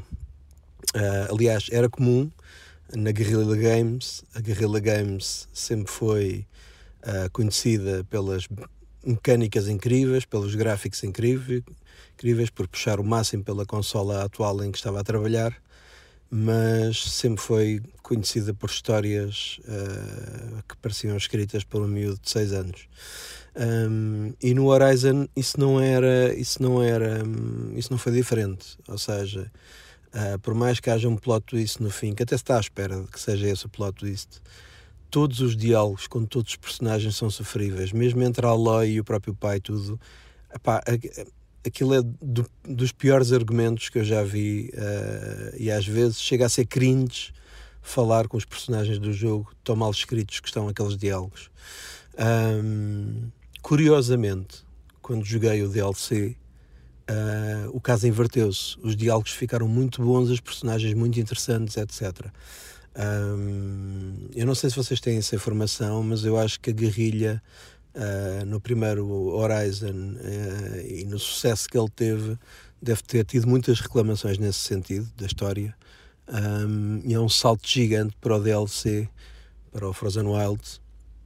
Uh, portanto, eles devem ter uh, percebido que não só precisavam de equipe, equipas tecnicamente perfeitas uh, e game designers tecnicamente perfeitos ao nível do gameplay e, de- e- e da parte gráfica do jogo, Um, mas notou-se uma mudança. uh, e para este, não sei se essa mudança continuou, ou seja, se os diálogos passaram a ser bons, se as personagens passaram a ser boas, um, se a interação com elas passou a ser boa. Um, não sei se, essa- vocês têm essa informação, mas eu cheira-me que a guerrilha pela primeira vez deve ter investido em, em escritores, uh, em escritores da série e argumentistas da série.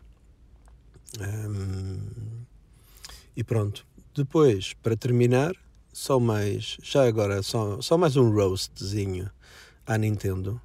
Principalmente porque a Nintendo está a fazer uma sale uh, de fevereiro que tem, que tem coisas muito boas e é incrível. uh, Nós já falámos tudo, do online, de tudo, etc. É incrível como não se pode adicionar ao carrinho.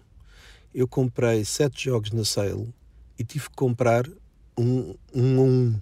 Ou seja, cada um tinha que fazer a compra, finalizar a compra, voltar para trás. Eu já arranjei uma técnica que é de colocá-los nos favoritos e depois entre os favoritos e a compra, favoritos e a compra, favoritos e a compra. Outra coisa é que quando vocês compram um favorito, ele mantém-se como favorito e vocês têm que o apagar. Uh, era só mais um roast da Nintendo que, mesmo que não que tenham problemas no online, não se percebe como é que eles não podem fazer uma coisa como adicionar ao carrinho e depois comprar tudo no fim uh, de uma só vez. Recomendações. Pá, já que vocês me ignoram há meses, eu volto a dizer: o filme Sete Psicopatas. Uh, no dia em que vocês viram o filme Sete Psicopatas, eu paro de fazer essa recomendação. Uh, um grande abraço ao Roberto e ao Porreiro uh, e ouvimos para a semana, meus lindos. Olha, por acaso, o, a cena da história falámos bastante é, disto da review, portanto, é. Miguel, a esta altura é old business. É. Uh... Eu não acho tão. O salto é grande, eu não acho. Ou seja, não tenho uma opinião tão negativa do primeiro quanto isso. Uh, o enredo podia-se ver à distância, neste também há muita coisa que se vê à distância. Mas o que se faz pelo meio é que o salto é muito, muito grande, e é verdade, no Frozen Wilds já se notava essa diferença. Uh, mas, oh, oh, Miguel, tens razão, é, eu acho que é normal para, para a mudança de o shift que a própria empresa teve do tipo de jogos que fez, de ter de, de se reorganizar internamente. Portanto, se calhar antigamente tinham dois ou três argumentistas para escrever o Skillzone, e se calhar já era muito, e de repente para o Horizon perceberam temos que fazer step up. E repara, eu, e acho que o Rui também concorda comigo, o salto é muito grande. Portanto, aquilo que nós dissemos aqui, de tu quereres mesmo conhecer e falar com toda a gente, vais sentir isso aqui. Portanto, não vais ao engano. Sim, eu, eu acho que sim. E, e é curioso, tu tens uma perspectiva, obviamente, uh, cinematográfica que a gente não tem. E, e, é curioso a tua observação, que eu respeito imenso. Uh, concordando ou não, é, é uma visão. Mas depois, se jogares o segundo, dizes a tua opinião se realmente houve este salto ou não, como a gente falou na nossa review. Uh, sete psicopatas, epá, vou meter na minha lista, mas eu já tenho visto algumas recomendações tuas, portanto ah, não sejas Esta é a assim última que não vimos e eu tenho aí estar na minha lista para ver. Que eu fui procurar, eh, como se diz, fui procurar na net, não, é? não há nenhum serviço que tenha. Muito, muito bem. Ricardo, recomendações finalmente? Vamos. Então, Horizon já não vale a pena, que já old news. Outro jogo desta semana, quer dizer, o Horizon vai ser o jogo para a próxima semana da malta, que vai andar toda a gente a falar do lado de quem joga. Esta semana foi o Lost Ark, pá, e é aquele jogo que o bocado estava a dizer que está aqui com uma comissão. Uh, hoje ainda estava com esperança, depois gravamos o podcast ainda de lá ir, mas esquece, né? Podcast gigante. Um MMO com como tu dizes, um joguinho engraçado asiático. Cara, Epá, eu, eu, acho, eu, eu acho eu, mais um bocadinho que Eu estou a divertir-me com ele, mas em tudo acho que é, segue, uh, segue o apelo que os MMOs asiáticos têm. Agora, se é mais bem feito que os outros, uh, é possível. Pelo menos estou-me a divertir tem muito. muitos anos de maturação e, e acho que. Este, este, tempo todo que tivemos a esperar, eu, eu lembro-me de começar a seguir este jogo, ainda não tinha sido na Coreia há muito tempo porque, porque tudo que sejam clones, digamos, de Diablo, porque este jogo na essência é um, uhum. é um clone de Diablo, uh, mas com, uh, ou seja, vai buscar a essência do Diablo uh, com o salto para um MMO. Portanto, isto é um MMO, MMO puro e duro. Portanto, é um jogo gigante, pelo que eu estou a perceber, de, em termos de mundo, de continentes, de muitos mapas, muitas classes de personagens com, com, com habilidades distintas quests, atividades. Pá, achei que o jogo está estupidamente organizado. É super divertido do género. Estás neste continente, tens 100% de coisas para fazer. Que é, é uma forma de jogar, é completar as coisas colecionáveis, fazer quests, matar world bosses, descobrir cenas, enfim, estou a adorar essa cena. Tens as dungeons típicas de pá, já joguei duas ou três dungeons com bosses, mid bosses, eh, final bosses Pá, e joga-se muito bem, é, é, é, é, super divertido. Os combates são como o Diablo, é em tempo real, portanto é, é podem fazer auto-attack sempre a bater neles e depois têm os cooldowns das habilidades especiais para gerir, rotações, builds, portanto, tudo aquilo que, que encontrei no, no MMO.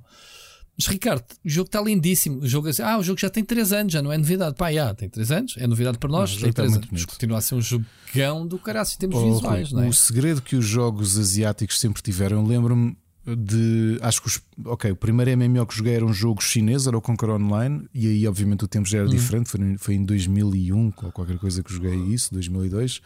mas vendo aquela vaga, não esquecer que a NC Soft é uma empresa coreana, apesar da ArenaNet ser uma empresa norte-americana e pertence, não é? O Guild Wars, acho que uh, o Guild Wars é dos maiores sucessos da NC Soft, mas eles têm outros MMOs asiáticos. Atenção, dizer, o Guild Wars não é um jogo asiático. Atenção. Foi o que eu acabei de dizer. O ArenaNet, quem produziu? O que é que eu acabei de dizer, meu? Foi. Foi. Epá, desculpa, o que estou a dizer é que, por exemplo, um o, o Blade and Soul. uh, O Blade and Soul, sim, eu joguei. eu olhei sim. para ele e, e é o típico MMO uh, Isso- asiático isso por sim. uma coisa simples. O- os MMOs asiáticos são inteligentíssimos nisso e este Lost Ark faz o mesmo, que é nós temos um ar BDS logo desde o início. O que é uma coisa que parece simples, mas não é. É um catch, um, um- é um é um hook para os jogadores. Eu, eu, por acaso, falas bem nisso. Eu pensei, eu pensei que nos iam dar isso para as primeiras quests para, para, para a gente perceber. Como aqueles jogos que é: olha, tu vais ser assim, mas agora vais ter um acidente e vais ficar sem a tua armadura, Não, vais ficar não, com com amnésia aspecto. e vais ter que aprender tudo de novo. Não, o Mac É, que- é que realmente. normalmente nos MMOs Pá. começas sempre os, os, os MMOs ocidentais começas com aquele ar meio pajem, és um pajem, Pá, és um E nesse, nesse aspecto funciona bem o, em termos de im- o punch, o impacto das armas nos Tá. inimigos. Oh, oh, Rui, estava-te a É dizer, é mais um jogo. brutal. Agora eu estou-me a divertir à brava. Eu tenho a aproveitar os tempinhos, os tempinhos eh, livres para me ligar e felizmente ainda não estive em fila de espera. Epá, mas estou a gostar muito do jogo. meu. Não tiveste? Não, nunca, tiveste? tive- Não nunca apanhei tempo de espera. Ah, a última vez que joguei foi há bocadinho antes do jantar. semana, Joguei 15 já, minutos. Já apanhei... Sim, eu ao bocado também liguei diretamente, só, só se eles já entretanto resolveram a cena, Ah, porque eu ontem ainda tive 10 mil pessoas à frente e não sei o quê. Pronto, é jogo para meteres a entrar e vais à tua vida até, até entrares no jogo. Mas isto pronto aconteceu com Final Fantasy XIV. Agora, tirando isso, que é o normal num lançamento no MMO, ainda por cima o jogo bateu recordes, pá, tipo, mais de um milhão de jogadores ao mesmo tempo para jogar o jogo. Foi ridículo, pá, uma coisa absurda. Ahm, agora, o jogo é free to play, é um luxo, tiramos, é, É, continuamos a verdade. dizer, é. Como é que é possível termos um jogo com esta qualidade sem sentires que o jogo te está a empurrar para comprar as cenas? Eu não senti ainda, pá, ainda estamos no início, é claro. Se há ali coisas de ah, coisinhas que, de conveniência que temos que desbloquear, e há, portanto, o jogo está feito para teres várias personagens, portanto, vais ter slots limitadas e se quiseres mais slots vais ter que comprar, óbvio. A Comigo falha porque eu normalmente stick to a character e, e, pá, e- jogo sempre com ela. Tenho uma segunda, secundária ou terciária eventualmente, mas a primeira fal- conta muito. Vais ter que comprar eh, slots de builds, que é uma coisa muito interessante, é que a forma como a árvore de talento está feita permite o experimentalismo, ou seja, tá- podes eh, tirar pontos de um lado e meter no outro sempre que quiseres, o que está muito fixe esse aspecto. Não, não há não há uma penalização, digamos assim, e tu com isso podes criar sets, que é, olha, ok, agora vou ser, vou, vou usar estas habilidades para este tipo de, de encontros, ou vou usar aquela, só com, com a pressão do botão. O jogo dá-te dois slots, queres mais, pagas. Portanto, coisas de conveniência. Não sei se há mais, obviamente, boosts de XP eventualmente.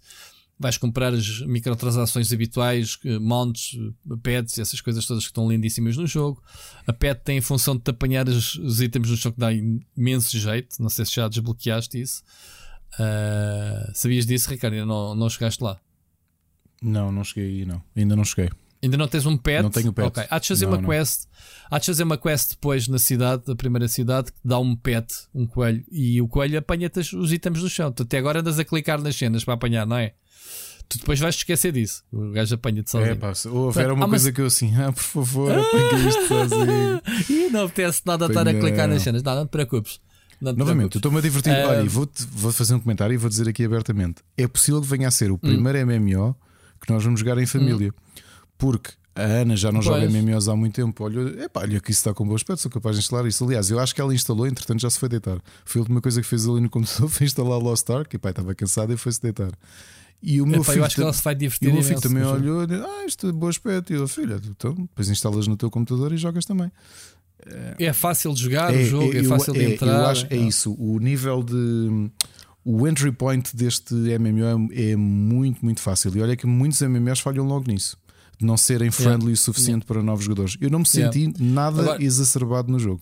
Nada. Opa, eu, eu senti-me um bocadinho overwhelming no primeiro que tens muitos menus, porque tu queres logo saber tudo. É- Uma das coisas que eu gosto é aquela. que eu gosto, não, que, que, me choca é aquele primeiro contacto com qualquer jogo, com o Horizon, com, com, com o Dying Light, whatever. Qualquer jogo que a gente joga tem aquela, aquela primeira hora, hora e meia que é perceber as mecânicas básicas do jogo, os menus, as interfaces, os, uh, os, os, acessos ao inventário, etc. Pronto. O jogo tem isso.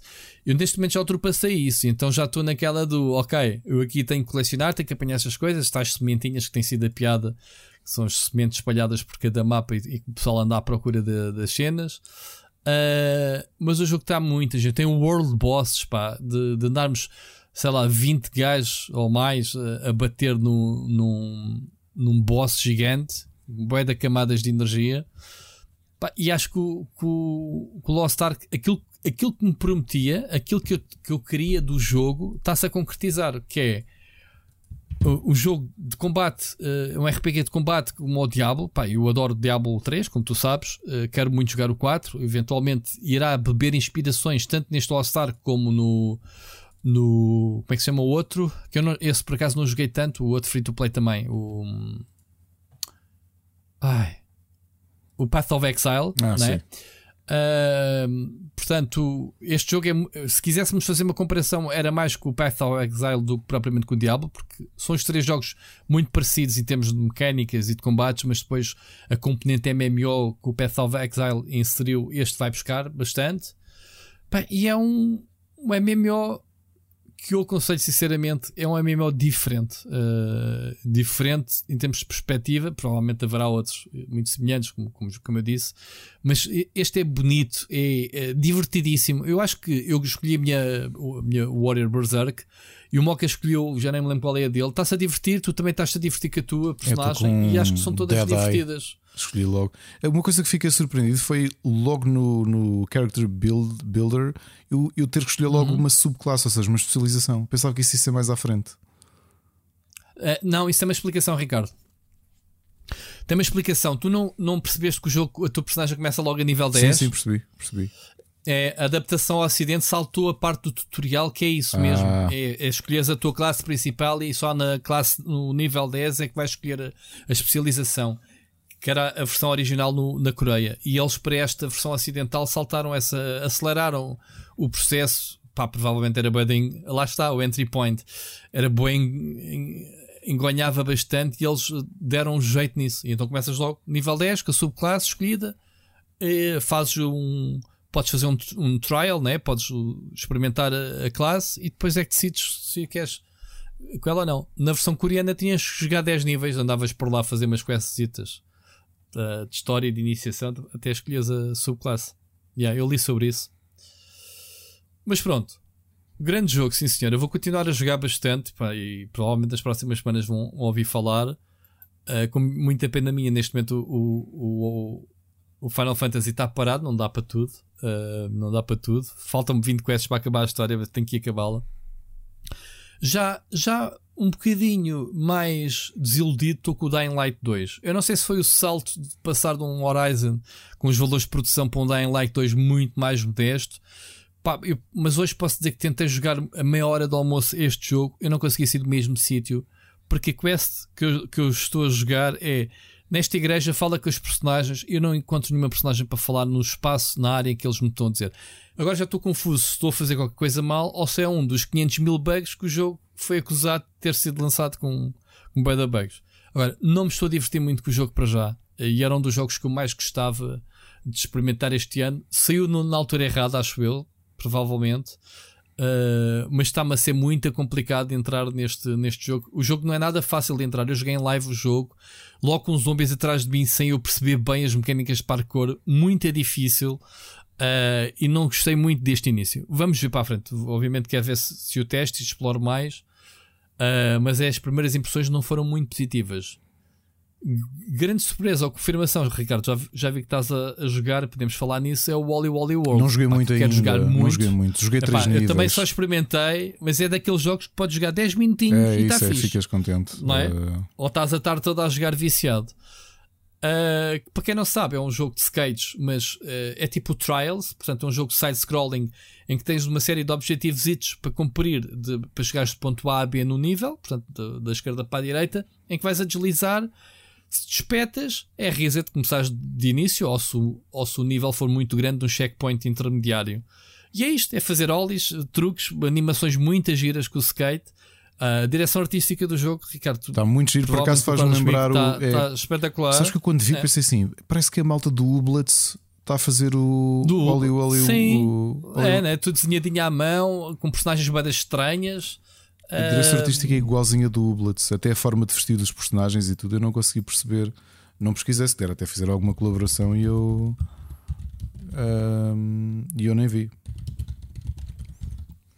É muito giro, portanto, para quem quer um jogo, ah, pá, isto é um jogo perfeito, até podia ser perfeito para jogar num telemóvel. Portanto, este jogo é mesmo ah, fazer ollies e fazer truques, manobras de skate enquanto ele desliza da esquerda para a direita. Pá, não podem bater em nada, se não perdem. Pá, é um jogo que está muito giro, está muito desafiante. Cada nível tem uma série de objetivos que vocês podem ir fazendo vez a vez, não tem que ser tudo numa run, o que- o, que- o que me deixa isso bastante interessante. Tipo, agora faço esta run, vou fazer eh, truques, fazer sacar ollies por cima de um banco sem tocar nele. Portanto, muito giro. Ahm, Ricardo, mais uma coisa que tenhas Não, jogado esta não, semana? não. Tu não, né? Portanto, estamos por aqui. Ok. Vamos saltar para as recomendações de séries. Recomendações. Ah, queres tu começar? Força.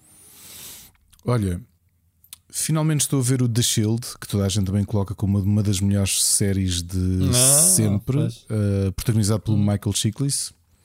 Estou a gostar E muito, que tal?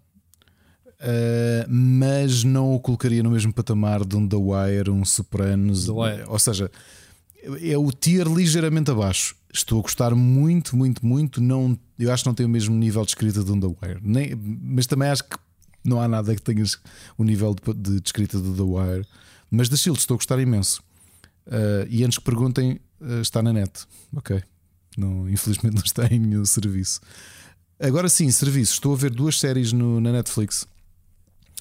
O- uma que me está a desiludir bastante porque a premissa parecia-me interessante e ainda por cima adoro o, o ator, é o Murderville com o Will Arnett. Uh, e o que é que é o Murderville? Ele um, é um detetive, um detetive chamado Terry Seattle. É um- isto é obviamente uma série de comédia. É um é um whodunit, um, uma série de crimina, uma série criminal em que o protagonista é o Terry Terry Seattle, interpretado pelo Will Arnett.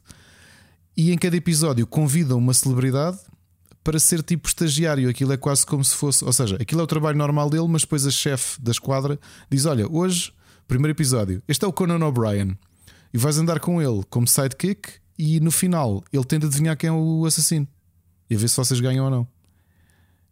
É isto. Uh, estava à espera que fosse mais bem escrito do que está. Ou seja, tenho visto para o elenco que tem, por exemplo, isto tem o primeiro episódio é com o Conan O'Brien, uh, ou seja, há ali uma série de atores e atrizes conhecidas. Acho que Sharon Stone entra também, é uma das. Ainda não vi esse episódio.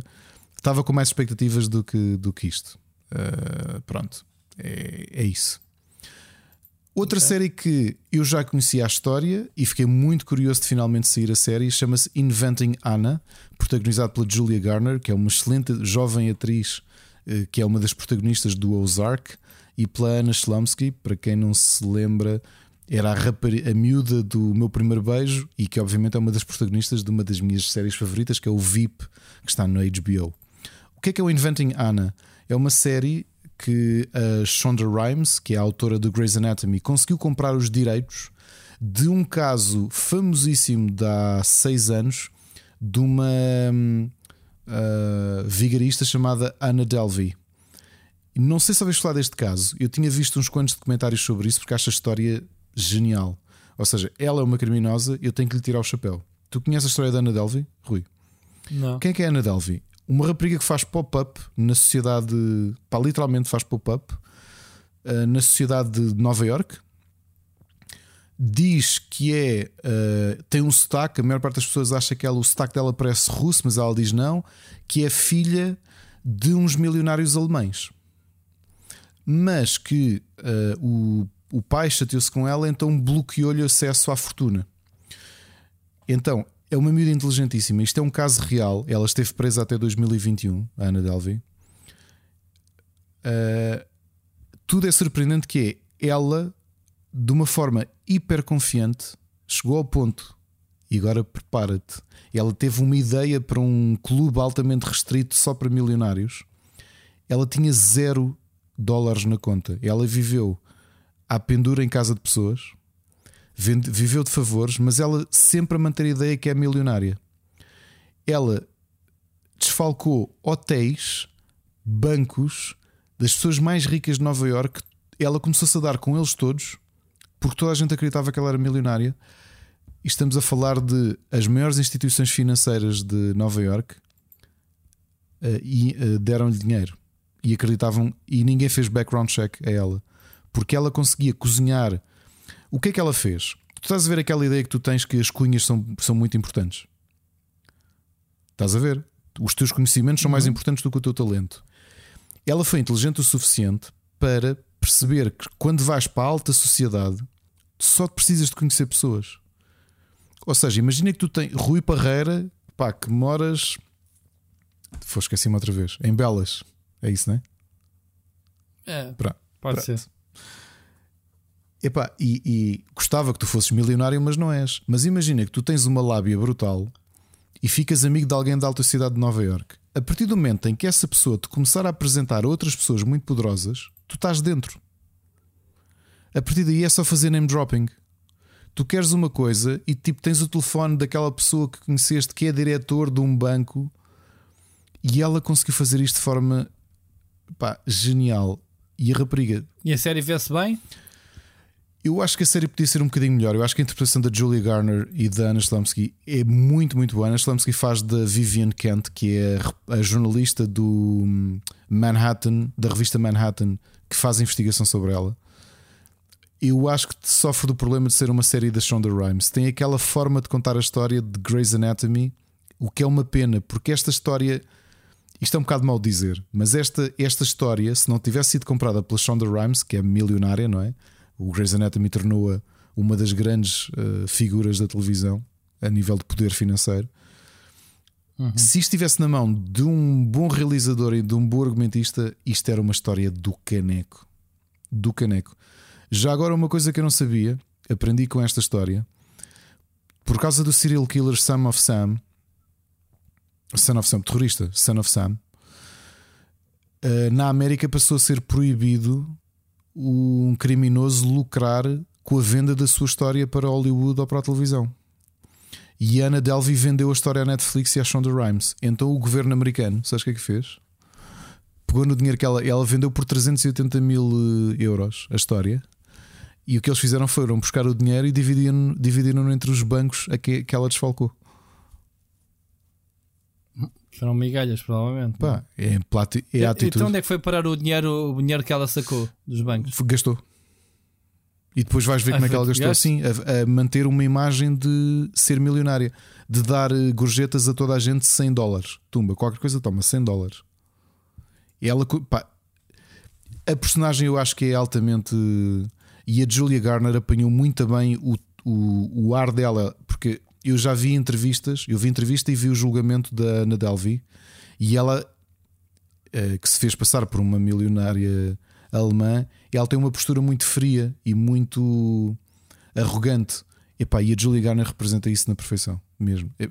Eu acho que vale a pena verem este. Não é uma série brilhante, mas vale a pena ver a história a pensar como é que esta pessoa há seis anos ok? Há seis anos, numa fase em que toda a gente está nas redes sociais, ela criou a imagem de ser milionária e enganou as pessoas mais poderosas de Nova York. A minha surpresa no meio disto é como é que ela não foi ainda encontrada numa valeta. Porque ela, ela envergonhou mesmo as pessoas mais poderosas de Nova York que caíram todos na esparrela de achar que ela era uma filha do milionário alemão. E ela era uma pobretanas que nem dinheiro para almoçar tinha. E ela saiu, saiu agora da prisão saiu no final do ano passado, sim, sim. E agora, o que é que ela faz? Não sei. Não sei mesmo. Muito bem. Bom, uh, eu, em relação a mim, uh, acabei de ver Boba Fett. Não sei se já acabaste não, de ver. Não. Uh, Epá, uh, como é que é dizer isto sem spoiler? Eu acho que isto é uma série de Boba Fett, mas não é sobre o Boba Fett. Mas pronto. É sobre Star Wars em geral. Uh, pode ser um elogio, como pode ser tipo, pá, eu vim aqui para ver Boba Fett, não foi para ver. Como eu te disse a semana passada, o, que o, o tio Tenecas, bem fixe, que já foi um caçador de cabeças. Mas pronto, olha, vais ter uma surpresa muito grande e vais perceber porque é que este ano não há Mandalorian. Portanto, está fixe. Um, acabei de ver aquele, aquela série da Senhora da Janela Sim. que viu a, rapariga do outro lado da estrada, que eu nunca sei o nome. Nem por isso. Okay. Nem por isso. Não é, é assim, é, tu estás é episódio a episódio a, a, a, a, dizer assim: olha, é este, é aquela, é aquele. É, tu disseste, descobriste logo quem é eu que descobri era. ao quarto episódio e descobri exatamente quem era. A sério, man. Olha, não, foi uma surpresa para mim. Ainda quando bem. eu disse a Ana, disse assim: não, ouve, isso não é possível. E quando se cumpriu, eu dei aqui a, a, dança da vitória, dei uma volta à sala. Oh, então foi muito bem dançado. Foi muito bem dançado, então. E, e cumpriu tudo. E era disse: mano, que, que, que mente é que tu tens para pensares na. acertares na resposta certa? E yeah, um bocado creepy, Ricardo. Tens, tens que trabalhar nisso. Eu, escrevi, eu escreveria aquilo, curiosamente. Mas a série, a, série, a série também é sacana. A série também te diz. Está sempre a mandar para o mordomo. Exato. Uh, chamemos de mordomo, porque é para não coisa. Uh, é o mordomo. E tu dizes, ah, a culpa é do mordomo, certeza que é o mordomo. Yeah. E às tantas. Pá, yeah, começas a, aliás, a, cantar antes do tempo. Com... Dizer, Olha, ali, aliás, no fi, quase no fim, quando confirmam que é o mordomo, o mordomo, eu disse assim à Ana que não seja o mordomo, ah, porque é uma vergonha. Porque era demasiado óbvio. É, o filme, ele faz, faz, faz isso. Agora, não percebi aquele desfecho final. Quer dizer, a série nem é um cliffhanger, não é nada. Quer dizer, é um. Uh... Mas acho que aquilo não continua. A ideia é mesmo acabar assim. Mas é, é, é, é um bocado estúpido. É. Há coisas que é, porque, não se percebe. Porque, lá está. Aquilo que tu não sentes na série, eu acho que eles falharam nisso. A série é descrita como uma paródia aos, hum, tipo um, uma sátira quase, um exagero dos, dos Murder Mysteries. Mas tu não notas isso na série porque ela, ela leva-se a sério. Leva-se a sério, meu. É, é... Mas o único ponto que eu acho que eles ah, foram longe demais foi tu descobrires como é que morre a filha dela. Eu quando li aquilo assim, ok, é, man. pá, isso é um bocado, sim. É, não, pá, é, esquece, é, não, não vale. Não. É um bocado parvo. É. é. Deviam ter inventado uma coisa melhor. Assim, eu não acho a série uh... genial, acho que a Kristen Bell está brutal no papel. Sim, está engraçado, sim. Mas pronto, não, não fiquei fã da série. Vá, não. Pá, vejam, vê-se também tão bem. Isto faz-me lembrar um filme, é um filme de, sei lá, de 4 horas, partido em 8 partes de 25 é, minutos, é, né? É, isso é, é? 25, é. 25, 50, é, é, é um filme, se calhar, eh, que, se, que foi, foi. ganhou ali alguns enxechorice para se tornar uma minissérie. Mas pronto. Uh, Pá, e comecei a ver logo de seguida ontem. Não, isto o, é um remake de um, filme, coreana. de um filme com a Rachel. Ah, desculpa, com a. Um, isto, já foi, isto já foi um filme em 2016. Ah, é? Pronto. Não me lembro se é com a Rachel McAdams ou é com outra atriz parecida que eu confundo sempre as duas. Um, yeah, yeah. Nem sequer é original. Eles é que acharam que daquilo dava para, para a série. Anyway, Uh, comecei a ver a série coreana de zombies, o All of Us Are Dead, portanto não tenho qualquer opinião ainda. Para a semana, se calhar, uh, falo melhor. Ainda nem o primeiro episódio acabei de ver. Mas eu parece-me que vai ser aqueles zombies fricazoides que os coreanos sabem fazer muito bem. Uh, gajos que se começam a estalar todos e a esticar as pernas e, e, e esses são bem assustadores. Não sei se estás a ver quais são. Sim, Aquele sim, tipo sim, de zombies em que parece que se nota os ossos todos uh, a esticarem-se dentro do corpo para se endireitarem, estás a ver? são bem da freakies. Parece-me ser desse tipo de zombies. Portanto, e com estudantes ainda por cima. Uh, bom, vamos ver. Vamos ver para a semana. Estou curioso para, para, ver o que é que vai ser daqui. Faz-me um bocado de confusão porque pá, a mesma coisa que aconteceu um, um bocadinho com. Como é que se chama? Uh, uh, como é que se chama a série coreana que vimos há pouco tempo? Dos jogos? O, ah, o Squid Game o Squid Game, uh, como tu não conheces nenhum ator, eles são todos mais ou menos iguais, né? sobretudo jovens, assim, distinguires um e o outro. Uh, ao início faz esta confusão do, de apresentarem-te as personagens e depois não podes desviar a cara do ecrã porque em coreano tens que ler as legendas todas ou então já foste, não é? Mas pronto, tirando esse choque, uh, vamos ver. Ricardo, tens mais alguma coisa? Temos, uh, tenho só. Foi eu que escrevi aqui isto de música, né? Red Hot Chili Peppers tem novo single, portanto, álbum, acho que é em março que sai, não tenho certeza se é março ou abril, não fui confirmar. Uh, mas pronto, acho que o novo single já anda aí. Eu ouvi ligeiramente na rádio e ainda não fui confirmar à Spotify. Já ouviste, Ricardo? Não, não ouvi, não ouvi. Eu também não sou, não tu sou, não gostas não, de Red não Hot? sou grande fã Pois, de eu sei que não. Eu gosto bastante. Siga, tens uma Tenho BD? uma BD, Ou- eh, ou- isto ou por sugestões do, do. Depois de ter lido o Klaus, desenhado pelo Dan Mora e escrito pelo Grant Morrison, agora uma parceria do Dan Mora que acho que se está a tornar o meu, o meu eh, desenhador, de artista de banda desenhada americano favorito do- da malta que está ativa agora, mais jovem. Ele é mesmo muito bom. Ele tem uma série com o Kieran Gillan, que, que tu conheces, não é? que foi jornalista de videojogos antes de ir trabalhar para a Marvel como argumentista. Tem uma série chamada Once in Future e é, um, é uma forma muito original de pensar nos dias de hoje os mitos de Arthur. E não digo muito mais porque estraga a história. E estou a gostar mesmo muito, muito, muito da história. Mesmo, mesmo, mesmo muito. Acho que está muito original. O Kieran Gillan está genial na, na forma como escreveu este, esta série, que é The Boom, The Boom Studios. E pronto, e desenhado. A arte do Dan Murray, a arte do Dan Murray, e também não há muito que eu consiga dizer. Uh, portanto, se puderem, leiam Once in Future do, do Kieran Gillan e do Dan Mora. É uma grande história. Muito bem. Ricardo, que grande programa Quase a bater as 4 horas. foi Isto, Já tínhamos saudades de um programa isto é cansativo. Amanhã, Fogo. aliás, daqui a 4 horas e qualquer coisa, Eish. tenho que me levantar. E, e posso dizer que deixámos quatro temas, não sei se vais carregar para a semana ou não, ou, ou simplesmente caem, incluindo Nintendo Direct. Portanto, não podemos estar sempre a falar da Nintendo, Ricardo. né? Exato. Portanto, esta semana houve um Nintendo Direct. Pronto, olha, se quem viu, viu. Quem não viu, olhem. Paciência. O Ricardo diz que não é o melhor eh, Direct sempre. Mas pronto, não vamos abordar hoje. Ricardo, gostei muito deste programa. Acho que falámos de muita coisa e ao mesmo tempo de nada. Não, acho que falámos bastante. Ah, muito bom, obrigado pelas participações dos, dos nossos ouvintes, que foram eles que nos prolongaram este programa e estava tudo calculado. Não fosse as intervenções riquíssimas de cada um deles. Muito obrigado a todos, malta. Continuem a mandar os áudios eh, todas as semanas porque o programa é feito com vocês. Ahm, Ricardo, ouvintes para a semana. Um grande Ouvimos para a abraço. semana e um grande abraço.